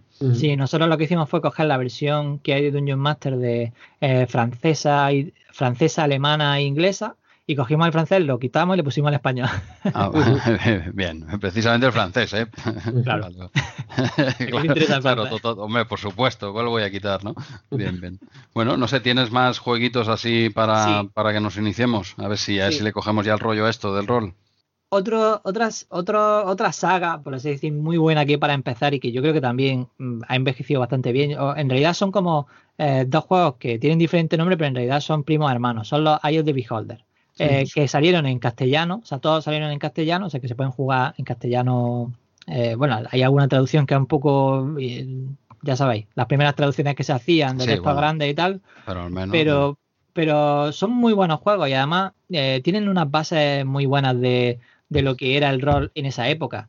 Eh, los Eyes de Beholder son el, yo diría que el segundo es el mejor de ellos. O sea, el primero no está mal. De hecho, el primero no es bueno para empezar y, no, es no es malo. Lo que pasa es que es un poco repetitivo. El 2 sí que es más. Eh, el 2 sí que es mucho mejor juego, es más completo, más variado. Y lo hacía la gente de Westwood. Y también es un juego en primera persona, como el Dungeon Master, que mm, eh, va avanzando como a cachitos y tal. Y, lo bueno que tienen estos juegos es que básicamente que aplicaban las reglas de Dungeons and Dragons, entonces tiene todo lo del típico tirada de protección, tirada no sé qué, es decir, es como la parte de reglas de rol está mucho mejor implementada porque claro, tiene la base de Dungeons and Dragons, de, Advanced Dungeons and Dragons y, y, y, está guay como la implementan porque ellos cogen eh, muchas de las partes que son tediosas en el propio juego de rol y la, y la amoldan súper bien y el juego queda un juegazo. No sé si lo conocéis, lo habéis de supongo que al, menos de oída os sonará. Sí, sí, el, nombre. el nombre, el nombre. Yo tampoco, tampoco lo he jugado. Pero bueno, todos estos que comentas, los combates siempre son por turnos. Entiendo que sí, la mayoría, o desconozco eh, No, o sea, todos no. O sea, eh, de hecho, todos estos que he contado ah, por el momento son todos en tiempo real. O sea, que son todos que tienes que reaccionar al ah. momento. Si, si te quedas pensando en las musarañas, te matan. En el, en el por ejemplo, el Dungeon Master si te pones a descansar para que tus enemigos recuperen, eh, perdón, para que tus compañeros recuperen maná y demás, a lo mejor viene un bicho y te pega un y te pega tres tollinas y mata a todo el equipo y no te has dado ni cuenta. Ah, yo tenía, no sé, tenía la idea, desconociendo eh, totalmente el mundillo, que, eran la mayoría, no todos, eh, pero que la mayoría creía que eran de por turnos, combates por turnos. Claro, yo os estoy poniendo juegos que, eh, que no resulten eh, chocante. Quiero decir, yo estoy poniendo juegos para introducir, para, para que alguien que vaya a jugar por primera vez a un juego de rol, porque de todo lo que estoy contando diga, ah, pues mira, pues esto me llama la atención, o, o tal cosa me gusta, o tal, mm, pues que coja algo que directamente no le, no le rechazo. vale, entonces entiendo por lo que estás diciendo que los verdaderos juegos de rol son por turnos, pero tú no lo estás poniendo más fácil eh, poniéndonos eh, en combate de, en tiempo real, ¿no? Pero los, los, de verdad deben ser por turnos, ¿no? ¿Esto es lo que me ha parecido entender? ¿Puede ser o qué? No es que sean los de verdad, porque en realidad... mi, opinión, mi opinión. ¿eh? Sí, sí, pero sino que hay juegos que, por ejemplo, los de SSI, los, los de la Dragonlance y algunos de de, los que hacían ellos, por ejemplo, sí que eh, tú ibas andando también con una, una, vista en primera persona, que no todo tenían que ser por, qué ser en primera persona, pero en estos casos sí. Y la verdad es que lo que pasaba era que se ponía de moda una perspectiva y ya todo iban a lo mismo, ¿no? Pero, pero bueno. Eh, pero cuando llegaba un combate, es decir, cuando llegaba una loseta, por así decir, que tenía un evento de enemigos, pues cambiaba la perspectiva y aparecía una especie de combate como si fuera el XCOM. No sé si habéis jugado al XCOM. Sí, sí, sí, sí. sí. ese, sí que ese sí que lo he jugado, al menos. Y me suena, lo, lo he tocado muy por encima, pero al menos sé de lo que estás hablando, que ya es bastante.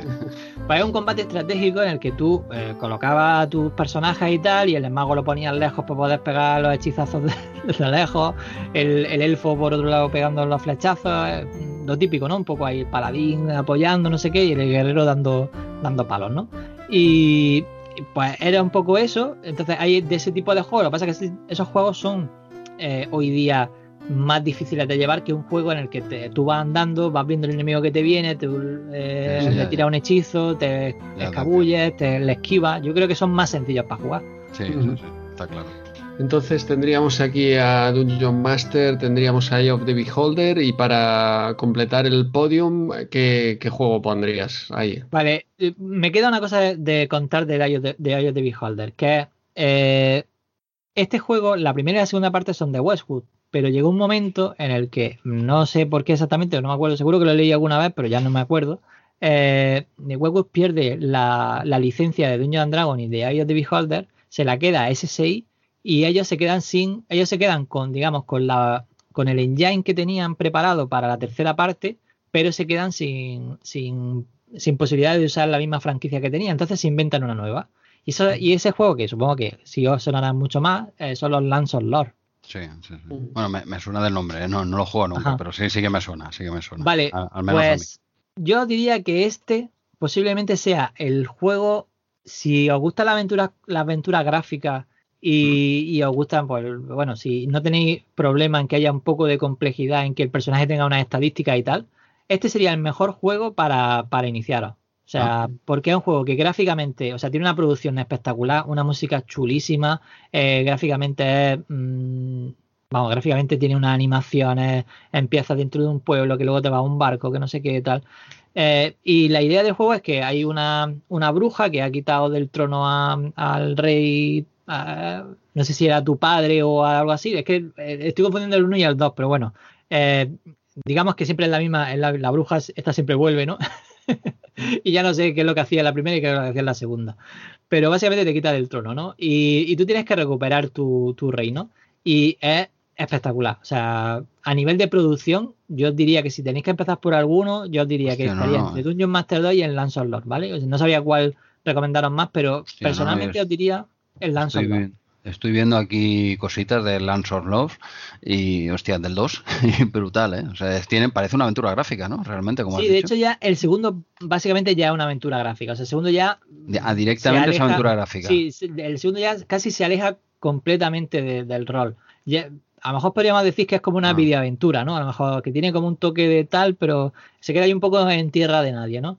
y, Pero esta primera parte sí que, eh, sí que es un juego de rol mm, como tal, porque de hecho, como venía de iOS de Beholder, pues coge un montón de cosas de ahí, pero es un juego, ya os digo, muy bueno para empezar con enigma, o sea, tiene automapa, es decir, que si no te anima a hacerte el mapa, aunque yo igualmente, aunque estáis viendo el mapa cómo se hace, os animo a que incluso probéis a intentar hacer el mapa porque luego tenía ese tesoro que mola tener, o sea, que mola tener, pues estos son los, el castillo no sé qué, no sé cuánto, y siempre hay cosas que ves cuando tienes el mapa y cosas que con el automapa pensás que es un cachito de la pantalla. Entonces, tampoco veis muchas veces todo el mapa. Entonces, total, que tiene muchas facilidades para alguien que está empezando, como es el automapa, eh, que eh, digamos tú eres un héroe que es más fácil de llevar que cuatro personajes diferentes, aunque se te unen personajes durante la aventura, que eso también está guay, porque tú puedes, se te van uniendo personajes, pero tú mismo eres como el, el, príncipe que va a llegar y no sé qué, no sé cuánto. Es decir, que,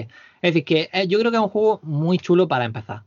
No, estoy aquí viendo tanto del 1 como del 2, es verdad lo que comentas. El 1 parece rol puro y el 2 ya es un salto a eso, aventura gráfica prácticamente, ¿no? Y no, no, pero la verdad es que tienen, los conocía, pero no, nunca he profundizado. Y este, este, no es que no te haya atendido, ¿eh, David? El resto, por supuesto, toma notas, ¿eh? pero de los que has comentado, este es el que me, me llama más la atención. Pero claro, este segundo es que, claro, es aventura gráfica, es normal. Yo soy un enfermo de las aventuras gráficas, pero sería más para darle al 1, ¿no? Quizás, que es más rol. Digo, ya si quiero probar cosas de rol, mejor el 1, está claro. Disfrutará un montón el 2 si juega al 1, pero un montón. No te lo puedes ni imaginar. Estás calentando, ¿eh? Estás calentando ahí con Lance of Lore, este, la primera parte, al menos para llegar a esa segunda, la aventurilla gráfica. y no es largo, ¿eh? No es largo. O sea, es un juego que se juega muy bien, que tiene una duración justa, que, que ya os digo, que es que yo para mí es uno de los juegos de rol redondos como para empezar. O sea, yo si pues, tuviera que decir uno, yo si os mm. gusta, por eso decía que si os gusta la aventura gráfica, este puede ser como una especie de puente entre este género, ¿no? En lo que sería la aventura gráfica y el rol. Yo creo que este hace un poquito de puente de las dos cosas porque propiamente ellos ya estaban pensando en hacer el segundo un poco más por aquí, ¿no? y, Puede ser muy, muy curioso, ¿eh? jugar este primero rol, luego dar más o menos el salto de la aventura gráfica. La verdad, eh, tomo nota, ¿eh? Este me, ha gustado este. Ya os digo que yo creo que os va a picar el gusanillo porque eh, se disfruta un montón el 2 habiendo jugado el 1. Pues oye, pues perfecto, muchas gracias. Falta nos hacía, ¿eh, Andreu, que nos dijesen un poco al menos por dónde empezar, ¿no? Porque macho, no, no vamos perdidos, tío, ni nada con este género. No, no sé por qué, oye, la verdad. Luego te pones aquí a ver capturillas y a ver cosas y te lo digo, no te lo digo por, por por decir, ¿eh? de verdad. Estaba mientras hablabas del Lance of Lore, estaba mirando aquí capturas y tal y me estaba calentando. Digo, hostia, ¿por qué no he jugado nunca a uno de estos, no? Y bueno, es un género que ha sido dejando ahí aparte y, y no sé, a ver si nos ponemos las pilas, al menos con este, ¿no? Andreu, ¿tú te animas o qué? Eh, yo creo que más en la época tenía ganas de, jugar a estos juegos de rol porque, bueno, por esta sección de Micromanía y porque en general en todas las revistas, ostras, era un género que, estaba tratado como muy especial, ¿no? Era algo increíble, diferente de todo y siempre todo esto te animaba a intentar o a querer probar estos juegos, ¿no? Pero yo creo que ya se me ha pasado. Eh, yo, soy más de, juegos de, rol, pero de, acción en tiempo real. ¿eh? quizá los primeros que, que ha pues explicado. otro. Donde, donde puedes. No te vas a escapar, no te vas a escapar. a, este a, mí ya, más, a mí ya más, más vendido el producto, eh, David. Ahora a ver si puedes con Andreu, que, que parece que es más durillo. ¿eh? Andreu, a para ti tengo dos. Para ti tengo preparado lo última, ¿vale? Ah, ah, y me gustaría que empezara, o sea, y me gustaría que luego, como ya estamos por Telegram, que ya te tengo fichado. no te vas a eh, escapar. me gustaría que empezara por algo que es súper sencillo, que te va a gustar y te va a enganchar, que es a Calavez. A Calavez eh, es un juego del, de, no sé si del 85 puede ser, o sea, como del 84, es decir, un juego que se hizo en Basic, lo hizo Richard Garriott, que es el creador de la última. Eh, y lo hizo en, en, su, en una clase de, o sea, en su clase de informática mientras que, mientras que estaba entre clase y clase lo iba haciendo, ¿vale?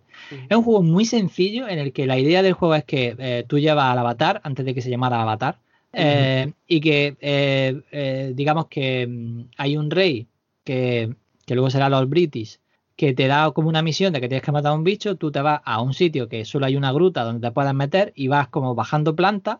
El mapeado es muy sencillo y verás que es un arcade super viciante que tiene las bases que lo que luego serán los, últimos clásicos, los últimos, el 1, 2, 3, 4, por así decir, bueno, hasta el 4, el 1, 2, 3 por lo menos. Em, y es un juego que parece una chorrada de juego, de hecho, hablamos de él en el, en el Enmamorrado Cero y, así ya meto la cuña también un poquillo. Eh, eh, eh, David, ¿puedes repetirme el nombre? No lo encuentro. ¿Con cuál lo has dicho? Con K. A cada vez. A, cada vez. Vale, vale, perdona, perdona. Dale, dale caña ahí. Y mete caña ahí del más morrado lo que quieras, ¿eh? Aprovecha de meter chicha. Ya os digo, el, juego es. O sea, este fue el primer juego que, jugó que jugó Antonio, ¿no? Que jugó Wolfen. Y, además era un juego que me pasaba un poco, o sea, Antonio es de arcade, o sea, de arcade tiene que ser, o sea, él le encantan los juegos de naves, tal, o sea, todo lo que sea arcade de disparo y tal, le encantaba. Bueno, pero la primera vez, el primer juego que le pusimos fue un poco para el capítulo cero, para ver si era capaz de, fue un poco la prueba, digo, bueno, si eres capaz de, jugarlo y disfrutarlo, pues yo creo que podemos hacer un programa todos juntos, ¿no? Eh, y si no te entraba, pues no pasa nada, pues ya está, pues ya lo hemos intentado, ¿no? Eh, y yo creo que es un juego que, está muy bien para, el tipo de, jugador que, mm, que, no quiere perder demasiado tiempo ah, y que le gusta el arcade y quiere probar un poco a ver cómo va, de, qué va el tema. Y a cada vez, ya, os digo, ya te digo que es un juego muy sencillo en el que la idea básica es, de hecho, eh, escuchar el programa porque damos un poco los consejos de cómo se, vámonos, de cómo se juega, ¿vale? Porque, claro, el juego tiene instrucciones muy básicas y, y puedes hacer un personaje, pero los personajes son muy sencillos, ¿no? Entonces, básicamente lo que hacemos es que entra en la, en la, en la mazmorra, por así decir, la, eh, digamos que los gráficos no son no son, son como si fueran líneas, porque claro, hecho en Basic, pues lo hacía con, con comandos de estos como si fuera la tortuga esta, el cobol ese, o no sé, alguna cosa de esa haría.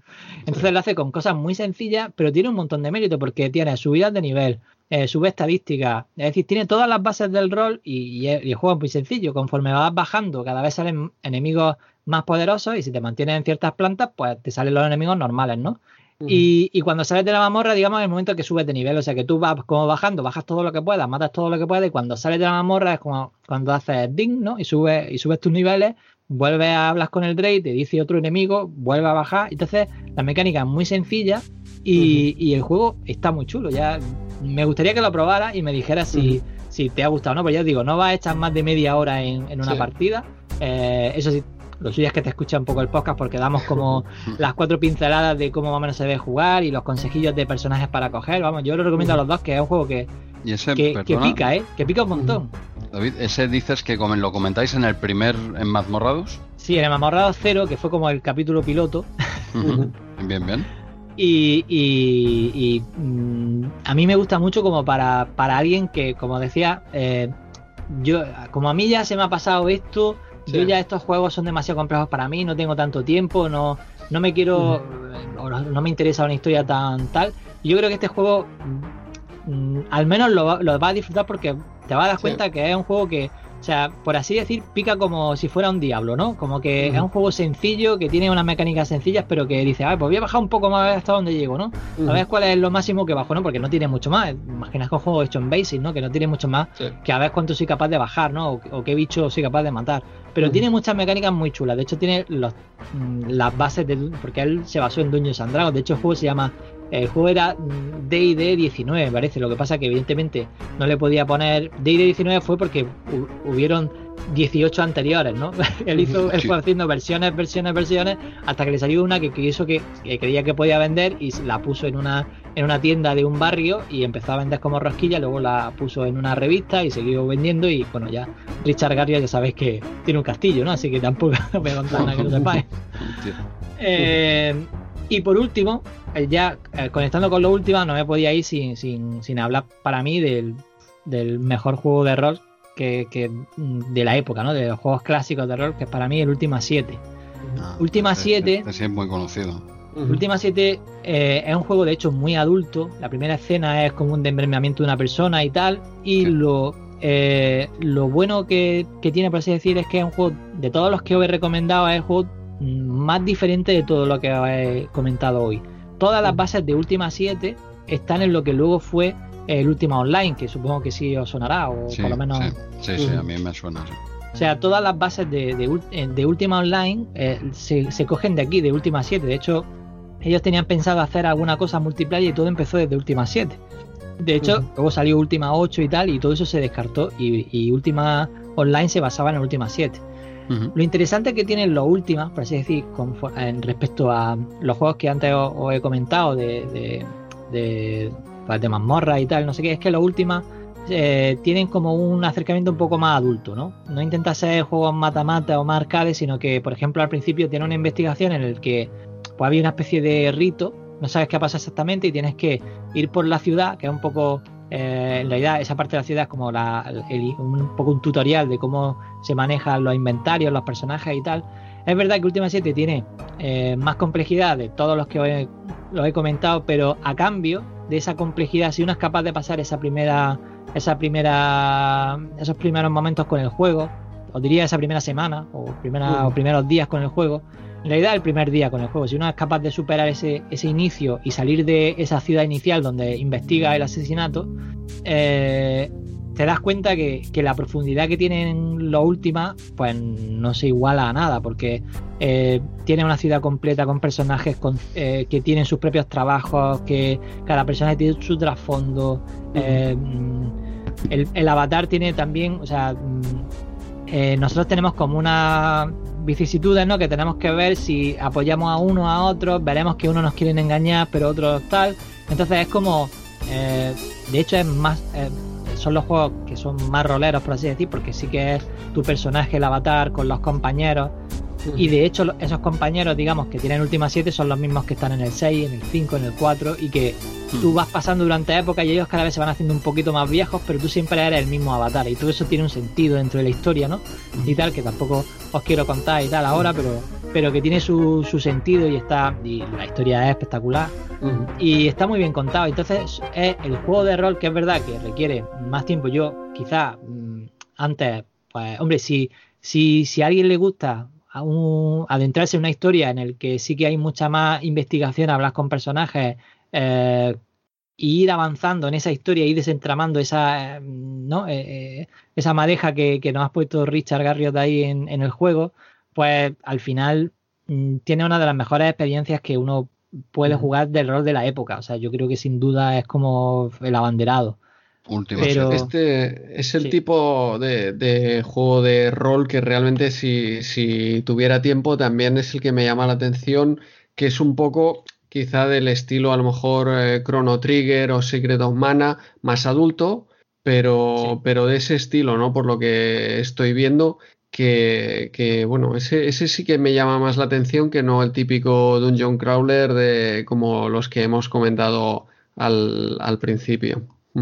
Pues mm, claro, esto, esto la, la, vista, por ejemplo, la vista es como desde arriba, es como cenital, sí. es una vista un poco rara, la verdad, no, no, sé dónde sacaron esta vista, es un poco extraña, pero funciona muy bien porque te puedes meter dentro de las casas, puedes mover cualquier cosa, es decir, la interacción que tiene en este juego es espectacular.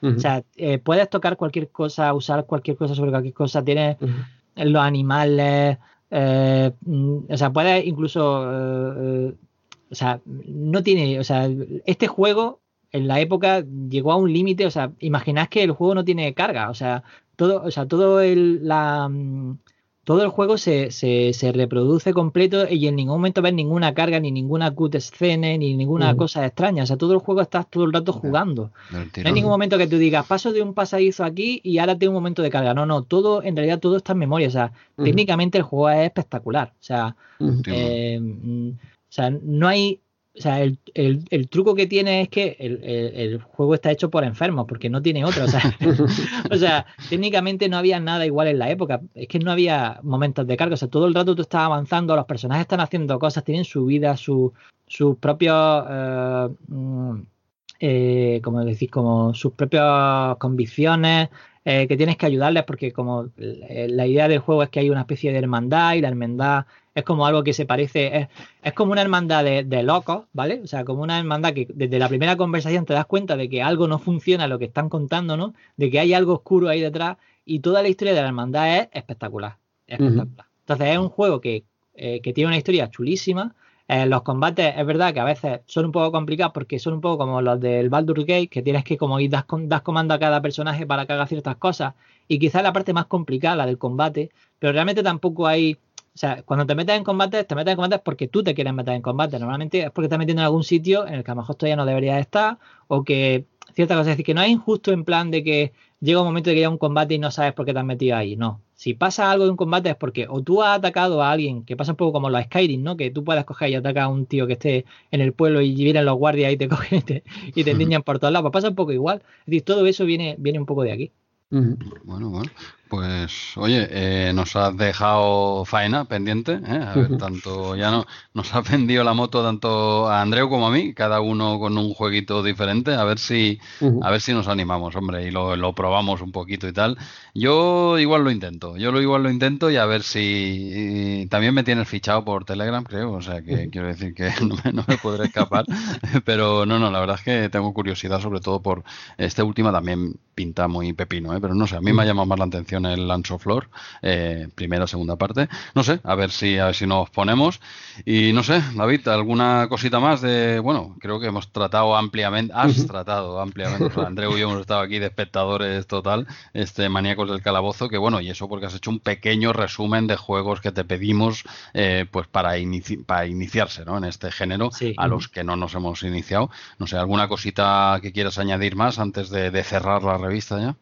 Yo nada, que me he dejado muchos juegos fuera, pero como seguro, la idea era seguro. condensar y que, y que, que, no nos diera y que no nos amaneciera, pues creo que, estamos creo cerca, que. ¿eh? estamos, estamos, eh, estamos ahí, ¿eh? Estamos, estamos ahí, estamos ahí, sí, mañana, mañana cualquiera trabaja. Eso es. estamos ahí, pues no sé, André, bueno, ¿alguna cosita más o ya vamos casi a pegar carpetazo a esta micro? Vamos, vamos a ir cerrando porque lo que nos queda ya es publicidad, publicidad por aquí de Herbe con joysticks eh, y ya cerramos la revista, ¿no, Jesús? Sí, sí, porque no, eh, bueno, no, no querrás que me salte la página 85, qué mala fe tienes, ¿eh? Como vas con las prisas, ¿te quieres saltar la página 85 o qué? Eh, porque tienes aquí a dos enfermos de, de la amiga. Hoy está, ahí estás en desventaja, ¿eh? ¿Tienes página... tu, tu pack aquí? ¿Este es tu pack de amiga? Este es mi pack de amigas, este es el mío y el de creo que de la mayoría de, de, de, gente de nuestra época en España, este es el pack que venía. Budokan, el After the War, los Deluxe Paint, el Deluxe Video.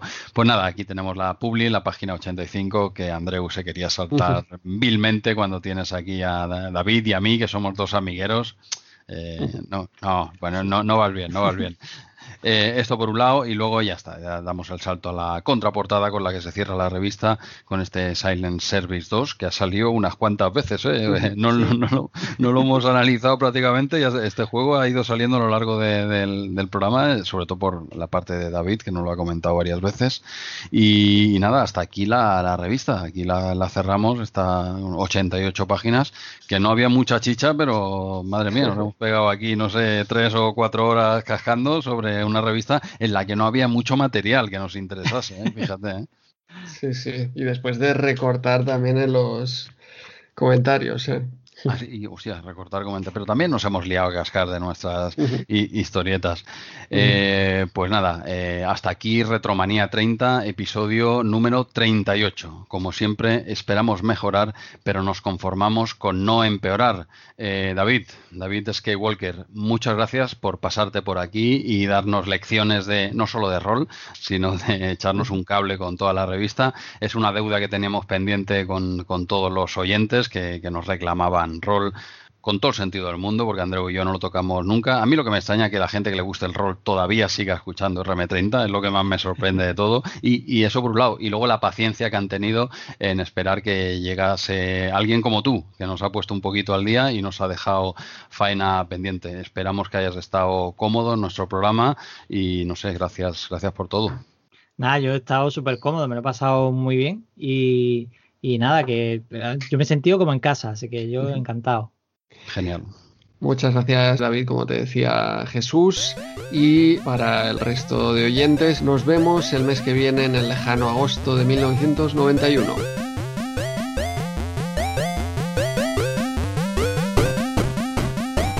¿Sigues ahí, Jesús? Sí, sí, dime, ¿qué pasa?